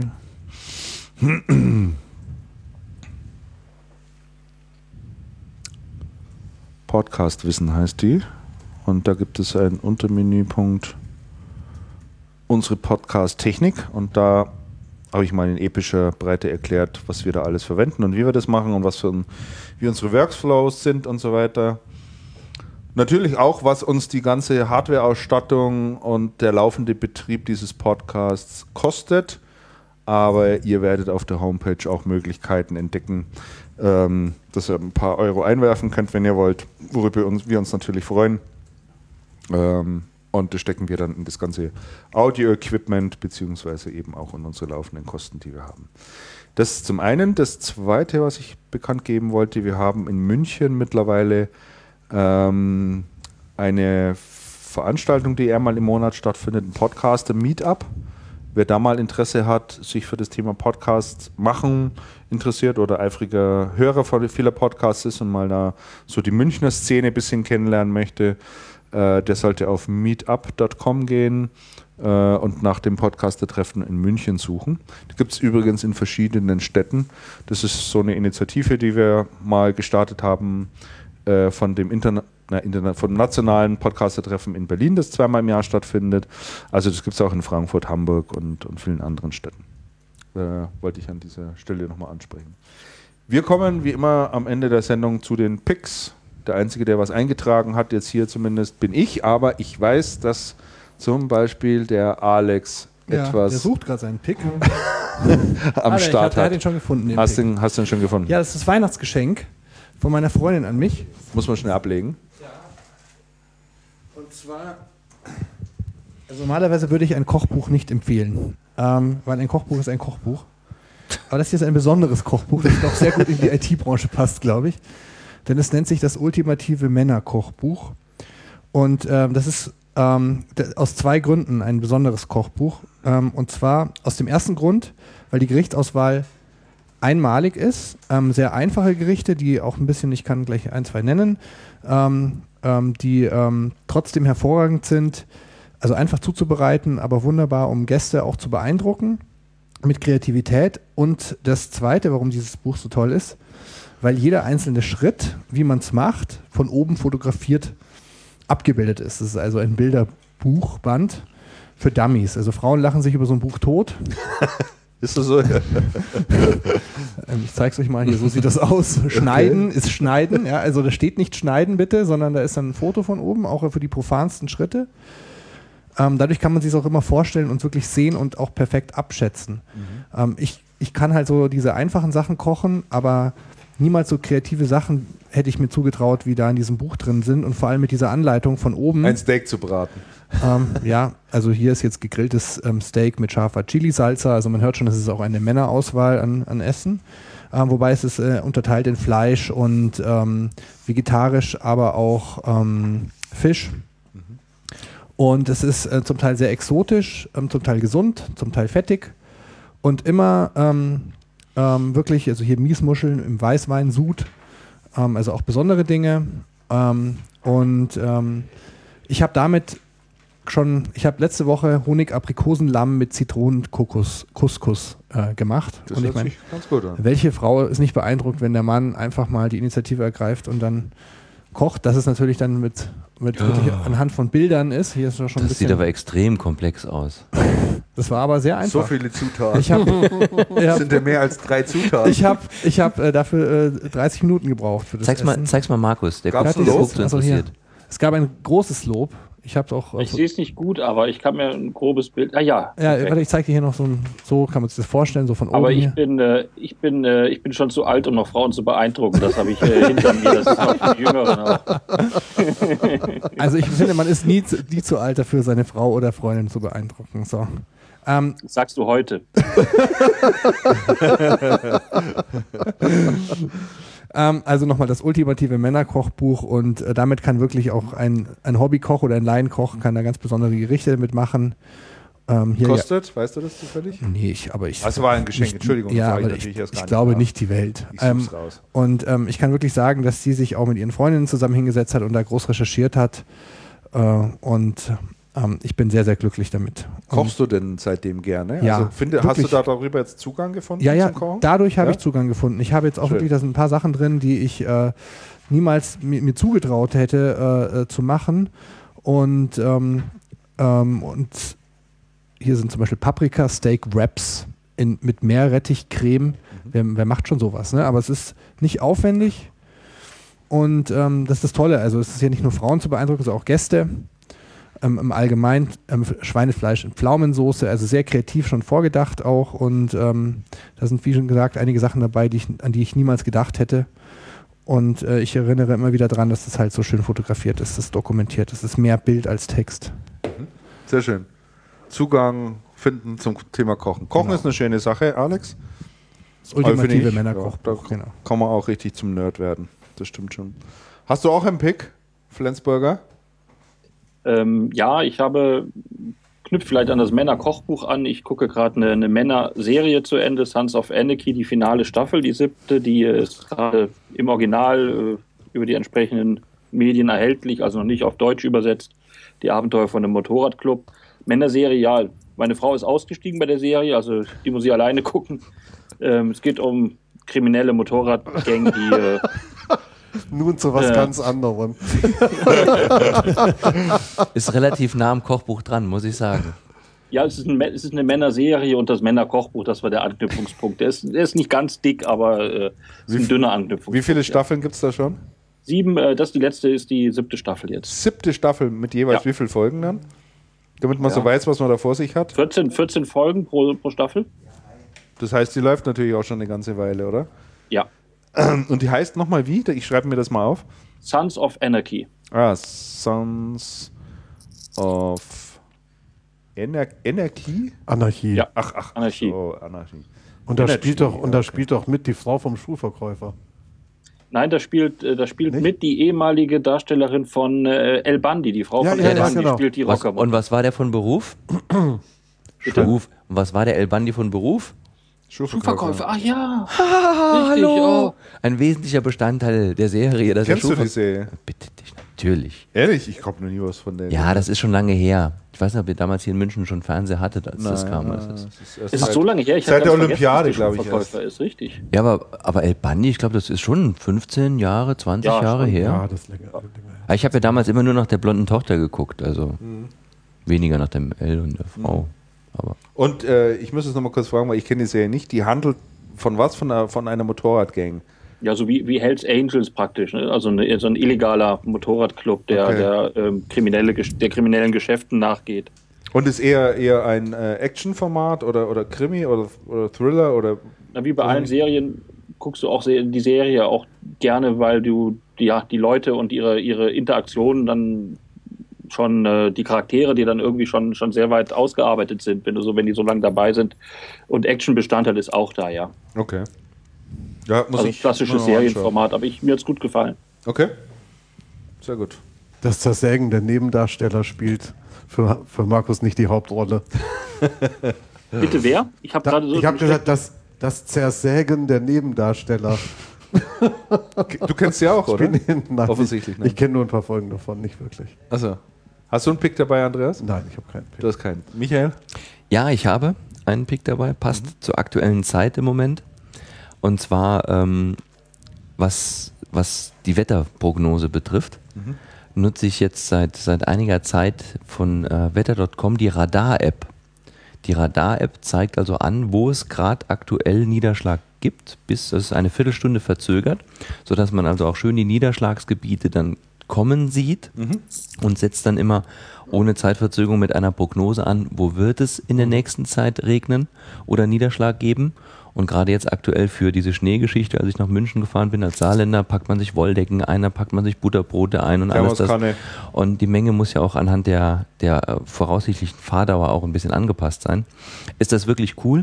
Und ich hatte jetzt die Erfahrung gemacht, mein Sohn, der ist natürlich total hibbelig, wenn es anfängt zu schneien. Das ist das Allergrößte. Und dann ist morgen, gibt es heute Schnee und dann kannst du mit dieser Radar-App mhm.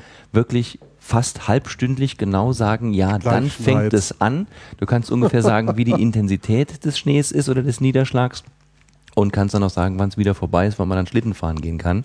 Und das gleiche für Regen, wenn du irgendwas planst, du planst einen Ausflug und dann kannst du hier das sehr, sehr gut machen und es geht extrem schnell und einfach. Ich gehe mittlerweile nicht mehr gerne auf die Webseite von wetter.com, mhm. weil das ist ein schönes Beispiel, wie man mit Werbung eine sehr coole Seite Stimmt, ja. komplett, komplett für den Arsch machen ja, kann. Ja, das ist so. Ähm, die ist von wetter.com hier? Ja, die App okay. ist von wetter.com. Und heißt einfach Radar. Radar. Radar von wetter.com. Radar. Radar. Und es ist wirklich sehr, sehr interessant und man kann es sehr, sehr genau damit bemessen. Ist für mich sehr interessant. Passt so ein bisschen zu deiner Flight-App, die du damals vorgestellt hast. Mhm. Richtig, ja. Ich habe äh, was ähnliches, die ist Weather Pro. Ja. In Echtzeit. Ja, aber Pro ist ja kostenpflichtig. Oder? Richtig. Ja, scheiße, das ist doof. Kostet irgendwie einmalig 79 Cent. Das ist, oh, ja. Macht man nicht gerne. Ich kann übrigens, ich habe auch eine App entdeckt, vielleicht ist die für euch schon alt, aber ich habe es vorher auch erzählt, weil man ja von hier ab und zu die Berge sehen kann. Ich bin jetzt inzwischen großer Fan von diesen Apps, die man einfach irgendwo hinhält und man erkennt automatisch Skylines oder eben auch Gebäude und, ja, und dieses. Äh, ja, das funktioniert ganz hervorragend. Ich habe es schon ein paar Mal ausprobiert und da gibt es Welche hast du da? Äh, ich habe jetzt speziell mehrere für die Alpen. Also ich kann mal gucken, wie die heißen, aber das sind jetzt äh, so speziell, da kann man sich also die ganzen äh, Alpen und da gibt es natürlich die ganze Information, welche Hütte und Wetter und alles ist da auch mit dabei. Mhm. Ähm, in Sicht Alpen heißt die eine und dann habe ich noch eine andere, die ich irgendwo versteckt habe. Ähm, aber da gibt es auf jeden Fall eine ganze Stange, da muss man nur Alpen und Panoramablick und Apps googeln, wie auch immer und dann kommt dann eine ganze Und funktioniert das einigermaßen? Ja, also, das, also du hältst es halt hin, du hältst halt die Kamera äh, hin, an, an, auch an das Skylines, kann übrigens auch Gebäude sein. Ähm, also du stellst halt auf Kamerafunktion innerhalb der App und dann hältst du die halt einfach davor und dann zeigt er dir quasi auf, den, auf der App direkt, äh, also auf diesem, auf dem Fotobild, was du siehst, zeigt er die Beschriftungen an. Mhm. Und das funktioniert ganz hervorragend ähm, als wenn halt gute Sicht ist. Zum Beispiel vom Kankumturm oben hat man eine ganz hervorragende Sicht auf die Berge und dann kann man sich wirklich die Gipfel angucken, auch ja. mit Höhe. Ja. Und könnte da theoretisch dann draufklicken und schauen, welche Hütte hat da jetzt offen und so. ich dachte das noch. Ja, also das ist schon richtig. Auch die haben auch noch, noch mehr Funktionen, diese Apps halt. Ähm, und ähm, aber die, die machen auch äh, in München, das ist halt, das ist manchmal dann sogar nervig, wenn da noch Gebäude davor sind, dass halt nur noch die Gebäude halt auch noch wahrnimmt. Und der kommt auf 50 Kilometer ungefähr. Mhm. Interessant, sehr gut. Ähm, ich habe auch noch eine Empfehlung und interessanterweise empfehle ich auch zwei Serien gleich, die ich, äh, die eine habe ich zu Ende geschaut, die andere bin ich noch gerade mittendrin. Die erste Serie, die ich äh, sehr ans Herzen legen kann und glaube ich eine der besten Serien nach, ähm, nach ähm, Breaking na, Bad. Breaking Bad sozusagen ist, ist Fargo. Ähm, der eine oder andere kennt vielleicht noch den Film, der ist, glaube ich, aber auch schon 15 Jahre, 20 Jahre 20 alt. Jahre, 20 ja. Jahre alt. Ist ein Film von den Coen-Brüdern. Sensationeller Film. Ein wirklich ganz beeindruckender Film mit einer ganz eigenartigen, ganz tollen Stimmung. Äh, spielt irgendwo mitten in der Pampa in den Vereinigten Staaten im Winter. Äh, ich glaube in der Stadt Fargo, die heißt glaube ich auch sogar so, ist ja davon abgeleitet und von äh, zwei total durchgeknallten Typen. Und das gibt es auch als Serie. Die Serie ist allerdings nicht eine Adaption des Filmes, sondern erzählt die Geschichte ein bisschen anders und auch ein bisschen ausführlicher und auch aus unterschiedlichen Perspektiven. Aber die Charaktere sensationell gut. Also wirklich richtig gut. Da, äh, und äh, kann, ich, kann ich nur empfehlen. Fargo. Die zweite, die ich gerade anschaue, heißt oder die ich jetzt angefangen habe zu schauen, da bin ich jetzt, glaube ich, bei der fünften Episode oder sechsten, ist The Blacklist. Ähm, die kann ich auch ans Herz legen. Das ist eine Thriller-Serie. Da geht es um einen ehemaligen US-Navy-General, äh, der zurückkehrt und von einem auf den anderen Tag verschwindet. Und ähm, dann nach vielen, vielen Jahren wieder auftaucht, also verschwindet, der lässt Familie zurück und alles und keiner weiß, wo er ist. Er taucht dann aber irgendwann wieder auf und zwar äh, klingelt er sozusagen bei der FBI unten an der Türe und sagt so, ich bin jetzt wieder da, ich möchte äh, mit euch gemeinsam Terroristen fangen. Und da beginnt das Ganze so und da gibt es noch viele Nebenstränge. Äh, ganz interessant gemacht und äh, tolle Unterhaltung. Also kann ich nur empfehlen. Beide laufen, glaube ich, aus, auf unterschiedlichen Plattformen. Wo genau müsstet ihr mal nachsehen, das weiß ich jetzt nicht. Und hier übrigens noch ein Tipp. Der eine oder andere hat vielleicht Netflix, der andere hat Watch Ever, der dritte hat Maxdome, der vierte hat Sky, der fünfte hat, was gibt es noch, noch irgendwas vergessen? Prime. Prime, Amazon Prime. Telekom, noch. Telekom, hat auch noch Angebote. Ähm, äh, wenn ihr mal wissen wollt, welche Serie gerade auf welchem Portal läuft, dann könnt ihr das machen über werstreamt.es. Und äh, da gibt er einfach oben die Serie ein oder den Film, den er sucht, und der spuckt euch dann sofort aus, auf welchen Portalen man das derzeit äh, anschauen kann. Also werstreamt.es in einem Wort geschrieben. Kann man sich das anschauen. So, ja, das war's dann. Äh, mit der heutigen Sendung. Wie lange haben wir heute eigentlich gemacht? Ach, gar nicht so lang, oder? Drei, drei, zweieinhalb nee, Stunden, oder? Dreieinhalb haben wir gemacht. Um zwölf nee. wir haben um zwölf, ich habe auf die Uhr geguckt. was, heißt denn, was heißt denn diese Anzeige bei dir auf dem Bildschirm? Drei Stunden, 36. 36. Ja, ich habe den aber vorher schon angefangen. Ach so, okay. Ja, aber wir also. haben um kurz nach zwölf angefangen und jetzt ist 15.30 Uhr. Also es war knapp dreieinhalb Stunden. Ja, Guck mal in das Gesicht von Chris. Da siehst du wirklich die Stunden, wie sie runtergezählt haben. die vielen Biere, die, an denen ihr euch gelabt habt, vielleicht auch. Ja, also die Audiosoftware, die ich da am Start habe, ich jag das ja jetzt dann immer noch zur Optimierung durch Auphonic. Das ist so ein äh, Audio-Optimierungsdienst. Der wirft mir dann im Übrigen immer noch ein kleines File aus, in dem man die äh, Sprechanteile ablesen kann. Also da kannst du ablesen auf die Sekunde genau, wer hat äh, wie viel Sprechanteil gehabt. Ganz interessant. Da bin ich gespannt. Ja, wirklich. ja, wirklich. Okay, dann ist gut. Kann ich dir gerne zuschicken. Äh, ja, das war's dann für heute. Wir, denke ich, sehen uns in vier oder hören uns dann, denke ich, wieder in vier Wochen. Ich bedanke mich ganz herzlich, beziehungsweise wir alle bedanken uns ganz herzlich bei dir, Michael. Schön, dass du wieder da warst. Schön, dass ich dabei sein durfte. Ich hätte jetzt fast gesagt bis zum nächsten Jahr, aber vielleicht äh, schaffen wir es dazwischen auch schon. Die CeBIT äh, gibt es eventuell die eine oder andere Idee, dass wir da was machen. Äh, müssen wir mal sehen, ob wir da in irgendeiner Form zusammenfinden. Dann böte sich eventuell dein Sommerfest an. I don't know, keine Ahnung. Ähm, werden wir mal sehen. Also ich möchte. Ja, genau. Das ist eine schöne Frage. Vielen Dank, Andreas. Ähm, das ist das dieses Jahr abgemacht, oder? im Juli. Ja, die 10 Euro kriegt er gleich. Das ist dieses Jahr im Juli. Das ist ein Freitag, der 24. Das Ganze beginnt bei uns so gegen 15 Uhr, bei uns auf dem Schulhof. Ich habe hier eine alte Schule gekauft, bin Schuldirektor, habe eine Durchsageanlage und eine Glocke im Glockenturm. Ähm, und ich würde mich freuen, wenn ihr mal ins Saarland kommt. Ich spiele auch gerne den Missionar, zeige euch ein bisschen was vom Saarland, ja. von den schönen Seiten, die es bei uns gibt und führe euch dann in die Sitten und Gebräuche ein. 24. Juli. 24. Juli. Sommerfest. Sommerfest. 15 Uhr bis 16.30 Uhr. Könnte, also das Sommerfest geht ein bisschen länger. Ich glaube 16.45 Uhr schaffen wir meistens. okay, gut.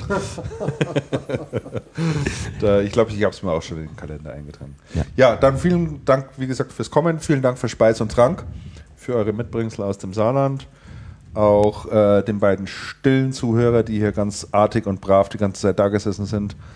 Ähm, vielen Dank auch dir, Andreas, Alex und Markus.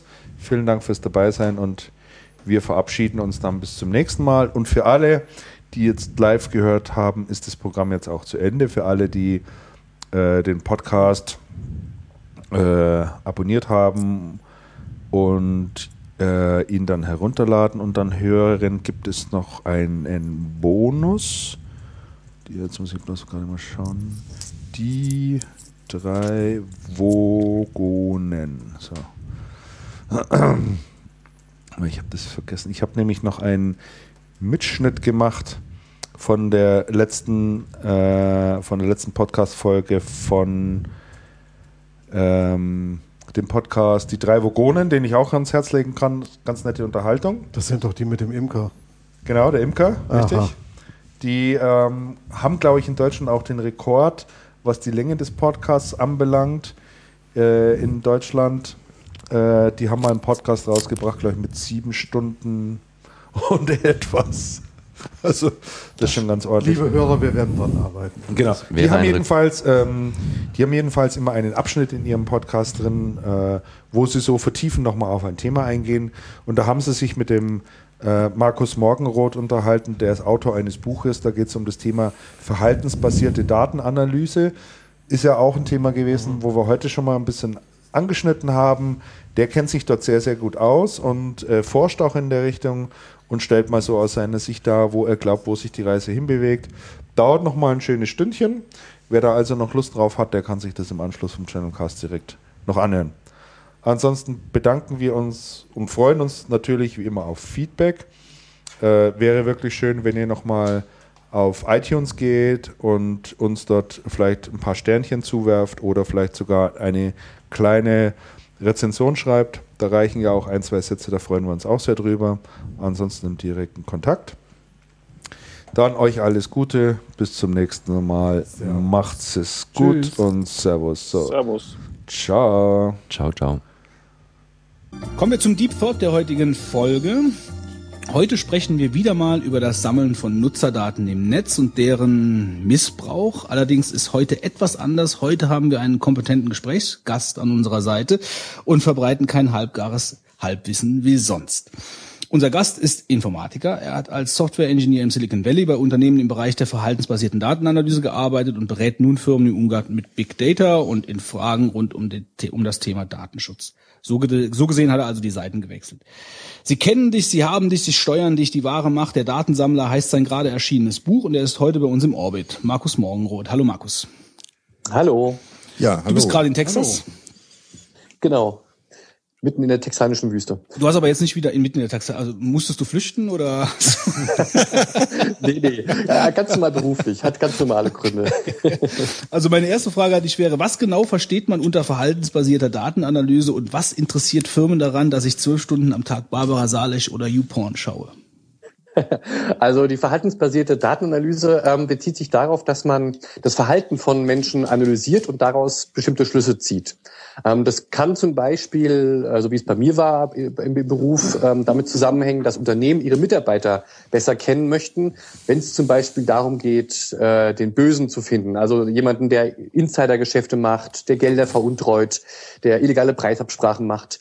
Ähm, da kann man natürlich auf herkömmliche Art und Weise gucken, ob es da irgendwelche Beweise gibt. Oder man kann, wenn die Menschen sich natürlich sehr geschickt anstellen und versuchen, alles zu verbergen, dann kann man alle Daten, die eben anfallen, ob das jetzt E-Mails sind oder ähm, Daten, die eben bei der täglichen Arbeit anfallen am Computer und so weiter, diese Daten kann man analysieren nach bestimmten Gesichtspunkten und dann zum Beispiel herausfinden, wenn jemand über ein bestimmtes Projekt mit dem Chef positiv redet, aber mit bestimmten Mitarbeitern negativ, ähm, wenn sich das dann eben auf einmal ändert oder wenn sich ähm, Kommunikationsmuster ändern, wenn sich die Stimmung verändert, wenn sich das Stresslevel verändert. All das sind ja Verhaltensdinge und die kann man eben analysieren. Und ähm, was du jetzt vorhin gesagt hast mit, was interessiert jemanden, dass ich Barbara Salisch gucke zum Beispiel, ähm, das ist natürlich interessant, wenn es darum geht, Menschen zu kategorisieren, ob das jetzt für Werbung ist oder ob das ähm, für Firmen ist, die ihre Kunden besser kennen wollen oder auch Versicherungen, wenn wir mal in die Zukunft schauen ähm, dann wollen Versicherungen natürlich wissen, wer ist ein guter, wertvoller Kunde oder wer ist nicht so wertvoll. Wer wird also zum Beispiel teure Krankheiten entwickeln, den möchte ich dann besser nicht eine Krankenversicherung verkaufen. Solche Dinge kann man eben auch durch das Verhalten herausfinden. Wir haben im Vorgespräch kurz über Profiling ähm, gesprochen und da hast du mir direkt gesagt, ja, das ist aber was anderes, kriminalistisch. Aber wenn du jetzt gerade sagst, also das, was du gerade eben gesagt hast, was du gemacht hast bei der Firma, dann klingt das mhm. ja schon sehr, das hat ja schon eine kriminalistische Note. Das auf jeden Fall, genau. Also äh, Profiling jetzt in, Bezug auf äh, Unternehmen, die einfach ihre Kunden analysieren, da geht's doch eher darum, nicht die einzelne Person tatsächlich zu analysieren, sondern mehr eine Gruppe von Personen. Das heißt, man wird dann eben in bestimmte Gruppen einsortiert. Das kann halt mal stimmen, mal nicht. Und das Problem ist eben für den Verbraucher, dass man da auch gar keine Möglichkeit hat, nachzuvollziehen, wo man einsortiert wurde, ob das richtig ist oder falsch ist. Aber ich habe das schon richtig verstanden. Also du hast in einer Firma gearbeitet, ähm, die dich speziell dafür eingestellt hat. Also habt ihr Mechanismen, äh, Mechanismen entwickelt, um zum Beispiel schwarze Schafe in Firmen zu identifizieren oder hast du speziell in dieser Firma nach schwarzen Schafen gesucht? Nee, wir haben nur die Software hergestellt und die Technologie dazu. Mhm. Ähm, die wurde dann, also wir hatten die, die, wir haben die selber angewendet im Auftrag der Kunden, aber wir haben auch Software verkauft, die die Kunden wiederum selber angewendet haben. Kam dann immer auf den speziellen Einzelfall an. Angefangen hat das Ganze ähm, bei Gerichtsfällen. Also wir haben jahrelang ähm, Software hergestellt, die große Datenmengen von Unternehmen für Gerichtsfälle aufbereitet. Also wenn man, sich, man muss sich das vorstellen, zwei Unternehmen sind vor Gericht, verklagen sich gegenseitig und die Anwälte müssen jetzt in den Millionen von E-Mails und Millionen von elektronischen Dokumenten nach Beweisen oder Gegenbeweisen finden, äh, suchen. Und ähm, früher hat man das einfach ausgedruckt und sich durchgelesen. Und das ist natürlich, wenn es um 60, 70, 80 Millionen E-Mails geht, ist es nicht mehr möglich. Und dazu braucht man eben Software, die das dann eben automatisiert zumindest schon mal vorsortiert, die verborgene Muster erkennt, die eben ähm, die Bereiche aufdeckt, wo es sich lohnt, mal genauer hinzuschauen. Und diese Software haben wir entwickelt. Okay, äh, werde ich natürlich jetzt gerade hellhörig. Also das klingt zum einen nach Statistik, das klingt zum anderen auch nach Computerlinguistik, weil da komme ich nämlich her eigentlich. Genau. Mhm. Ähm, das, äh, also das, das heißt schon, also mit Parsern arbeiten, mit, mit genau. Okay, also. Auch, also wir hatten sehr viele Computerlinguisten auch bei uns in der Firma, die eben genau das gemacht haben, die Ontologies erstellt haben, also ähm, ähm, Wortfamilien, womit man eben nach bestimmten Dingen suchen kann. Mhm. Und dann habt ihr, sag ich mal, die Textdateien gehabt und habt die durchforstet nach gewissen Schlüsselwörtern beispielsweise. Das ist eine Methode. Also man kann sich das vorstellen, wie wenn man eben mit Google einfach im riesigen Internet sucht und dann eben ein paar Treffer angezeigt bekommt. Das ist mhm. natürlich nur so die, die Spitze des Eisbergs. Es geht dann natürlich noch, noch tiefer runter, dass man eben, ähm, wie gesagt, auf das Verhalten gucken kann. Also man, man, man schaut zum Beispiel, über welche Themen unterhalten sich Mitarbeiter, in welchem, äh, in welcher Emotionalität geschieht das. Also sprechen die über bestimmte Themen eher positiv, eher negativ oder ähm, sind dort eher hinterhältig oder ähm, was zum Beispiel auch immer wieder ähm, interessant war, wenn äh, Mitarbeiter auf einmal die Sprache geändert haben. Also gerade in den USA sind ja auch viele Ausländer, die eben auch andere Sprachen sprechen. Und wenn jetzt auf einmal nicht mehr Englisch gesprochen wird, sondern untereinander dann eben auf, auf Hindi oder auf Französisch oder auf Deutsch, dann ist es auch wieder ein Zeichen, dass da möglicherweise ähm, etwas besprochen wird, was jetzt nicht unbedingt jeder mitkriegen soll. Und dann ist es natürlich potenziell erstmal verdächtig. Und dann schaut man Und, sich diese speziellen E-Mails dann genauer an. Genau. Wenn eben die Anwälte sagen, Mensch, der ist jetzt verdächtigt und ähm, da gibt es eben Indizien, die darauf hindeuten, dass er dann doch jemand äh, ist, der, der was Negatives gemacht hat, dann kann man das natürlich dann wieder genauer untersuchen. Mhm. Und äh, der andere Kreis, ähm, den wir jetzt äh, gerade eben mal angeschnitten haben, ist der, dass man ähm, Daten sammelt von potenziellen Kunden, um praktisch mhm. seine beispielsweise Werbestrategie äh, danach auszurichten oder ähm, ja mehr zu erfahren über ähm, die Personen, an die man sich wenden muss, um die Produkte halt äh, zu verkaufen. Ähm, genau. Das ist ja jetzt eigentlich etwas, was so sag ich mal im kleinen Sinne schon irgendwo immer stattgefunden hat. Wenn ich jetzt, sag ich jetzt mal, mhm. äh, ein Autohändler wäre und würde dann mich fragen, ähm, ich will jetzt beispielsweise ein neues Modell jetzt hier vorstellen, dann schreibe ich natürlich die Personen an, von denen ich glaube, dass sie da auch wirklich Interesse haben und nicht derjenige, der vielleicht in meiner Karteikarte drin ist, weil er einen ganz günstigen Gebrauchten gekauft hat, von dem ich gar nicht genau. glaube, dass er sich dafür interessieren würde. Das ist ja irgendwo auch legitim weil man muss sortieren.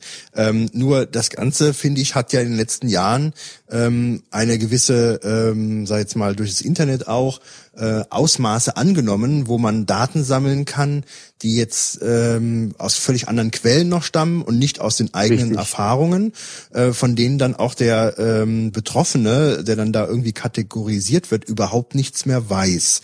Ähm, mhm, das genau. ist, also ich muss sagen, ich äh, habe auch deswegen auch äh, die Thematik fand ich sie jetzt besonders interessant, weil ich persönlich glaube, dass es ein ganz großes Problem ist unserer heutigen Zeit und auch der Zukunft, ähm, dass dort äh, erstmal für solche Zwecke Datensätze geschaffen werden, äh, die einen ja komplett äh, kategorisieren und man später Richtig. nachher in einem Datensatz äh, ein komplettes Psychogramm über jemanden nachher zusammenschreiben kann. Ähm, was ist so da jetzt so deine Grunderfahrung ähm, gewesen bei deiner Tätigkeit, was gemacht wird in den letzten Jahren oder auch derzeit? Also was gemacht wird, ist ähm, wirklich so die, die, die totale De-Anonymisierung eines Kunden. Das heißt, man, wenn man heute auf die Straße geht, läuft man ja mehr oder weniger anonym durch die Straße und das wird eben in den nächsten Jahren komplett sich ändern. Ähm, was du vorhin schon angesprochen hast, dass eben sehr, sehr viele Datenquellen mittlerweile benutzt werden. Ähm, darüber sind sich die meisten gar nicht im Klaren. Ähm, vielleicht mal ein Beispiel. Es gibt eine große Firma, die heißt Eskim, ähm, das ist ein amerikanischer Konzern und die handeln mit, mit, mit Daten, nicht nur Adressdaten, sondern eben auch ganz, ganz viele weitere Attribute zu einzelnen Personen. Und äh, dieser Adressdatenhändler oder Datenhändler äh, zapft die verschiedensten Quellen an, analysiert die Daten, kombiniert sie und verkauft dann die Daten wiederum weiter an interessierte Unternehmen. Und äh, ein konkretes Beispiel jetzt mal, was tatsächlich auch in Deutschland passiert ist, die arbeiten mit, mit eBay zusammen um dann eben alles, was man auf eBay macht, ähm, auch zu verwerten und mit dem eigenen Profil zu verknüpfen. Und da wird dann eben einmal geschaut, was man ähm, versteigert oder ersteigert, welche Kategorie das ist, ob man eher ähm, schnell kauft und, und einem der Preis mehr oder weniger egal ist oder ob man ein Schnäppchenjäger ist und sehr, sehr bewusst auf den Preis schaut, ähm, ob man Power Buyer ist oder ob man nur gelegentlich kauft. Und allein aus diesen Daten kann man schon unheimlich viel über eine Person aussagen. Also welche Hobbys hat er oder sie, ähm, welches Preisbewusstsein, Luxusaffinität und solche Dinge. Und das wird, wie gesagt, alles verknüpft. Ein zweites Beispiel ist ImmoScout24. Also kennt vielleicht auch die meisten Leute, wo man Wohnungen oder Häuser ähm, mieten kann und finden kann. Ähm, über die Zusammenarbeit mit dieser Firma weiß der Datenhändler, ähm, wie teuer meine Miete ist zu Hause. Mehr oder weniger, ne? Also weil das natürlich gesammelt wird und ähm, wenn irgendwann mal das Inserat meiner Wohnung dort drinne war, dann, dann weiß man die ungefähre Miete. Wenn ich jetzt eben dorthin ziehe, dann kennt man auch meine Miete. Und da kann man jetzt auch wieder Rückschlüsse ziehen. Ähm, vielleicht noch ein drittes Beispiel, was die wenigsten, glaube ich, wirklich auf dem Schirm haben, sind die ganzen Online-Spiele, Browserspiele, die man ja immer wieder spielt, nicht nur auf Facebook, sondern auch außerhalb. Da gibt es ja die verschiedensten Anbieter. Und wenn man dort spielt, dann kann man ja auch eine ganze Menge wieder aus der Person herauslesen. Man kann herauslesen einmal, wie viel spielt man denn. Auch darüber kann man wieder über den Charakter eine Menge sagen. Ähm, zu welcher Uhrzeit spiele ich? Spiele ich jedes Mal nachts um drei und tagsüber um, um, um zwei? Dann heißt es, wahrscheinlich habe ich keine Arbeit. Oder ähm, wenn ich eben sehr viel spiele, sagt es ja auch was aus. Und vor allen Dingen auch, wie ich spiele. Da kann man auch unheimlich viel über den Charakter herauslesen.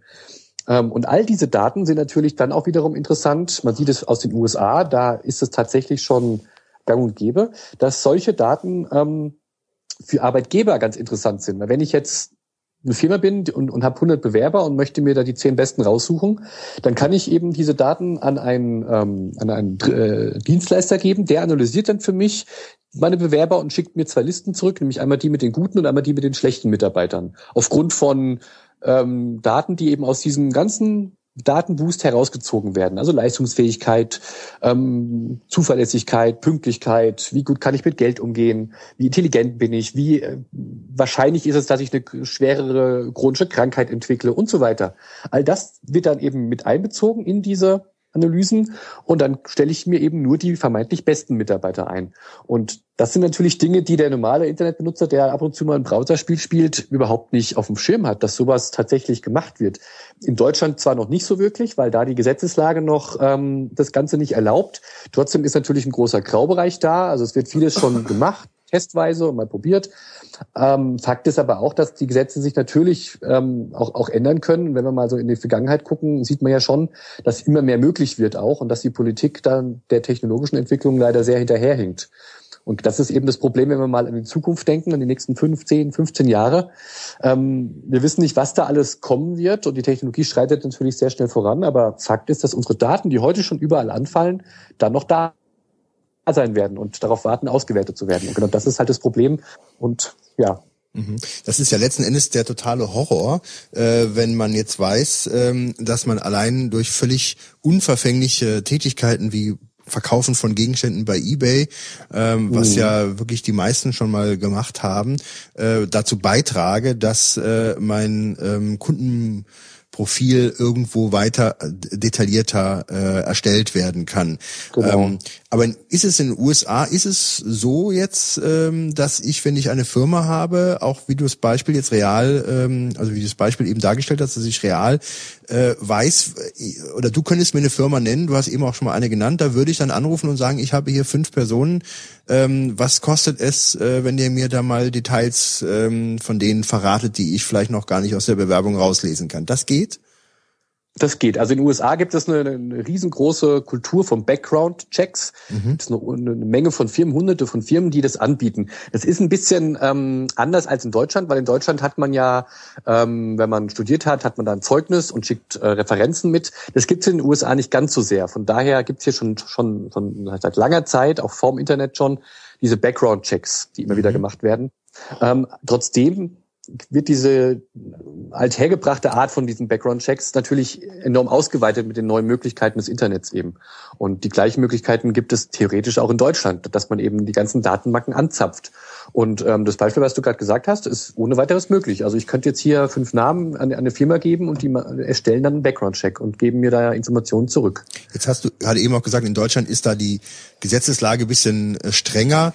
Also wir haben ja da schon eine ganze Menge reguliert, äh, was Datenschutz angeht. Ich glaube, Deutschland ist auch überhaupt, was Datenschutz angeht, einer, ein, ein, ein Land gewesen, was sehr früh schon gesetzliche Bestimmungen da geschaffen mhm. hat im Vergleich zu anderen Ländern. Ähm, ich habe aber so äh, den Eindruck, dass zwar die Gesetze bestehen, aber ähm, auf die Einhaltung beziehungsweise auch Bußen und so weiter, ja. da überhaupt äh, fast nichts gemacht wird, was jetzt wirklich weh tut. Ähm, genau. Rein theoretisch ähm, könnte man ja, also dieser Markt ist ja super interessant und rein theoretisch ähm, äh, könnte man ja sagen, was interessiert uns äh, äh, die Gesetzeslage? Äh, wir machen hier unsere Geschäfte, wir haben ein Interesse, ähm, diese Daten zu kriegen und ihr verkauft sie. Äh, es kriegt ja so schnell erstmal keiner mit, äh, was in dem Datensatz da drin steht. Und wenn man jetzt in deiner genau. Branche arbeitet, dann wird man ja unter Umständen, äh, wenn man in Deutschland arbeitet und hat gewisse Datensätze, sich fragen, warum stehen denn diese Attribute oder diese Merkmale da alle schon da drin? Und hat dann irgendwie schon die Erkenntnis, äh, dass man sich eventuell da schon lange schon drüber hinweggesetzt hat und sich da ähm, sagt, äh, das interessiert letzten Endes, äh, solange es da nicht äh, an die große Glocke kommt und da hat ja keiner daran das äh, Interesse, das äh, zu veröffentlichen, interessiert das keinen. Hast Eben. du da Erfahrungen schon, dass man da irgendwie so eine Aufweichung äh, äh, auch in Europa oder in Deutschland hat? Also das ist auf jeden Fall zu beobachten. Ähm, es war ja auch allein in den Nachrichten schon in den letzten Jahren, ob das jetzt Lidl war, die die Mitarbeiter ähm, illegalerweise gefilmt hat oder Deutsche Telekom, Deutsche Bahn, da gab es ja auch schon diverse Skandale, dass eben Mitarbeiter überwacht wurden. Und ähm, das ist auf jeden Fall äh, zu sehen. Ich habe auch ähm, im Zuge der Recherche für mein Buch mit vielen ähm, Landesdatenschützern gesprochen und äh, die haben ja auch mehr oder weniger alle gesagt, dass ähm, so viele Kleinigkeiten ans Licht kommen und das ist alles nur die Spitze des Eisberges. Und gerade große Unternehmen sind natürlich geschickt darin. Die, die wissen, wie man eben mit dieser Materie umgeht. Dass man zum Beispiel sagt, ähm, die ganzen Daten, die im Zusammenhang mit, mit ähm, Mitarbeitern anfallen, werden von unserer Tochterfirma in den USA ähm, gemanagt. So, und dann sind die Daten in den USA und unterliegen natürlich auch den, den dortigen Datenschutzbestimmungen. Und dann kann natürlich alles Mögliche damit gemacht werden. Und dann ist mir das deutsche Datenschutzrecht ziemlich egal. Das ist ja eine äh, ganz einfache Variante, das zu umgehen letzten Endes. Genau, genau. Und ja. oder, oder es wird natürlich gesagt beim Bewerber, ja, wir, wir machen das nun mal so. Und mhm. wenn du das nicht möchtest, dann stellen wir dich halt nicht ein. Gibt ja noch mehr Bewerber. Ne? Also das ist immer so eine schwierige Sache. Ähm, und was äh, du vorhin gesagt hast, schätzt du ja? das jetzt so ein mit dem, äh, also dass das deutsche Recht jetzt da einfach noch so viele Schlupflöcher bietet, äh, weil wir nicht hinterherkommen? Oder denkst du, dass da, ähm, ja, dass da auch jetzt in den nächsten Jahren in die Richtung gar nichts passiert? Dass man äh, solche Schlupflöcher, dass man sagt, okay, wir haben jetzt die Daten in Amerika für ein ansässiges Unternehmen, das in Deutschland mhm. praktisch auch äh, äh, ja, Ladengeschäfte betreibt und ja hier so gesehen auch das Geld verdient, ähm, einfach sagen kann, okay, die Daten jetzt, die wir jetzt hier sammeln, die verarbeiten wir in Amerika weiter. Also einmal das deutsche Datenschutzrecht ist sehr, sehr gut. Das ist ähm, in der EU ganz oben und weltweit kann man es eigentlich auch mit an die, an, an, an die oberste Stelle stellen. Das Problem ist nur, dass einmal im Zuge der europäischen Datenschutzreform das europäische Datenschutzrecht angepasst wird und es wird sehr, sehr wahrscheinlich nach unten angepasst aus deutscher Sicht. Und eben nicht alle anderen Länder werden nicht auf den hohen Standard von Deutschland gehievt, sondern wir Deutschen müssen weiter runtergehen. Das ist das eine. Und das zweite, ähm, was auch ganz viele Landesdatenschützer sagen, ist, dass man natürlich einmal wenig Ressourcen hat. Also die haben viel zu wenig Geld, viel zu wenig Personal, um auch mal äh, vernünftige Prüfungen durchführen zu können im großen Maßstab, so wie es eigentlich sein müsste. Und ähm, die versuchen halt das, was sie von, von, von außen ähm, herangetragen bekommen, irgendwie abzuarbeiten, aber kommen da halt auch gar nicht zu, viel, äh, zu, zu allem. Und das dritte Problem ist eben, dass, dass die Strafen oft lächerlich gering sind. Und viele Unternehmen kalkulieren das dann auch schon mehr oder weniger mit ein. Das größte Problem ist dann der Image-Schaden, der möglicherweise entsteht und nicht die Geldbuße. Ähm, man sieht es ja jetzt, also Lidl, Telekom und Bahn, naja, die, die waren dann mal kurz negativ in den Nachrichten und ein paar Monate später war es schon kein Thema mehr. Ähm, ja, das, das ist natürlich das eine Problem. Ganz genau. Und äh, das ist das eine Problem. Und das andere ist natürlich, dass ähm, die Politik halt sehr hinterherhinkt. Also gerade wenn man jetzt wiederum sieht, ähm, das Internet hat so viele neue Dinge ständig und ähm, die Politik kommt da sehr, sehr schwer hinterher. Und äh, das ist natürlich auch ein Problem. Und das wird natürlich auch nicht besser werden in, der, in den nächsten Jahren. Aber äh, ist es jetzt nur erlaubt, jetzt für eine deutsche ansässige Firma, also jetzt nicht, ich meine, äh, es gibt ja viele Firmen, das sind deutsche Firmen, also Telekom, Deutsche Bahn, aber mhm. es gibt ja mhm. auch viele Firmen, äh, auf die wir, glaube ich, eben auch abgezielt haben, die nun mal einfach hier praktizieren, also hier ihren ihrem Kommerz nachgehen äh, und die die Daten, die sie dann eben ähm, sammeln über ihre Mitarbeiter, dann eben nach Amerika geben und sagen, das wird da verarbeitet und dann aus dem Schneider sind. Also so hieß es eben. Deswegen ist mir das dann eben dann direkt aufgefallen, die Frage, ob dann mhm. ähm, ist das offiziell denn jetzt ist das ein Schlupfloch? Oder ähm, also dass man das darf als Unternehmen oder ist das ist das verboten und die bezahlen dann einfach ein kleines Bußgeld? Also soweit ich weiß, ist es erlaubt. Also, also gerade wenn es ein großer Konzern ist, der natürlich auch in den USA entweder die Muttergesellschaft hat oder eben andere ähm, Tochterfirmen hat, dann kann man das schon machen. Man muss es natürlich klar kommunizieren und man muss die Mitarbeiter darüber informieren. Aber wie gesagt, wenn ich jetzt eben schon bei der Firma arbeite und die, das wird jetzt auf einmal so gemacht, dann werde ich dem natürlich nicht widersprechen, wenn ich sonst vielleicht meinen, meinen Job verliere. Mhm. Von daher ähm, wird natürlich damit gerechnet, dass man die Mitarbeiter ähm, naja, dass man da die Einverständnis sich halt irgendwie dann auch erschleichen kann, nenne ich es mhm. mal. Noch, noch mal kurz die Frage zu ähm, diesem Profil, was erstellt wird äh, von mir in der, ähm, in, in dem ich mich bewege, einfach, in dem ich mich kommerziell bewege, also sei es über mhm. Kreditkarte, Payback-Karten oder was es nicht alles gibt. Ähm, dem kann man sich ja manchmal, also wenn man jetzt nicht unbedingt sehr reflektiert mit sich und seinem Kaufverhalten oder überhaupt mit der Thematik umgeht, wenn man ein bisschen sensibel mit der ganzen Thematik umgeht, ähm, verfällt man dem ja doch relativ leicht und kann dem auch kaum entkommen. Also weil die genau. Firmen es ja natürlich den, den, den Kunden auch schwer machen, also mit irgendwelchen genau, Bonusprogrammen ja. und du kannst dir das und jenes. Äh, die, die meisten Leute, würde ich jetzt mal sagen, ohne den Leuten Dummheit zu unterstellen, äh, wissen ja auch da gar nicht, was da passiert im Hintergrund. Genau. Ja? So ja. die, die, die geben bereitwillig ihre, ihre, ihre Konto, äh, ihre, ihre, ähm, ihre Adressen, ihre Namen in den Payback-Counter ein, äh, haben dann mhm. die Karte, ziehen die dann jedes Mal für ihren Einkauf über die Kasse, über den Barcode und äh, so gesehen gehen diese Daten weiter. Frage, diese, diese, diese, diese Kombination aus meiner Payback-Card, also meinem Namen und den gekauften Artikeln, ist das denn jetzt rechtens? Also, dass das wie in den USA zum Beispiel dann an irgendeine Datenbankfirma, die du eben erwähnt hast, geht äh, und ich dann von als deutsches Unternehmen diese Daten auch oder Schufa diese Daten auch beziehen darf? Oder sind die ähm, anonymisiert? Ja, das ist ein sehr komplexes Thema, gerade bei Payback, weil Payback da äh, mit den einzelnen Partnern sehr unterschiedlich verfährt. Ähm, manchmal ist es so, dass Payback Daten an den Partner liefert, manchmal liefert der Partner wiederum Daten an, an Payback zurück. Teilweise sind sie anonymisiert, in Anführungszeichen. Ähm, und das ist also sehr, sehr komplex, dieses Thema, was da bei Payback alles passiert. Ähm, grundsätzlich muss man sagen, dass ähm, sehr viel eben mit anonymisierten Daten passiert. Anonym ist natürlich ein Begriff, der erstmal ganz toll klingt aus Verbrauchersicht und man lehnt sich dann schnell zurück und sagt, na ja, wenn die meine anonymisierten Daten da irgendwie verkaufen und so, dann ist mir das ja alles egal. Man muss aber trotzdem auch sagen, ähm, dass das Wort anonymisiert ein sehr schwammiger Begriff ist, weil ähm, unter Fachleuten ist nun mal bekannt, dass man nur äh, genug Daten braucht, um sie wieder re-anonymisieren zu können, dass man also dann Daten wieder einem, einer bestimmten Person zuordnen kann. Und ähm, das ist natürlich auch das Problem. Also ähm, gerade auch diese großen Datenhändler, die sagen natürlich, ähm, sind sie nur am Handel mit anonymisierten Daten, aber wenn sie dann zum Beispiel sagen, ähm, hier sind hier ist der Datensatz von einer 23-jährigen Frau, die in der und der Straße wohnt, ähm, die auch noch bei der und der Krankenkasse versichert ist, dann ist es eben nicht mehr wirklich anonym, weil man das dann eben sehr genau zuordnen kann. Mhm.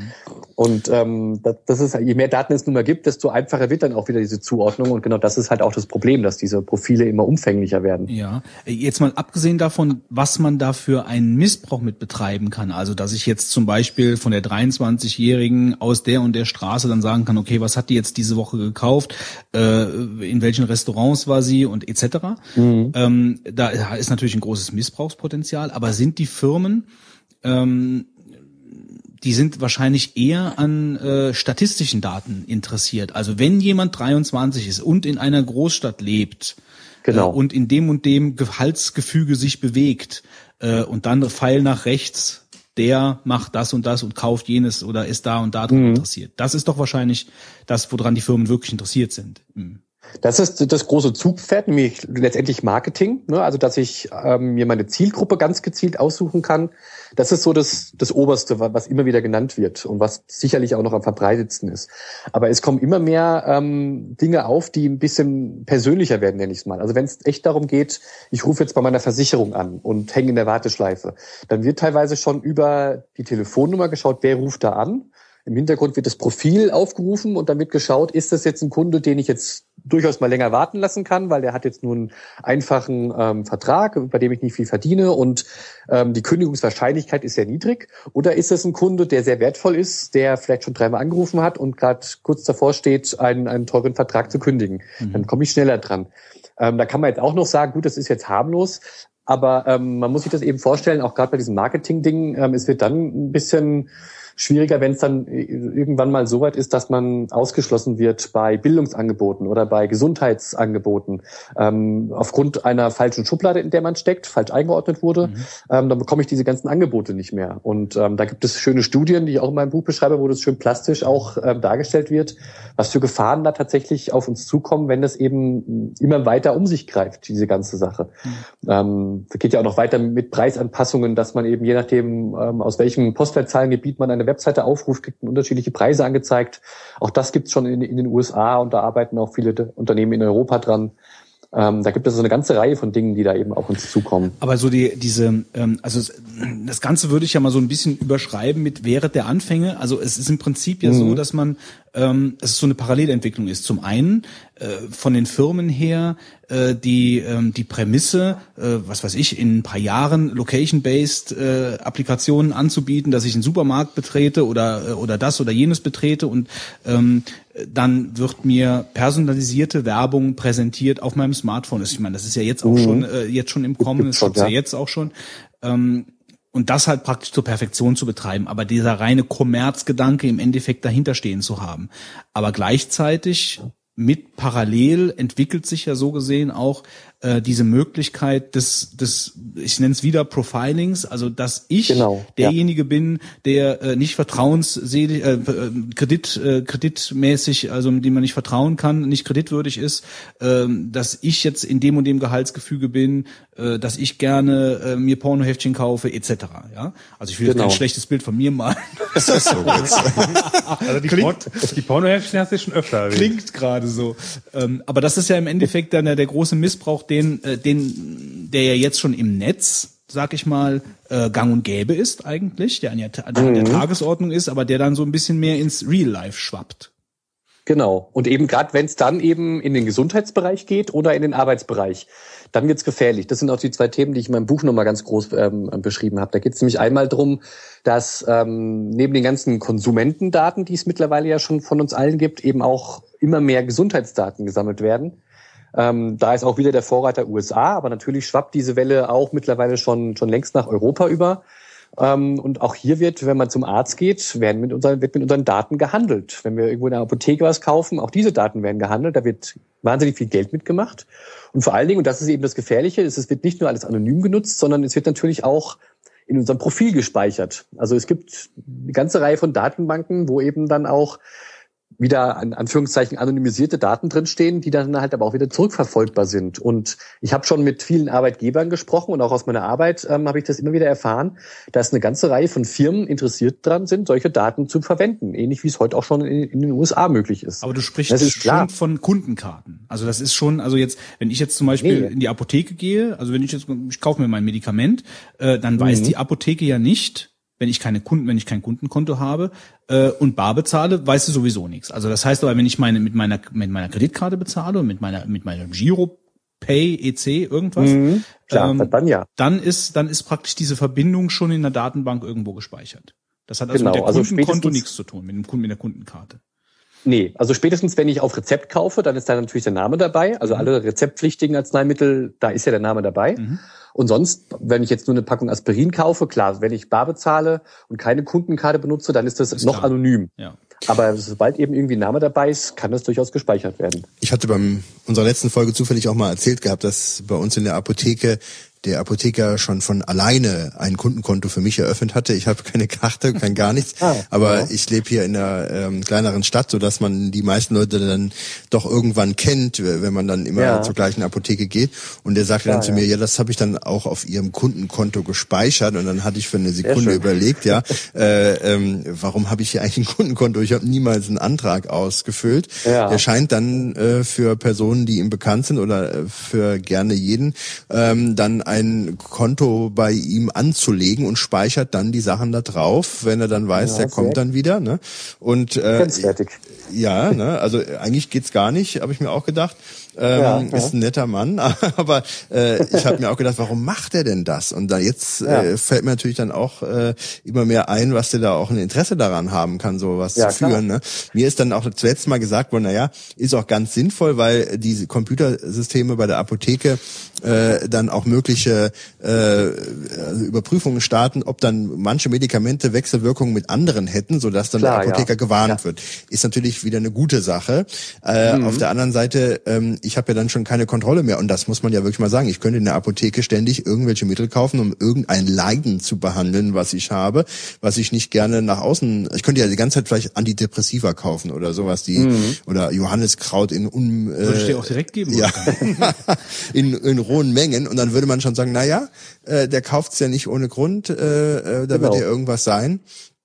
Also das ist äh, ja eine ganz gefährliche äh, Thematik, äh, wenn man jetzt mal weggeht von den äh, bloßen, sag ich mal, Werbungen, die ja, wobei, gezielt geschaltet werden. Da möchte ich gerade ja. direkt noch dazwischenhaken. Also es, es, wenn ich es richtig verstehe, ist es aber doch dann schon noch ein Unterschied, also rein rechtlich, dass wenn ich jetzt keine Kundenkarte habe und einfach mit meinem Rezept in die Apotheke gehe und äh, dem Apotheker mein Rezept gebe und dann von mir aus auch mit der EC-Karte bezahle, dass diese Daten dann schon in einen anderen Topf wandern. Mal Missbrauch lassen wir jetzt mal außen vor, den kann es ja immer geben, aber in einen mhm. anderen Topf landen, wie wenn ich jetzt äh, scheinbar automatisch bei einer Payback eine AGB unterzeichne, äh, dass ich abhake, dass ich dann sage, alle meine Daten können auch an Dritte weitergegeben werden. Genau, also rechtlich ist sicherlich ein Unterschied. Faktisch ist aber die Frage, ähm, sobald die Daten anonymisiert werden, mit in Anführungszeichen, ähm, kann man mal pauschal sagen, können die fast alles mit den Daten machen und sie auch weiterverwerten natürlich. Also in, in Deutschland gab es ja jetzt auch vor ein paar Monaten einen großen Streit zwischen Datenschützern. Da ging es darum, da hat ein äh, bayerisches Apothekenrechenzentrum Daten weiterverkauft. Und der Streit war eben, ob die Daten tatsächlich hinreichend anonym sind oder eben nicht. Und der bayerische Landesdatenschutzbeauftragte war der Meinung, sie waren anonym. Ähm, eigentlich der ganze Rest Deutschlands war der Meinung, es war nicht hinreichend anonym. Ähm, und genau das war jetzt eben das Problem. Also selbst die, die Fachleute wissen da nicht genau ja, oder streiten darüber, was jetzt tatsächlich richtig ist. Da vielleicht mal ein Detail. Also äh, was, was ist denn da äh, was bedeutet denn dann anonym? Also für mich würde jetzt als Laien anonym bedeuten keine Adresse. Also es kann von mir aus sein, welches Bundesland und welches Medikament äh, und welches ja. Alter von mir aus, sage ich jetzt mal so. Genau, also es kommt immer drauf an, da gibt es verschiedenste Modelle und, und also was jetzt in diesem konkreten Fall war, ähm, dass das Apothekenrechenzentrum den, den Namen und, die, und auch die Handschrift und ich glaube sogar die Postleitzahl entfernt hat und das mit einer Nummer äh, ähm, ersetzt hat. Und wenn ich jetzt richtig informiert bin, war die Nummer jetzt immer gleich bei den Personen, die eben, ähm, also wenn ich jetzt dreimal in der Apotheke war und dreimal ein Mittel gekauft habe, dann sind diese drei Datensätze mit der gleichen Nummer ähm, anonymisiert gewesen. Und ähm, es war jetzt eben nicht mehr klar, wer das ist. Aber aufgrund den anderen Daten, die auch noch gespeichert waren, wie Alter, wie Krankenkasse, wie ähm, noch ein paar andere Dinge, die dabei waren, war es eben möglich, dann eben wiederum auf die Person zu kommen. Und dadurch, dass die, die, die, die, die Nummer, die ID dieses Datensatzes immer gleicher bei allen Datensätzen, hat man eben, wenn man einmal die Person hat, auch alle Datensätze zu der Person und kann dann eben genau sehen, was man gekauft hat. Letzten Endes ähm, ist es ja so, dass also die äh, wenn die Daten mal verknüpft sind und man den Weg über die USA wählt, wo dann eventuell die Server stehen, wo die ganzen Sachen gespeichert sind, das doch relativ gefahrlos in Anführungszeichen dann äh, betrieben werden kann, das System, ne? Ja, klar. Also zumindest viel einfacher, ja. ja. Also weil wenn, wenn man in Deutschland, Deutschland die Daten sammelt, sie dann aber nicht hier in Deutschland speichert, dann ist natürlich äh, der mögliche Zugriff und so weiter, der ist ja schon so erschwert, ähm, gerade in diesen Bereichen, dass meines Erachtens äh, das ja nur ein theoretisches Problem ist, dass man da Ärger bekommt. Wirst du genau. dir... Und, und das, ja, bitte? Ja, das Ding ist auch, dass natürlich auch ähm, die, also wenn ich jetzt ein Unternehmen bin und diese Daten auswerte, dann weiß ich natürlich auch, dass ich dann nicht offiziell sagen darf, äh, dass ich die Daten ausgewertet habe, sondern ähm, beim Beispiel von Bewerbern ähm, sage ich dann halt gut, ich habe mich gegen sie entschieden und sage ihm nicht ähm, dem Bewerber, dass ich jetzt eben in der Datenbank einen Eintrag gefunden hat, äh, der mir nicht gefällt. Ne? Genauso wie ähm, was heute ja eigentlich fast jeder schon macht, der googelt seine Bewerber. Auch das ist illegal, aber natürlich kann es keiner nachprüfen und kein Chef wird dann dem Bewerber sagen, ich habe sie gestern gegoogelt und habe irgendwelche Partybilder gefunden und deswegen stelle ich sie jetzt nicht ein, mhm. weil das mhm. wäre illegal und deswegen macht man das natürlich nicht. Und es gibt so viele andere Möglichkeiten, dann eben diese Botschaft zu überbringen und die, die, die Person dann in Unkenntnis darüber zu lassen. Und, und schon ist dieses illegale Treiben einfach ja nicht mehr kein Problem mehr. Vielleicht nochmal ganz kurz zurück, Gesundheitsthematiken. Wirst du dir eine Apple Watch kaufen im nächsten Jahr? natürlich nicht, natürlich ja. nicht. Also gerade diese ganzen Gesundheitsgadgets sind natürlich auch ein Riesenproblem, weil ähm, da werden eben sehr sensible Daten über, von uns gesammelt und das allermeiste sind ja amerikanische Unternehmen. Das heißt, die Daten gehen ja auch gleich in die Cloud und äh, bleiben ja nicht bei mir, sondern gehen irgendwo hin. Ähm, und gut, bei Apple kann man jetzt noch sagen, das ist eine große Firma, die haben einen riesen Ruf zu verlieren. Den kann ich vielleicht noch vertrauen, aber bei den ganzen anderen kleinen Firmen, da, da, da weiß man ja schon gar nicht mehr, wer dahinter steht. Und äh, von daher ähm, finde ich, ist es eine, eine zwar eine gute Sache, weil die, die, die, die ganzen Gadgets können natürlich helfen, abzunehmen oder gesünder zu leben, sich mehr zu bewegen. Das ist auf jeden Fall eine gute Sache. Aber das Problem ist einfach, dass die Daten in die Cloud gehen und dann eben weg sind. Und ähm, es gibt ja auch Datendiebstahl auch immer mehr zu beobachten, dass eben auch Daten außerhalb von Kreditkartendaten, die man gleich zu Geld machen kann, wo es klar ist, dass Zaganoven hinterher sind, sondern es gibt immer mehr Datendiebstähle von genau solchen Daten, wie zum Beispiel Gesundheitsdaten, weil das eben interessante Daten sind für, für Unternehmen, für Versicherungen und so weiter. Und ähm, also das ist auf jeden Fall eine Sache, da sollte man sehr, sehr vorsichtig sein. Also jetzt mal vielleicht ein bisschen anknüpfend. Ähm wir haben ja jetzt relativ viel drüber gesprochen, was denn so alles möglich ist und es ist ja eigentlich schon sehr erschreckend. Ähm, ich würde jetzt mal vielleicht lieber auch mal in die Richtung gehen wollen, äh, wie, können, wie kann man sich denn selber davor schützen? Ich meine, vermutlich geht's gar nicht. Mhm. Ähm, ja. Also komplett auf jeden Fall sehr wahrscheinlich nicht, weil sonst müsste man wahrscheinlich in der Höhle wohnen und, und dürfte nichts genau, mehr machen. Ja. Ähm, aber gibt es denn irgendwelche Mittel oder einfache Mittel, die ich vielleicht doch noch ein bisschen beachten kann, um es den Leuten zumindest ein bisschen schwerer zu machen? Ja, also ich habe in meinem Buch so ein paar Sachen beschrieben, die tatsächlich jeder tun kann, aber ähm, man muss sich im Klaren sein, dass man ähm, dieser, in dieser digitalen Welt sich dem Datensammeln kaum entziehen kann. Also man kann natürlich sagen, ähm, ich benutze keine Kundenkarten, weil da die Rabatte, die man bekommt, ja auch nicht wirklich so viel wert sind wie die, wie die Daten, die man von sich preisgibt. Also Kundenkarten vermeiden. Dann kann man natürlich ähm, oder sollte man, wenn man ein Smartphone hat, sehr genau darauf achten, was für Apps man sich dort installiert. Da gibt es ja viele, die unberechtigterweise Daten abgreifen, die nicht sein müssen. Darauf kann man achten. Dann natürlich im Internet schauen, wenn man bei Facebook ist, dass man die richtigen Privatsphäre-Einstellungen benutzt, dass man auch dort jetzt möglichst auf diese ganzen Facebook-Apps verzichtet, die auch nur letztendlich Daten abgreifen. Also da gibt es eine ganze Reihe von kleinen Dingen, die jeder so wirklich machen kann. Ähm, letztendlich das was aber tatsächlich passieren muss, ähm, langfristig gesehen, ist, dass die Politik natürlich ähm, eine ganze Menge macht. Das heißt, ähm, einmal finde ich, ist Aufklärung sehr wichtig, weil nur wenn wir alle Bescheid wissen, was da passiert und wie es passiert, kann man ja überhaupt auch erst sich mündiger Bürger nennen und dann eben auch sagen, das möchte ich nicht oder man kann gegen das Ganze sein. Oder man hat dann auch die Möglichkeit zu überlegen, was man macht und was man nicht macht. Deswegen Aufklärung ist wichtig. Das fängt schon in den Schulen an. Das ähm, eine Idee wäre Informatik als Pflichtunterricht. Äh, das muss jetzt nicht Programmieren sein, sondern einfach ähm, ja über die Datensammler, über, über überhaupt über die ganze digitale Welt ähm, Kinder mehr zu informieren. Genau das. Und dann natürlich langfristig. Ähm, was ich jetzt auch in meiner Tätigkeit als Berater ähm, immer wieder anbringe, ist die Idee, ähm, die es vor 20, 30 Jahren mit, mit den Grünen gab. Damals, als die Grünen neu waren, waren das Freaks, die wurden kaum äh, ernst genommen und es waren ganz komische Themen, für die die eingestanden sind. Und ähm, im Laufe der Zeit haben Unternehmen gemerkt, dass man mit Grün, mit ökologisch, mit Umweltschutz tatsächlich Werbung machen kann und sich abheben kann von Mitbewerbern. Und dann, mittlerweile gibt es kaum noch ein Unternehmen, was nicht mit Grün wirbt, mit grünen Produkten. Und ich denke, so etwas Ähnliches könnte auch langfristig mit dem Thema Datenschutz passieren, dass eben Unternehmen merken, dass, dass wenn die Menschheit aufgeklärt ist und diese, diese Sachen auch nachfragt, dass man damit tatsächlich Werbung machen kann und sich abheben kann. Und ähm, da, dann hätten wir es, glaube ich, geschafft, wenn das Thema Datenschutz und Privatsphäre ein bisschen mehr in den Mittelpunkt gerückt wird. Und aber dafür ist natürlich viel Aufklärung nötig und aber das ist leider ein langer Weg. So im Kleinen war das ja schon so mit WhatsApp und äh, Threema. Das ist ja, das ist mir jetzt gerade genau. direkt eingefallen, weil WhatsApp ist ja mehr oder weniger so diese, ja, der Platzhirsch, äh, mhm. wo alle hingegangen sind. Und das ist auch das große Problem von Threema, weil keiner da hingeht. Und wenn keiner da genau. geht, dann kann ich auch niemandem eine Nachricht schreiben. Aber so dieses, was du gerade gesagt hast, diese Sache mit dem, mit der, mit den Grünen, mit den Themen, ähm, das war ja im Endeffekt auch, ich meine, keiner weiß, ob Threema wirklich sichere Server hat oder was auch immer, aber die mhm. haben praktisch damit geworben und haben gesagt, ähm, unsere Nachrichten sind halt praktisch Peer-to-Peer -peer und äh, da sitzt niemand genau. dazwischen und äh, und das war ja praktisch genau die genau die Geschichte. Genau, das Problem ist, dass die Aufklärung noch nicht da war und die meisten Leute sagen, ach, das ist mir doch egal, ich habe eh nichts zu verbergen. Mhm. Und da ist halt noch das Problem im Kopf der Leute, dass irgendwie ja, die Notwendigkeit gar nicht, nicht äh, da, ja. ja, genau. Vielleicht können wir noch mal kurz Facebook streifen. Ähm, mhm also Facebook ist ja schon einige Jahre alt ähm, und ich habe am Anfang hat ja jeder gedacht oder so wahrgenommen, da gab es ja eine ganze Menge äh, soziale Netzwerke, an bei denen man dann partizipieren konnte. Die sind einige schon auch gar nicht mehr da und Facebook hat jetzt mittlerweile so ähm, Monopolstellung fast erreicht, äh, so im privaten äh, Bereich, aber auch viele Firmen präsentieren sich.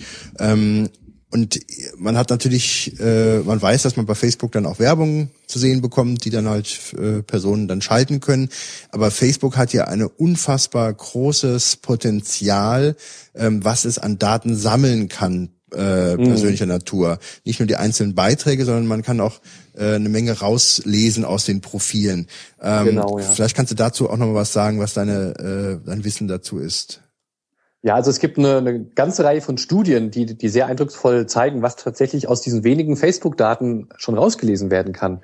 Ähm, eine zum Beispiel, eine Studie zeigt, dass man anhand der Likes, die es gibt, also nicht nur die Likes, die, die auf der, die im Profil erscheinen, sondern auch die Likes, die praktisch im Backend gespeichert sind, die eben gespeichert sind, wenn ich auf, irgendeiner Webseite auf Like, auf den Like-Button klicke.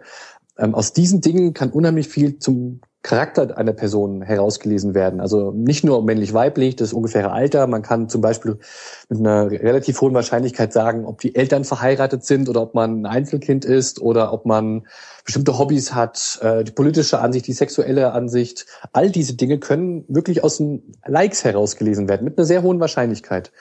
Äh, man kann zum Beispiel auch, ähm, was mittlerweile schon viele Firmen machen, sehr genau die Kreditwürdigkeit bestimmen. Also es gibt Firmen, die auch in Deutschland aktiv sind, die sagen, die machen das besser als die Schufa, äh, indem sie einfach das Facebook-Profil angucken und da nicht nur die eigenen Daten, sondern die interessieren sich auch sehr stark ähm, für die Profile der Freunde, mit denen man bei Facebook verlinkt ist. Also es wird geschaut, wie weit die voneinander entfernt wohnen, zu welchen Uhrzeiten man postet, wie viele Likes man dann auf seine einzelnen ähm, Einträge bekommt und so weiter. All das wird ähm, verwendet, um dann die Kreditwürdigkeit zu berechnen. Ähm, es wird, der Partner kann herausgerechnet werden. Also ich muss es nicht mal bei Facebook angeben, mit wem ich zusammen bin, sondern Facebook kann es relativ wahrscheinlich auch schon äh, anhand des Kommunikationsverhaltens herausrechnen, auch den Zeitpunkt, wann man zusammengekommen ist mit dem Partner. Also da gibt es eine ganze Reihe von Dingen, ähm, die man wirklich aus den Facebook-Daten herausrechnen kann. Facebook macht das ja jetzt auch mit WhatsApp weitergehend, dass man da jetzt, genau. wie ihr jetzt, sag ich mal, diese äh, früher diese ähm, E-Mail-Verkehr äh, gescannt haben, kann man das ja jetzt mit dem mhm. WhatsApp-Verkehr dann wahrscheinlich dann auch. Genau. Eben und auch darüber, also ich, ich höre auch immer wieder Leute, die sagen, ach Mensch, ich, ich benutze WhatsApp zwar, aber ich schreibe nur mit meinen Freunden und tausche mich da über Rezepte aus und so. Aber auch das kann tatsächlich wiederum genutzt werden, weil wenn man sich nur mal vorstellt, äh, die eine Person benutzt im Monat ähm, ungefähr 200 verschiedene Wörter, kurze Sätze, schreibt recht viel falsch. Eine andere Person benutzt 2000 Wörter, ähm, hat komplizierte Sätze, schreibt alles richtig, benutzt Groß- und Kleinschreibung korrekt. Ähm, allein aus diesen zwei Dingen ähm, kann man natürlich auch wieder sehr viel über die Person herauslesen. Ne? Ist jemand eher intelligent? Wie hoch ist der Intellekt? Äh, ist jemand eher schluderig? Oder, oder na, also da kann man auch wieder sehr viel rauslesen, nur aus diesen ganz simplen Kommunikationsdaten. Ähm, kann man eigentlich die Facebook-Daten als, sag ich mal, drittes Unternehmen ähm, auch, sag ich jetzt mal, weil man ein Profil erstellt, auslesen oder muss man sich schon auf mit Facebook, sag ich mal, in Verbindung setzen und mit denen, sag ich mal, einen Vertrag abschließen, damit man die Daten kauft, äh, die die schon ausgewertet haben oder einem zur Verfügung stellen? Oder ist oder gibt's halt die Möglichkeit, das selbstständig äh, zu, ähm, drauf zuzugreifen, weil ja die Profile also, viele ja öffentlich sind. Ne? Genau, also selbst die, die nicht öffentlichen Profile, auf die kann man zugreifen, wenn man äh, eine App benutzt. Also es gibt ja diverse Apps, ob das jetzt Spiele sind oder auch viele Firmen, die die Apps ähm, haben und eben mit dem Facebook-Account verknüpft werden möchten. Ähm, darüber kann man natürlich dann viel, äh, auf viele Daten zugreifen und dann gibt es auch sehr viele Forschungseinrichtungen, die eben äh, massig Daten von Facebook zur Verfügung gestellt bekommen. Und da gibt es zumindest ähm, Meinungen, die sagen, na ja, das ist nicht wirklich alles ähm, mit dem Hintergrund der Forschung, sondern oft stecken Unternehmen dahinter, die dann eben sich, sich eben für eine bestimmte Fragestellung mit einer Universität zusammentun, dann im Sinne der Forschung die, die Daten bekommen und dann aber die, die Daten letztendlich für wirtschaftliche Zwecke nutzen. Also auch da gibt's Meinungen, die da eben diese Dinge behaupten, ähm, finde ich auch nicht ganz abwegig. Und, und Facebook, also ich könnte jetzt, also wenn ich Unternehmen wäre und würde sagen, ich brauche jetzt weitergehende Kundendaten, äh, Facebook ähm, wird dann mit mir, sag ich mal, sprechen wollen und äh, ist aktiv dabei, Daten zu verkaufen. Ist das so? Das ist so, allerdings ähm, ist es ein bisschen komplizierter. Also es ist nicht so, dass ich jetzt als Unternehmen hingehe und sage, ich möchte jetzt hier von allen Leuten in München mir die mhm. Daten kaufen, sondern ähm, ich habe eine Kundendatenbank und ähm, das geht dann zum Beispiel über die E-Mail-Adresse. Das heißt, ich verschlüssel meine E-Mail-Adresse mit einem bestimmten ähm, Algorithmus und, und gebe diese verschlüsselten Hashes, wie es dann heißt, an Facebook. Facebook macht das Gleiche mit, mit, mit den Nutzern. Das heißt, die Nutzer, wo, wo jedem Nutzer eben die Daten dahinter liegen, haben ja auch die E-Mail-Adresse. Die E-Mail-Adresse wird auch gehasht, also verschlüsselt, und dann wird es abgeglichen. Und überall da, wo, ähm, wo, wo ein Treffer ist, das heißt, jeder, der bei Facebook ist, der aber auch mein Kunde schon ist, ähm, über den bekomme ich dann auch die Daten. Oder an die kann ich dann spezielle Werbeanzeige schalten, oder, oder, oder. Das verkauft Facebook das verkauft werden. Somit machen die letztendlich ihr Geld, ja. Mhm, weil man fragt sich ja immer dann ganz, also das sind ja alles so Vorgänge, die laufen so im Hintergrund ab. Äh, das mhm. ist den meisten nicht im Ansatz bewusst und äh, das genau. Problembewusstsein ist halt überhaupt nicht da, ja. Moment jetzt, äh, kann sein, dass ich das jetzt falsch verstanden habe. Das hieße also, wenn ich mich bei jedem Dienst mit einer anderen E-Mail-Adresse anmelden würde, dann würde das Prinzip nicht mehr greifen. Dann wäre es zumindest schon deutlich schwieriger, genau. Mhm. Also es geht immer über dem, also ich bin jetzt sagen wir mal äh, Backend von Amazon ähm, mit mit meiner E-Mail-Adresse unterwegs, mit der gleichen E-Mail-Adresse wie bei bei Facebook und dann funktioniert dieses Prinzip. Aber wenn ich jetzt dann äh, was weiß ich entweder vor dem Ad oder hinter dem Ad irgendwas anders habe, dann ist das funktioniert das nicht mehr, weil der Hash ein anderer ist. Ja, jein, äh, da kommt es wieder drauf an. Wenn man bei Amazon ist, dann hat man ja auch eine Adresse hinterlegt, weil man ja auch was geschickt Gut, bekommen okay, möchte. Ja, stimmt. Mhm. Und wenn ich jetzt ähm, eine Firma bin, zum Beispiel eine Fluglinie, wo man auch Kunde ist, dann haben die ja auch eine Adresse. Und dann kann man auch über eine, über eine andere E-Mail-Adresse äh, trotzdem wiederum verknüpft werden, weil man ja die gleiche Adresse mit dem gleichen Namen hat. Mhm. Also die sind ja schon auch intelligent und versuchen mhm. natürlich ähm, verschiedene Wege zur Verknüpfung zu nutzen. Aber es wäre zumindest klar, eine Möglichkeit. Also das äh, ist eine Möglichkeit und macht es ein bisschen schwieriger, genau. Okay. Ähm, zwei Fragen, die um, zwei verschiedene, ganz, die sind mir gerade eben so im Gespräch mit Wolfgang, als ihr so am Sprechen wart, eingefallen. Also die, jeder, jeder, der ja äh, so im, im, im technischen Bereich unterwegs ist oder auch gerade mit Computern sich äh, auseinandersetzt, also äh, sei es Windows, Linux, äh, macOS, wie auch immer, der kennt ja den Begriff des Missionars oder missionarisch tätig sein in seinem Umfeld. Und mich würde mal interessieren, wie missionarisch du denn, äh, weil du ja so in dem Thema drin bist, in deinem Umfeld Umfeld tätig bist oder ob du dir das komplett abgewöhnt hast. nee, ich versuche natürlich schon, äh, Freunde und Bekannte ähm, auf das Thema aufmerksam zu machen und habe zum Beispiel schon ganz guten Erfolg, was Drehmer angeht. Also ich habe viele von meinen Bekannten dazu überreden können, zu Drehmer zu gehen. Das ist natürlich nur eine kleine Sache, aber ist immerhin ein Anfang. Und ähm, letztendlich auch war das mit dem Buch natürlich eine Möglichkeit, da unheimlich viel Aufklärung zu betreiben. Nicht nur bei meinen direkten Freunden und Bekannten, sondern auch darüber hinaus. Und aber ähm, ja. Dabei ist natürlich jetzt die Frage, äh, sind deine Freunde und Bekannte, die du auf Trema aufmerksam gemacht hast, eher äh, computeraffine Menschen oder sind das so Normalos, die jetzt mit Computer gar nichts zu tun haben? Das ist beides. Also klar, die, die Leute, die computeraffin sind, die ähm, waren relativ schnell zu überzeugen. Bei den anderen, da muss man teilweise natürlich schon ein bisschen mehr Überzeugungsarbeit leisten, weil ganz oft höre ich dann immer das Argument, ja, ich habe nichts zu verbergen und durch meine Unterhaltungen, die sind doch so wertlos, das interessiert doch keinen. Und mhm. da muss man dann halt ein bisschen mehr mit, mit Beispielen arbeiten. Und ähm, aber ich glaube, spätestens, wenn man dann so ein paar Sachen erzählt, ähm, dann wird jedem klar, dass er da auch betroffen ist und äh, dass man da wirklich aktiv was dagegen tun sollte. Also ich, ich finde das halt gerade sehr, sehr schön eigentlich, das mit diesen Beispielen auch zu arbeiten. Deswegen ähm, würde ich vielleicht jetzt einfach mal auch noch so ein bisschen, bisschen da auch nochmal einen anderen Player reinzuwerfen, mal Google äh, rein, reinwerfen und mhm. vielleicht dich einfach mal bitten, was kann denn Google über uns auslesen? Und wenn es allein schon über die Suche ist und dann natürlich geht es auch weiter mit Google Plus und äh, Klar, also Gmail und was, was sie mittlerweile alles haben halt.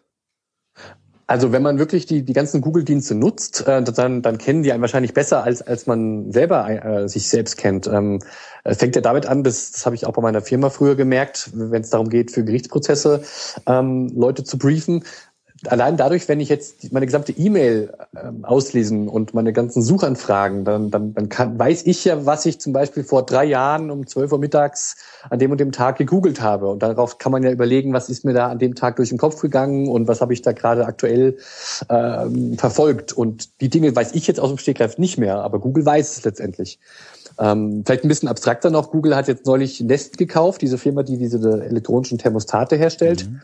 Ähm, da kam ja jetzt raus, dass man über die Temperatur- und Luftfeuchtigkeitsveränderungen ähm, auch äh, darauf schließen kann, wann jemand Sex hat und wie lange man Sex hat. Also das sind auch Dinge, die mittlerweile Google schon weiß, wenn man eben diese Thermostate hat. Und, und dann bekommt ähm, man eine E-Mail nachts, sind deine Kondome vielleicht ausgegangen oder? Ja, ja, wer weiß. wer weiß. Also auch das ist natürlich alles denkbar. Okay. Und von daher, also Google kennt uns schon sehr, sehr genau. Und also man muss allerdings sagen, ähm, dass Google natürlich äh, vorrangiges Ziel äh, ist, ähm, letztendlich Geld zu verdienen und die verdienen ihr Geld damit Werbung zu verkaufen oder Werbung zu äh, an den Mann zu bringen, zielgerichtet. Und von daher ist jetzt nicht so, dass bei Google jetzt ähm, Leute sitzen, die sich jetzt meine E-Mails durchlesen und genau gucken, was für ein Mensch ich bin, sondern das passiert ja alles automatisiert. Und ähm, aber genau das ist halt das Problem, weil bei diesen ganzen Algorithmen passieren eben immer Fehler ähm, weil die immer mit Wahrscheinlichkeiten arbeiten und nie zu 100 Prozent genau sind. Und genau da wird halt ein Problem, wenn dann eben Menschen bei diesen ganzen Datenanalysen ausgewertet werden, weil wenn dann Menschen mit Fehlern zusammenkommen, dann äh, stehen halt oft Schicksale dahinter. Und genau das ist das Problem. Wie damals bei Staatsfeind Nummer eins vor 30 Jahren in dem Film. ja, genau. Ähm, die zweite Frage, die mir vorhin äh, eingefallen ist, die Sache nach dem Lobbytum und nach den Lobbyisten. Also du hast gesagt, die Politik muss tätig werden und da fällt mir natürlich sofort ein, was ist denn da mit den Lobbyisten? Also wenn man jetzt zum Beispiel an die Nahrungsmittelindustrie denkt, mhm. meiner Meinung nach wollte eigentlich die Politik schon häufig dort Dinge bewegen, die dann aber alle nicht bewegt wurden. Ja. So, und ich kann mir vorstellen, dass die, die, die Lebensmittelindustrie einfach weitaus näher an der Politik oder mehr Lobbytum betreibt, als jetzt im Moment hier noch da ist, weil mhm. wir eben datenschutztechnisch so weit vor, vorne sind. Aber kannst du da was dazu sagen, was, was sich praktisch so von den Firmen, von den deutschen Firmen ähm, an Lobby, äh, an Lobbyisten äh, in Sachen Datenschutz und Auflockerung und Aufweichung etc. in der Politik tut? Also ich habe von vielen Leuten gehört, die auch im EU-Parlament tätig sind und ähm, auch beim Datenschutz mit dabei sind, immer, ähm, die sagen, dass gerade im Internetbereich auch eine riesengroße Lobbypolitik betrieben wird. Also da sind viele Firmen sehr, sehr aktiv, da werden Millionen reingepumpt und ähm, vielleicht ein Beispiel, da war ein ähm, deutscher Professor, der auch viel mit Arbeitsdatenschutz zu tun hat, Arbeitsrechtsdatenschutz zu tun hat, war bei, der, war bei einer EU-Kommission, bei einer Anhörung. Und ähm, er war da mit zwei seiner Kollegen da, äh, praktisch auf der Seite der Datenschützer. Und ihm gegenüber saßen 15 Top-Anwälte von Google, die bestens vorbereitet waren, innerhalb von wenigen Stunden da ganze Essays geschrieben haben Und ähm, ja, also da kann man sich ja vorstellen, in welche Richtung das dann eben geht. Ja. Dann auch. Okay. Und äh, das ist ein Riesenproblem auch in dem Bereich. Das habe ich ja vorhin gemeint mit der Aufweichung. Ähm, man, man kann es auch über die Jahre beobachten, wie da eben vieles immer wieder angekündigt wird, aber dann letztendlich nicht wirklich umgesetzt wird oder nur sehr halbherzig umgesetzt wird. Jetzt kann man ja sehr gespannt sein, was mit der, mit der Kennzeichenüberwachung passiert für die Maut. Das ist ja gerade so das aktuelle Thema mhm, genau. Nachrichten. Jetzt auf einmal heißt es, ähm, es soll eben doch so gemacht werden, dass unsere Kennzeichen ähm, gescannt werden komplett. Und jetzt sagt man, na ja, sie sollen nicht gespeichert werden. Ich bin mal gespannt, ob, ob das in fünf Jahren immer noch Bestand hat, wenn dann vielleicht der erste Fall passiert, ähm, der erste Kriminalfall, wo das BKA dann zu Recht sagt, Mensch, wenn wir die Daten hätten, könnten wir den Täter schnell überführen. Mhm. Das, das hatten wir jetzt ja auch gerade gehabt, diesen genau. Autobahnschützen, genau. der da durch diese genau. ähm, Scannung da irgendwie eingekreist äh, werden konnte. Ne? Richtig. Und mhm. das ist ein schönes Beispiel, weil äh, natürlich hat es positive Seiten, diese Sache. Ähm, es hat aber natürlich auch eine ganze Reihe von negativen Problemen. Und das Problem ist, dass man jetzt eben das abwägen muss oder zumindest die vernünftigen Regeln aufstellen muss, wie man mit diesen Möglichkeiten, die man hat und eben mit dem Anspruch, eben möglichst in einer äh, anonymen Welt zu leben, ähm, wie man damit umgeht und welche Regeln man dafür findet. Und das ist das Spannende jetzt gerade, ähm, nicht nur bei den Kennzeichen, sondern in ganz vielen Bereichen. Denn diese Big Data Analysen haben natürlich sehr, sehr viele positive Seiten und viele Möglichkeiten und auch gerade in der Medizin gibt es da sehr gute Beispiele, was man alles Tolles damit anstellen kann. Nur es hat halt auch negative Seiten und die müssen wir eben auch ein bisschen betrachten und da eben die, den vernünftigen Mittelweg finden. Ich habe noch äh, eine Frage und zwar jetzt, ähm, das ist ja eigentlich, also für mich ist das ein Thema mit ganz großer Brisanz und ich finde, also ich reagiere da auch sehr empfindlich, wenn ich merke, hier können irgendwelche Daten gesammelt werden. Ähm, bei vielen ist dieses Bewusstsein gar nicht so da und da läuft sicherlich mhm. im Hintergrund eine riesige ähm, da jetzt mal äh, riesige wirtschaftliche Interessen werden denn da äh, befriedigt durch dieses Datensammeln und auch ähm, es wird sehr viel Geld wahrscheinlich dann auch verdient in der Branche. Genau. Ähm, ja. Jetzt schreibst du dieses Buch äh, und kommst aus der Ecke. Ähm, bist du ein Nestbeschmutzer? Also, weil ich meine, äh, was Wolfgang sagen möchte, wird dir vorgeworfen, dass ja, du ein also, Nestbeschmutzer bist. Eigentlich kommst du ja aus der Branche raus äh, und weißt, was genau, gemacht ja. wird. Und ich muss sagen, also in Anführungszeichen Leute wie dich kannte ich vorher in der Art und Weise halt nicht. Ich kenne halt äh, mhm. Personen, die im EDV-Bereich arbeiten, aber diese Datenanalysten äh, gehörte jetzt keiner zu meinem Freundeskreis oder Bekanntenkreis und ich habe auch noch nicht so viel darüber gehört und ähm, aber eigentlich ist das ja äh, ähm, äh, eine ganz große Geschichte. Und jetzt gehst du hin und äh, plapperst alles aus, was da im Hintergrund läuft. Ähm, da kriegst du doch bestimmt auch äh, von einigen mal gesagt, äh, das hätte ja jetzt nicht gerade sein müssen, dass man damit Geld verdient. Also erstmal ähm, ist ganz interessant, dass ich ähm, bis auf so ein paar Sachen, die ich äh, bei einer eigenen Firma tatsächlich gemacht habe, die anderen Dinge, die sind alle bekannt. Also ich, ich stütze mich da jetzt nicht auf völlige äh, ja, Geheimnisse. Aber dem, dem, dem Volk ja nicht, wenn ich es mal so blöd ausdrücken darf. Also wir sind jetzt ja, ja auch schon äh, fortgeschritten. Aber das ist ja was anderes. Ja. Also was, aber das, da hat er schon recht. Also wenn wenn man wenn man jetzt praktisch öffentliches Wissen nur nochmal praktisch publiziert und vielleicht dann so verpackt, äh, dass die Leute es lesen, ist es ja was anderes, wenn du jetzt Insiderwissen genau. äh, publizierst, so wie jetzt also Snowden zum nicht Beispiel. Nicht Snowden, genau, sondern ja. ähm, ich habe ja im Buch auch ein großes Quellenverzeichnis hinten, wo man eben auch noch mal ein bisschen genauer nachlesen kann, wenn man das möchte. Also es sind keine ähm, geheimen Dinge, sondern es ist einfach mal ein Versuch, diese ganzen kleinen Bausteine zusammenzutragen und ein bisschen auch zu bewerten und in, in Relation zu setzen und zu erklären, was es alles bedeutet und wie es funktioniert. Ähm, aber ich habe bisher jetzt also von, von Unternehmen noch keine Rückmeldung bekommen, die gesagt haben, Mensch, was haben die da gemacht und äh, ganz schlimm, sondern eher im Gegenteil, ich habe durchaus ein paar einzelne ähm, positive Meldungen bekommen, auch von, von einem Datenhändler, der gesagt hat, Mensch, ähm, diese Branche, in der wir da sind, die, die ist so viel negativen Dingen ausgesetzt und es ist notwendig, dass man da endlich mal öffentliche Diskussionen entwickeln, dass man darüber spricht und damit das eben ähm, dann auch mal geklärt ist, damit die Leute wissen, was wir da machen, weil die Datenhändler sehen natürlich ihre Arbeit an als etwas, was auch notwendig ist, weil man möchte ja ähm, die Kunden besser kennenlernen und man möchte gezielgerichtete Werbung machen und ähm, manche haben selber das Gefühl, dass sie sich in so einem Graubereich bewegen und äh, das alles bisschen schwierig ist und da einfach notwendig ist, dass das Thema mal beackert wird und ähm, die sehen dann eben das Buch auch als eine Möglichkeit an, das mal anzustoßen. Ähm, gut, abschließend von mir noch eine Frage.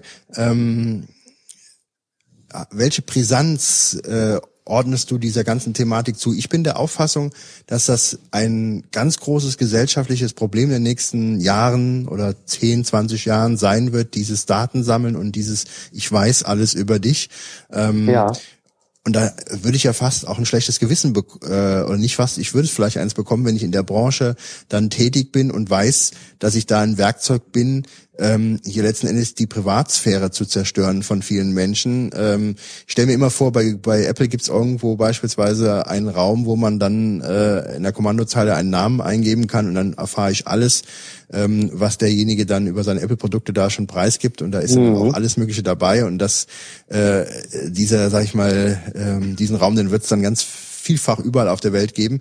Also deswegen genau. glaube ich, das ist ein Riesenthema äh, von der Bedeutung und einfach nicht äh, so eine, jetzt mal, ähm, Unterhaltungsthematik. Ähm, was ordnest du dabei? Was glaubst du, wie sich das weiterentwickelt? Und, und haben die Leute ein schlechtes Gewissen da vielleicht, auch die da arbeiten?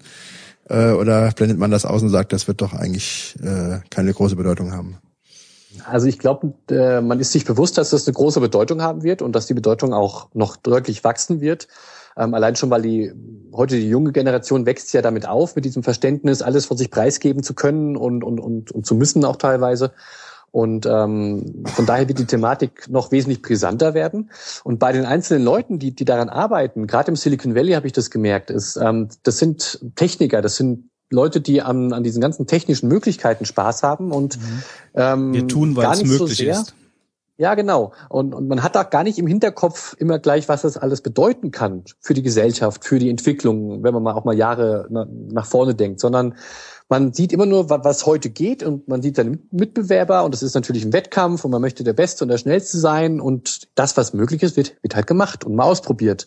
Und dieses Bewusstsein, dass man sich mal hinsetzt und sagt, gut, wenn wir das jetzt, dieses neue Feature entwickeln, was heißt es denn für uns, für die Gesellschaft? Und das, das ist nicht wirklich da, dieses Bewusstsein. Und ähm, Vielleicht nur als ganz kleines Beispiel nochmal, wo, wo man das sehr plastisch wird, was das alles ähm, bedeuten ist, ist die Gesichtserkennung. Die steht ähm, kurz davor, so richtig Mainstream zu werden und überall verfügbar zu werden. Und es gibt ähm, mit den neuesten, mit der neuesten Software, die auch teilweise kostenlos verfügbar ist, gibt es schon sehr, sehr gute Ergebnisse. Und es gibt in den USA jetzt schon eine Smartphone-App, ähm, die ist fürs Dating konzipiert, aber lässt sich natürlich auch auf andere Bereiche übertragen. Man stellt sich vor, man sitzt in der Bar mit jemandem, den man gerade kennengelernt hat, dann macht man mit dem Smartphone ein Foto und die Software gleicht es dann mit allen möglichen frei verfügbaren Bildern ab. Also Bilder in den sozialen Netzwerken natürlich, äh, auf Datingportalen, in den USA mit den Sexualstrafkarteien, aber auch mit ähm, Bildern, die auf Webseiten, auf Firmenwebseiten zum Beispiel sind. Und so kommt man dann bei sehr vielen Personen direkt auf den Namen, auf den Arbeitgeber, auf die Hobbys. Ähm, man kann sich dann vorstellen, wenn man später mal bereit dazu ist, vielleicht ähm, Geld für eine Premium-Datenbank zu bezahlen, dann bekommt man auch gleichzeitig noch das Gehalt angezeigt und vielleicht die Ex-Partner oder was weiß ich.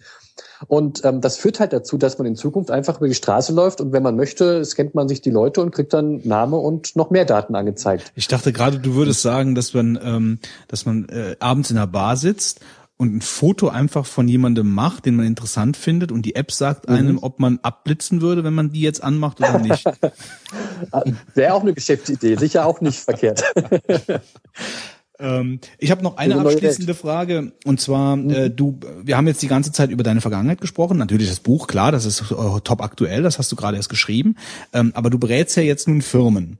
Ähm, mhm. Und äh, wie sieht da jetzt mal in ein paar Sätzen, wie sieht da deine Tätigkeit aus? Also du bist Consultant für Firmen, die dich anfragen im Thema Datenschutz oder was? Was äh, ist das nicht genau? Sind das nicht genau die, die im Endeffekt als Lobbyisten dann in der Politik landen? Ja, also es gibt natürlich die Firmen, die auch ähm, einfach gar nicht so Ahnung von dem Thema haben. Ähm, ich habe Kunden, die sagen, Mensch, ich höre jetzt da so von diesen ganzen Datenanalysen, ich habe hier auch ein paar Kunden, ähm, was kann ich denn damit machen? Also einfach, die, die wissen gar nicht, welche Möglichkeiten es was gibt. Was kann oder was darf ich damit machen? Äh, beides, mhm. beides. Also einmal natürlich der rechtliche Aspekt, was, was darf ich überhaupt mit den Daten machen, aber auch natürlich das, was, was kann man denn machen? Denn vieles ist ja auch durchaus legitim, ähm, ist rechtlich auch vollkommen im grünen Bereich und ähm, ist auch in der Bevölkerung akzeptiert. Und auch das muss dann eben mal vernünftig umgesetzt werden. Ähm, und dann natürlich auch viele Firmen, die sagen, na ja, wir machen natürlich viel mit unseren Daten und sind da sehr aktiv und ähm, was kann man denn machen, um da jetzt gerade, weil das Bewusstsein so langsam ansteigt, ähm, eben besser damit umzugehen? Also gerade das Thema, was ich vorhin sagte, dass sich Unternehmen eben auch abheben können, wenn sie eben für Datenschutz sind und das ganz klar auch kommunizieren. Ähm, da gibt es ja gerade auch im IT-Bereich viele Firmen, die jetzt ähm, die Cloud in Deutschland äh, aufziehen, dass man eben zum Beispiel ähm, seine Daten eben von den Kunden nicht mehr im Ausland speichert, sondern in Deutschland und ähm, verschlüsselte Mails und, und, und. Da gibt es ja verschiedenste Bereiche. Und ähm, da sind viele Unternehmen, die einfach einen enormen Beratungsbedarf auch haben. Weil man merkt halt natürlich, es gibt nicht nur die, die Bösen, die, die alles machen wollen, was technisch möglich ist, sondern es gibt auch viele, die sagen, ähm, wir stehen jetzt da und wissen gar nicht, wie wir uns verhalten sollen. Und wir möchten gar nicht jetzt böse sein und wir möchten eben nicht als diejenigen dastehen, die die Daten negativ auswerten, sondern wir möchten uns einfach nur sicher in diesem ganzen neuen, sich ständig verändernden Umfeld bewegen. Und da ist eben auch viel Bedarf da an Beratung. Mhm. Gut, Sie kennen dich, Sie haben dich, Sie steuern dich, die wahre Macht der Datensammler. Das Buch von Markus Morgenroth. Wir werden es verlinken in Show Notes. Äh, mhm. Wir danken fürs Gespräch, war sehr interessant. Äh, man könnte da, ja, das ist bei den Deep Thoughts immer so, man, man hat manche Deep Thoughts, da könnte man noch zwei, drei, vier Folgen hinten dran hängen, weil das Thema einfach so komplex und so umfangreich ist. Äh, mhm. und hätte immer noch spannende, spannende Abende. Aber das soll es jetzt erstmal gewesen sein. Vielen Dank, Markus. Ja. Bitteschön, gerne. Äh, trotz deinem überraschenden Flug dann nach USA und jetzt mit äh, Handy und tralala, aber es hat ja super funktioniert. Wir hatten keine Abbrüche, die Tonqualität war auch in Ordnung. Also so geht's nach Texas zu super, äh, dem Moseltal hier. Alles klar. Uns. Ich danke dir. Bis dann. Mach's gut. Bitte ja, dann. Mach's gerne. Gut. Tschüss. Tschüss. Tschüss.